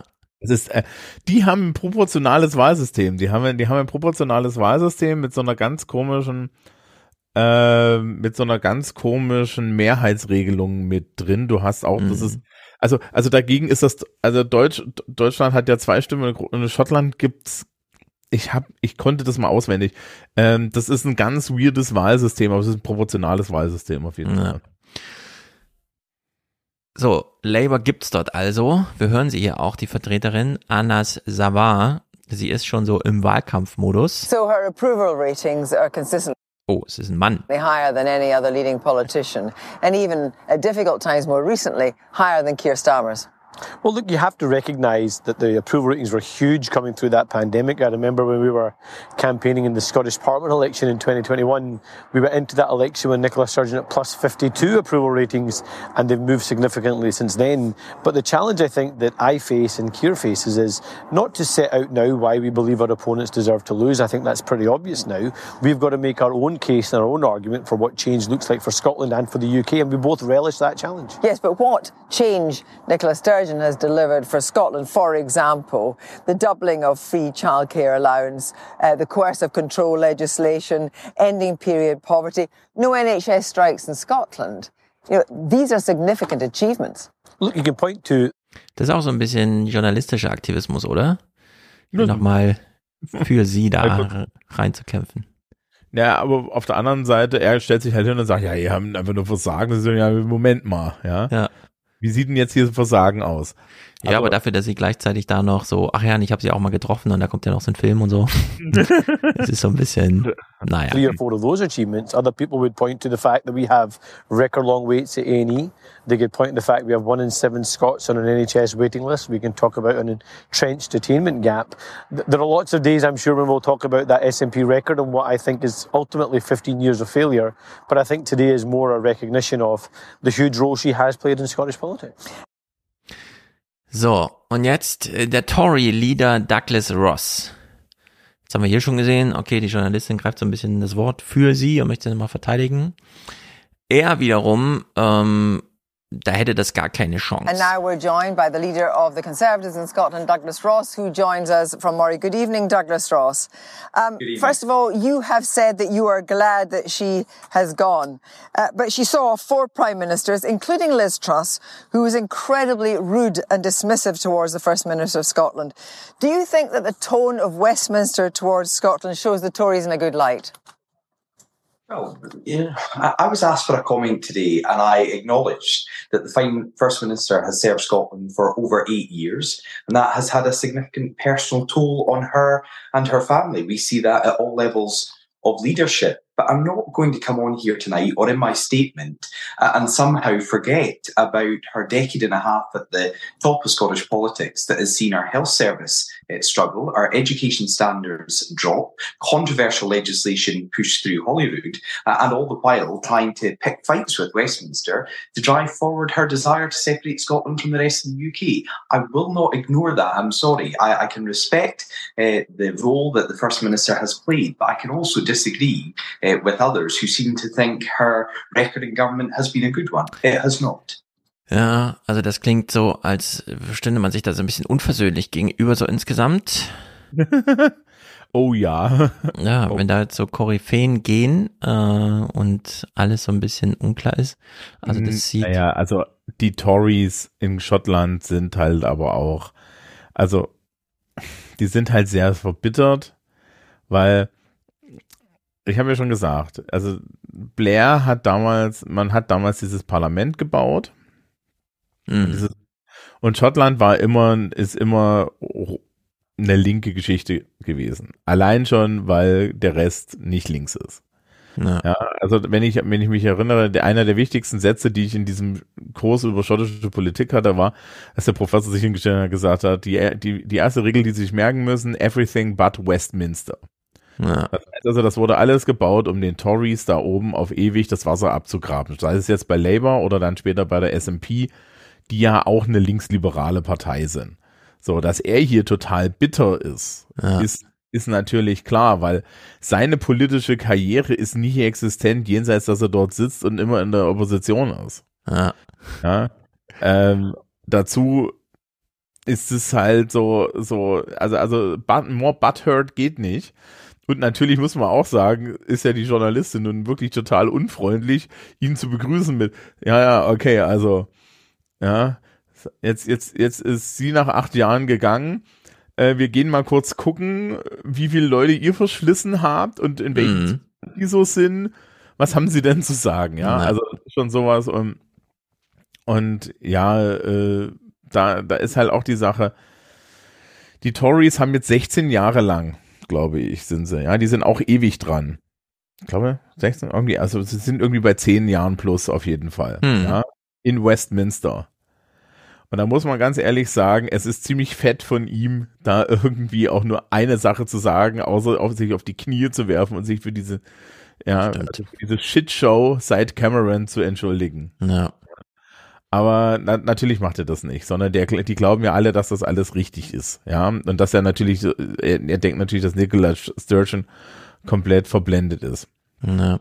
Oder dass die SMP das so und so total falsch macht, weil man müsste ja einfach nur das machen, was wir auch in England gemacht haben und dann wäre ja alles total geil. Ja, also, und jetzt- noch kaputter, weil der NHS ist nämlich noch kaputter in England. Mhm. Jetzt haben wir ja eben besprochen, wie Nordirland so ein bisschen gerettet wird über die Anbindung an Irland, also dass da einfach andere Regeln gelten und die EU auch Zugeständnisse macht. Das ist natürlich in Schottland jetzt alles nicht gegeben. Schottland ist, wie Stur- Sturgeon sagte, dem Lauf der Dinge ausgeliefert, keine EU-Mitgliedschaft und eine ähm, ja, Mitgliedschaft bei der im Commonwealth, dass man oder im, im Großbritannien, dass man so sich fast mehrheitlich nicht wünschte. Es war ja knapp. Und angenommen, man hätte jetzt ein unabhängiges Schottland. Hier wird mal so ein bisschen perspektivisch äh, die ökonomische Entwicklung hinsichtlich Staatsverschuldung, also hat man überhaupt noch Möglichkeiten, sich zu finanzieren und so weiter durchge, durchgenudelt. And here's the IFS estimates for a hypothetical independent Scotland. As you can see, the picture is worse for Scotland today, around £3,000 per head, though the deficit gets better than for the rest of the UK next year, reflecting the impact of those higher energy tax revenues. However, thereafter, as the IFS assumes energy prices come down, North Sea production continues to decline, and we all move away from fossil fuels, the gap between the UK and Scotland expands so that by 2028, Scotland's deficit is back to £3,000, triple the size of the UK's. Ja, man hat eine düstere Aussicht. Schottland kann eigentlich nur Öl verkaufen und jetzt wenden wir uns alle vom Öl ab. Also ich sehe die Perspektive nicht in den nächsten vier Jahren, dass das irgendwie so kommt wie hier prognostiziert, aber damit ja, auch entsprechende Entwicklung des Staatshaushalts. Tja. Also das finde ich auch ein bisschen weird. Vor allen Dingen kann man natürlich, könnte man natürlich da, wo die Ölbohrinsel hin ist, auch, auch säckeweise Offshore-Windanlagen hinstellen. Ne? Zum Beispiel. Also, also Nordsee-Anbindungen sind jedenfalls nicht gerade äh, schlecht, sagen wir es mal so, da flächendeckend irgendwie für Hydrolyse oder was auch immer zu sorgen. Naja, Finale hier zum Thema, äh, wer folgt denn jetzt auf Sturgeon? Hier wird uns mal in ähm, äh, zum einen gesagt, es könnte durchaus jetzt zu einer konservativen Wende kommen. Du hast ja eben gesagt, es ist schon so eine linksliberale Regierung, aber mal gucken. To home politics. Tired of machine politicians who tailor their every utterance to polls and focus groups, prefer someone with real convictions. Well, the answers to those questions have been playing out awkwardly for Kate Forbes, the Scottish Finance Secretary, who's running to take over from Nicola Sturgeon as SNP leader. She's a devout churchgoer who believes it's wrong for children to be born outside marriage, rejects abortion and same-sex marriage. She's sticking by those views, even though some of those who initially backed her leadership bid are now withdrawing support. Tja, tolles ja. Angebot. Das habe ich irgendwie, ich habe das irgendwie zwischendrin gehört, dass das halt irgendwie so ein Unfall ist, dass da jetzt gerade diese Person dort ist und die dann dann halt auch äh, sie irgendwie so ein Argument hatten mit ja, naja, aber sie ist ja sie sie vertritt ja auch diese Partei und so und jetzt versuchen sie die irgendwie unter den Teppich zu kehren und jemand anders da herauszuziehen. Na, mal gucken, wen sie noch rausziehen. Hier werden sie uns mal im Schnelldurchlauf vorgestellt. So far a stuttering start in the race to find a new leader of the SNP. I practice the um, teachings of most mainstream religions, whether that's Islam, Judaism, Christianity, um, that marriage is between a man and a woman. The early favourite is in deep political trouble after a frank explanation of her faith-based, socially conservative views. Key supporters are saying it's over. The new front runner but the state of NHS Scotland under Humza Yousaf's stewardship will complicate his run. And the outsider Ash Regan, still awaiting her launch. Ja, scheint keine besonders dicke Personaldecke zu sein, so insgesamt. Mal gucken, ob sich Schottland überhaupt noch behaupten kann. Das Merkel-Phänomen? So ein bisschen. Und wenn man dann einer Partei ausgeliefert ist, dann ist es wie es ist. Und als finalen Clip kann man hier nur den Professor und Autor Gary Hassan spielen, der nochmal sagt, das mit der goldenen Generation schottischer Politikerinnen ist wohl vorüber. The SNP have had the advantage of a golden generation of politicians. Salmond and Sturgeon, obviously, but a whole host of other people as well, uh, lesser known maybe in UK politics. And that is coming to an end. It, has always come to an end. And what is significant here, I think, is that the failure under the Sturgeon leadership to grow and nurture the next ge- generation, with all the talent she had, with all the communicative skills that we all know, she she either consciously or unconsciously, in a way, probably a mixture of both, failed to grow that next generation. And this contest is uh, with you know three candidates who, you know, they're not the greatest in terms of qualities, though they all have qualities.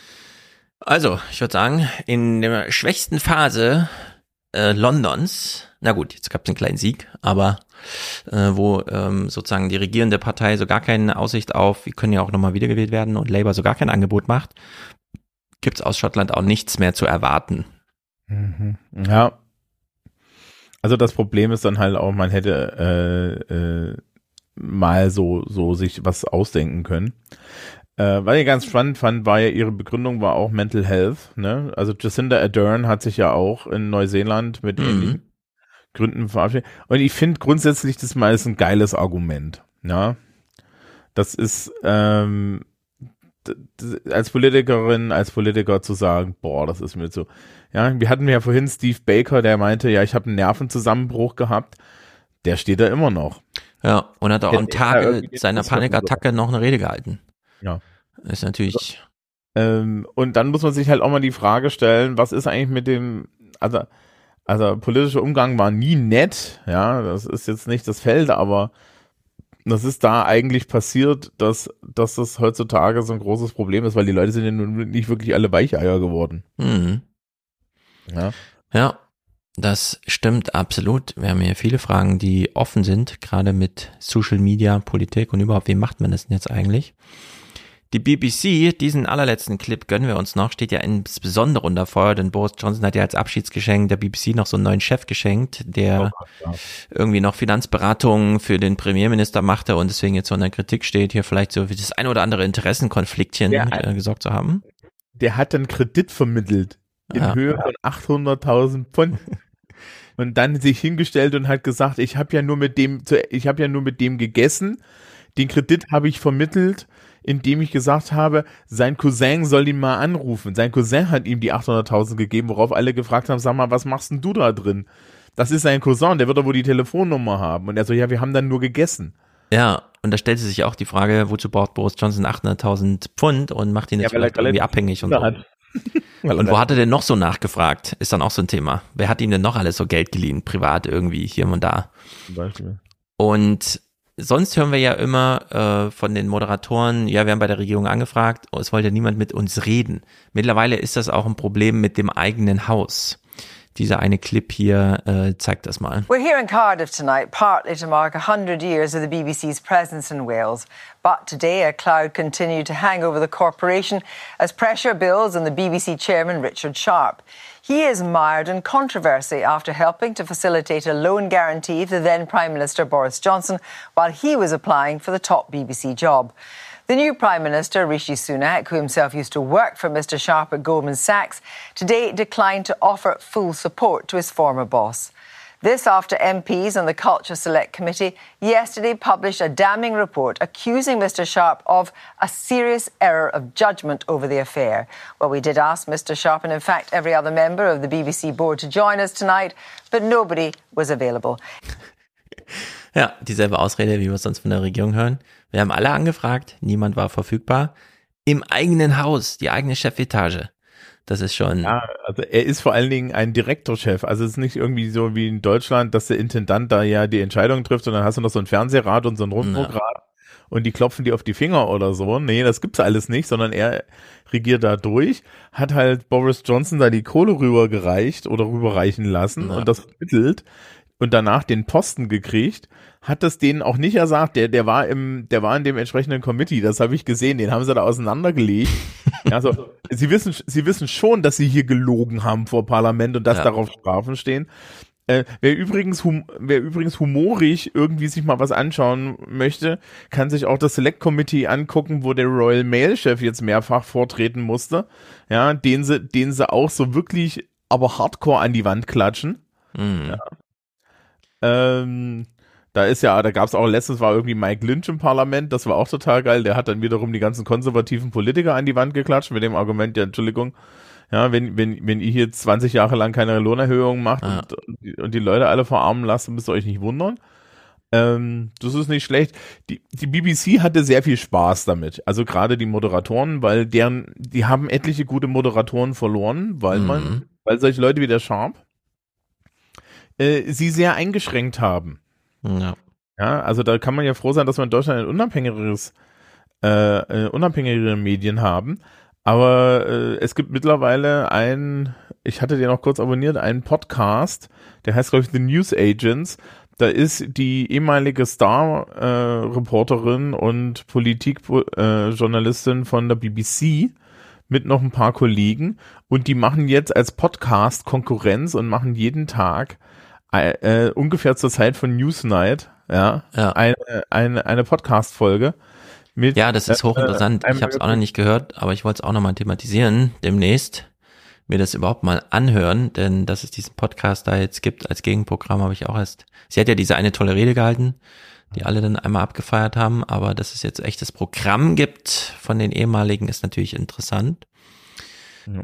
An dieser Stelle noch der Verweis, Thilo war ja eingeladen vom NDR, ZAP war die Redaktion, so ein Gespräch zu leiten, unter anderem mit Kai Kniefke, wo es also nicht hieß, wir haben in der Spitze, in der Chefetage angefragt und konnten niemanden erreichen, sondern er stellt sich dann den Fragen und es ging schon so ein bisschen heiß her. Also da kann man nochmal nachschauen, dass man durchaus auch Kai Kniefke mal fragen kann, warum er eigentlich so viel Geld wie der Bundeskanzler verdient und dann will er sich da rausreden und äh, äh, ja, so ein bisschen Feuer in der Luft lag da schon. Das ist also ziemlich Muss gut. Also souverän antworten, weil ich hier in diesem Land der Bundeskanzler bin. ich bin der Medienbundeskanzler, ganz genau. Also das findet man auf dem YouTube-Kanal von Zapp und geht so 90 Minuten. Sehr gut. Jetzt kommt Musik von Matthias. Äh, nochmal zum Thema Brexit und so. Orderrufe hören wir da nochmal. Matthias hat aber auch neue Musik. Die premieren wir dann im Aufwachen-Podcast. Die gibt's aber schon in seinem äh, eigenen Account. Du meldest dich? Eine Sache können wir noch schnell erwähnen. Mhm. Betty Boothroyd ist gestorben. Betty Boothroyd war, äh, ich glaube sogar the first female speaker of the house. Mhm. Ja, eine Ikone wie Burko. Mhm. Ist jetzt gestorben. Wenn also das Publikum heute noch was Schönes tun möchte, auf YouTube mal Zusammenschnitte von Betty Boothroyd suchen. Die hat mit 92 noch im House of Lord eine Rede zum Brexit gehalten ähm, und irgendwie zu der zur, zur aktuellen Regierung, die an Schärfe nicht zu überbieten war. Oh, na dann verlinken wir das doch nochmal. Sehr gut, das findet ihr dann verlinkt. Äh, wann ist sie gestorben? Heute erst oder sowas? Nee, oder? äh, letzte Woche irgendwann, diese Woche, letzte Woche ah, irgendwann. War gar nicht Thema hier in den Nachrichten.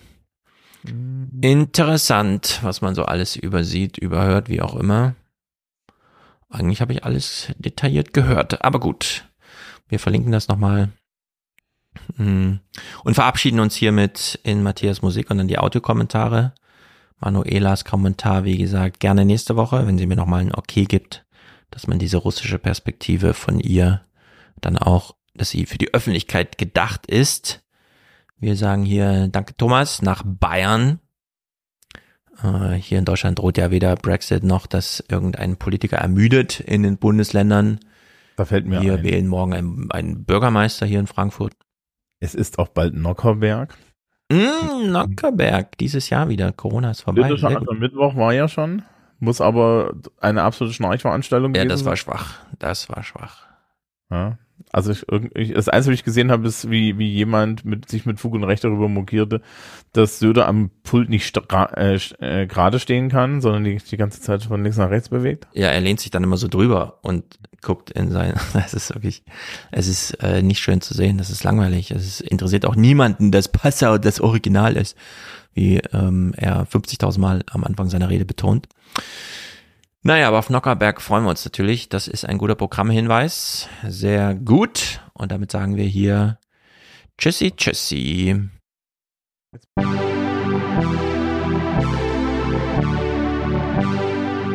I wish to make a statement to the House. Order. I wish to make a statement to the House. Order. I wish to make a statement to the House. There has been much speculation over the past week about the possibility of the government bringing before the House a motion on Brexit for another so called meaningful vote under the statutory framework provided in the EU Withdrawal Act 2018.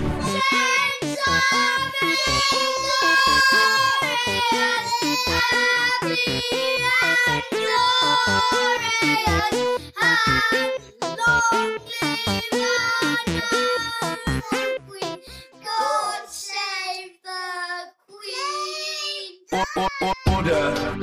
I wish to make a statement to the House. And indeed, on both sides of the Brexit argument, have expressed their concerns to me about the House being repeatedly asked to pronounce on the same fundamental proposition.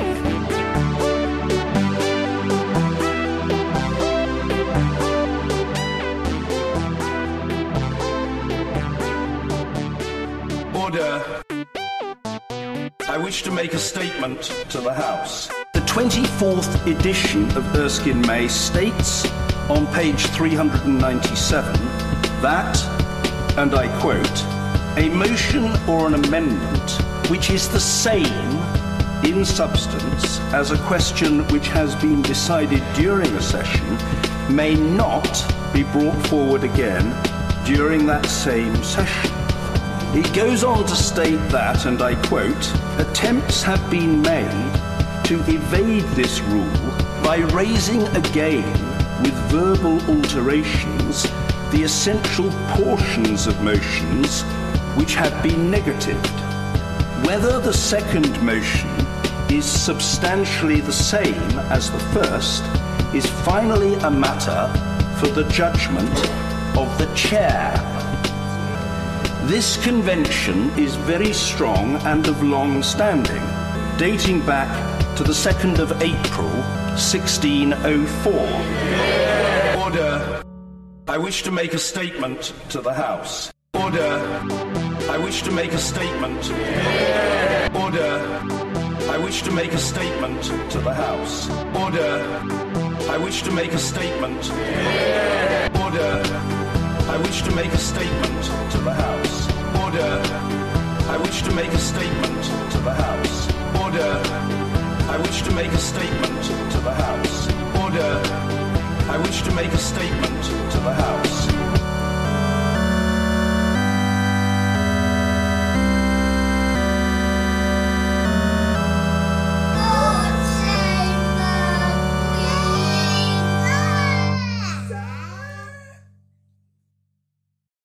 Moin Stefan, moin liebes Podcast-Publikum. Da mich eure letzte Folge sehr unterhalten hat, wollte ich einen kleinen soziologischen Beitrag rund um die mysteriösen Ballons leisten, die in den letzten Wochen für sehr, sehr viel Aufmerksamkeit gesorgt haben.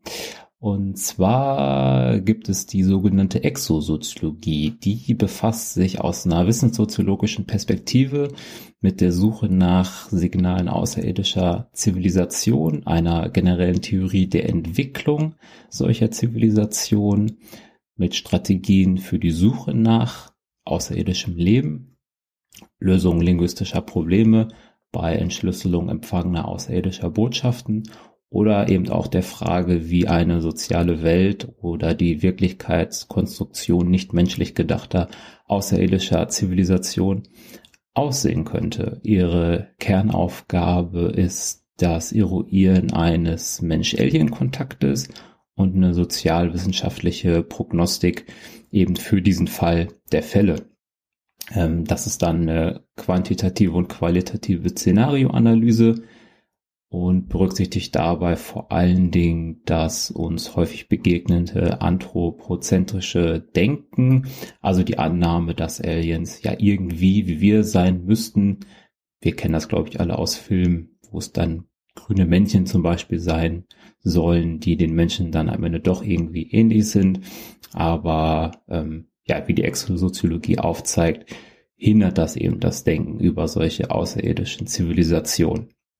Im deutschsprachigen Raum befassen sich vor allen Dingen Michael Schetsche und Andreas Anton mit dem Thema. Ähm, sehr zu empfehlen und so bin ich auch auf das Thema gestoßen, ist das Buch Die Gesellschaft der Außerirdischen. Das ist aber relativ teuer, daher meine Empfehlung, wen das interessiert und ich kann es nur wärmstens empfehlen, auch wenn das Thema vielleicht auf den ersten Blick ein bisschen kurios klingt, hat es doch eine sehr, ja, eine große Tiefe gerade ähm, wenn man sich so für soziologische Fragestellungen interessiert. Ähm, also empfehlen kann ich den Artikel Exosoziologie, Szenarien für den Erstkontakt mit außerirdischer Intelligenz. Im, in der Zeitschrift aus Politik und Zeitgeschichte der Bundeszentrale für politische Bildung. Kann man einfach googeln, dann sollte man den sofort finden. Und ähm, ja, mir ist das Thema direkt deswegen eingefallen, weil es auch einen Bezug gibt, wie schon kurz angekündigt. Und ähm, ja, die Autoren würden die Balance, die entdeckt wurden, der SETA-Forschung zuordnen, quasi der Gegenpart zur SETI-Forschung. Die SETA-Forschung befasst sich dabei mit der Suche nach außerirdischen Artefakten und basiert auf der Annahme, dass es eben zu einem ja, beliebigen Zeitpunkt in der Vergangenheit extraterrestrische Zivilisationen gab, die das Sonnensystem bereist und dabei eben Spuren hinterlassen haben. Ein bekanntes Beispiel aus der Filmgeschichte dürfte da der schwarze Monolith in 2001 Odyssee im Weltraum sein, den die Menschen, ich glaube, auf dem Mond entdecken. Und äh, dieses sogenannte Artefakt-Szenario, so wird das klassifiziert, hat nach den Autoren eben einen massiven gesellschaftlichen Einfluss, wenn sich herausstellen sollte, dass es eben nicht von der Erde stammt. Bei den Ballons gehen wir jetzt mal davon aus, dass sie ja von der Erde stammen sollten. Und ähm, ja, sollte eben festgestellt werden, dass es nicht der Fall ist, wäre eben auf einen Schlag die Existenz außerirdischer Zivilisationen bewiesen und ebenso die Möglichkeit interstellarer Raumfahrt. Und zweiten Bezug, den ich sehr interessant finde, ist die äh, ist ein Aspekt der Risikoanalyse. Die Autoren befassen sich nämlich auch mit der Wahrscheinlichkeit eines solchen Kontaktes und stellen eben äh, fest, ähm, dass so ein Kontakt ein sogenanntes Wildcard-Ereignis ist, also ein Ereignis, dessen Wahrscheinlichkeit sich kaum numerisch ausdrücken lässt, deren äh, Folgen aber so schwer wären, dass eine Vorsorge und eine Reaktion zum Umgang damit dringend notwendig sind. Kann man sich ja vorstellen, wenn wir jetzt morgen einfach äh, Außerirdische in unserer Erdumlaufbahn entdecken würden, wäre das eines der einschneidendsten Ereignisse der Menschheitsgeschichte und es wäre wohl besser darauf vorbereitet zu sein. Und der aktuelle Bezug, ähm, der mir dazu einfällt oder den ich interessant finde, ist eben die Risikoanalyse des Atomkriegs. Ein ähnliches äh, Wildcard-Ereignis mit verheerenden Auswirkungen, weswegen ja, wie in diesem Podcast auch dankenswerterweise immer wieder herausgearbeitet wird, der Atomkrieg als Risiko in alle politischen Entscheidungen einfließt und das relativ unabhängig von der Eintrittswahrscheinlichkeit eben wegen dieser massiven Auswirkungen. Ja, diese beiden kleinen Beispiele ähm, wollte ich mal äh, nennen und auf dieses, ja, auf dieses spannende Teilgebiet, wie ich finde, der äh, Soziologie hinweisen. Ich kann den äh, Text nur wärmstens empfehlen. Ich finde es ist eine sehr unterhaltsame Disziplin und äh, ja, mal was anderes und eine gute Ableckung zu allem anderen gegenwärtigen Wahnsinn, äh, den es so gibt. Haut rein. Hallo Stefan, hallo liebe Adias Fernseh Podcast Community. Hier ist Johannes aus Baden-Württemberg und ich würde gerne noch einen Kommentar da lassen zum Thema Berlin-Wahl. Und zwar ist mir bei dem Thema mal wieder aufgefallen, dass äh, zumindest in der Tagesschau, aber auch allgemein im Fernsehjournalismus, im politischen, äh, sich gerne irgendwie einfachere Narrative gegriffen werden, als es vielleicht irgendwie, naja, andere werden auch denkbar, die sind halt vielleicht nicht ganz so einfach und kommen dann zumindest dort der Meinung wahrscheinlich der äh, Redaktion nicht äh, in Frage oder sind vielleicht auch nicht so interessant für die Zuhörer, keine Ahnung. Naja, in dem Fall war es jetzt das Narrativ, naja, die Regierungspartei hat ihre, äh, Parteien haben ihre Legitimation verloren, denn äh, sonst hätten sie ja nicht so äh, stark verloren in Prozenten. Ne? Das äh, hat natürlich, äh, irgendwie liegt es auf der Hand, das ist klar verständlich, man hat Belege aufgrund der Zahlen, aber was man dabei außer Acht lässt, ist, dass unser politisches System überhaupt nicht so funktioniert und ausgelegt ist darauf, dass man mehr oder weniger nach einem Jahr Regieren schon wieder eine Wahl hat und naja, dementsprechend auch äh, die ganze Zeit hätte Wahlkampf machen müssen als Regierungspartei, anstatt zu regieren, um da irgendwie gut abzuschneiden. Äh, und wenn es so gewesen wäre, wenn die SPD, die Grünen und die Linken das gemacht hätten, quasi direkt am nächsten Tag ihrer ähm, Wahl äh, mit dem Wahlkampf zu starten um dann die möglicherweise zu wiederholende Wahl irgendwie da gut abzuschneiden, da hätten die Journalisten sehr zerfleischt. Also das wäre nicht gegangen. Ähm, anstattdessen, ähm, naja, haben sie sich wahrscheinlich auch äh, nicht in der Annahme, dass sie die, die Wahl wiederholt wird, aber haben sie sich zumindest ans Werk gemacht. Vielleicht nicht immer gut, aber ähm, das ist ja auch mehr oder weniger der Grund, warum äh, man vier Jahre Zeit bekommt, oder im Fall von Berlin ja fünf, um äh, politische ähm, Vorhaben auf den Weg zu bringen. Und äh, das sollte man immer im Hinterkopf behalten. Und dass jetzt die Opposition dann quasi nicht in Vor, also die muss nicht in Vorleistung gehen, die muss nichts machen. Die kann ab Tag eins Wahlkampf machen, nimmt die eben auch keiner übel, weil sie können ja sonst auch nichts machen. Ähm, dass sie da irgendwie einfach einen Sieg einfahren, ähm, das äh, sollte doch jedem klar sein. Und dass man das dann nicht wenigstens irgendwie so ein bisschen anspricht, thematisiert, äh, sondern dann direkt so, ähm, ja, hier schwarz auf weiß, äh, Regierungsparteien wurden abgewählt, was weiß ich, was für Berichterstattung macht, ist schon unfassbar schwach und naja, das zieht sich irgendwie schon so ein bisschen durch die journalistische politische Landschaft, die, äh, die ich so beobachte. Also nicht nur jetzt in der Tagesschau.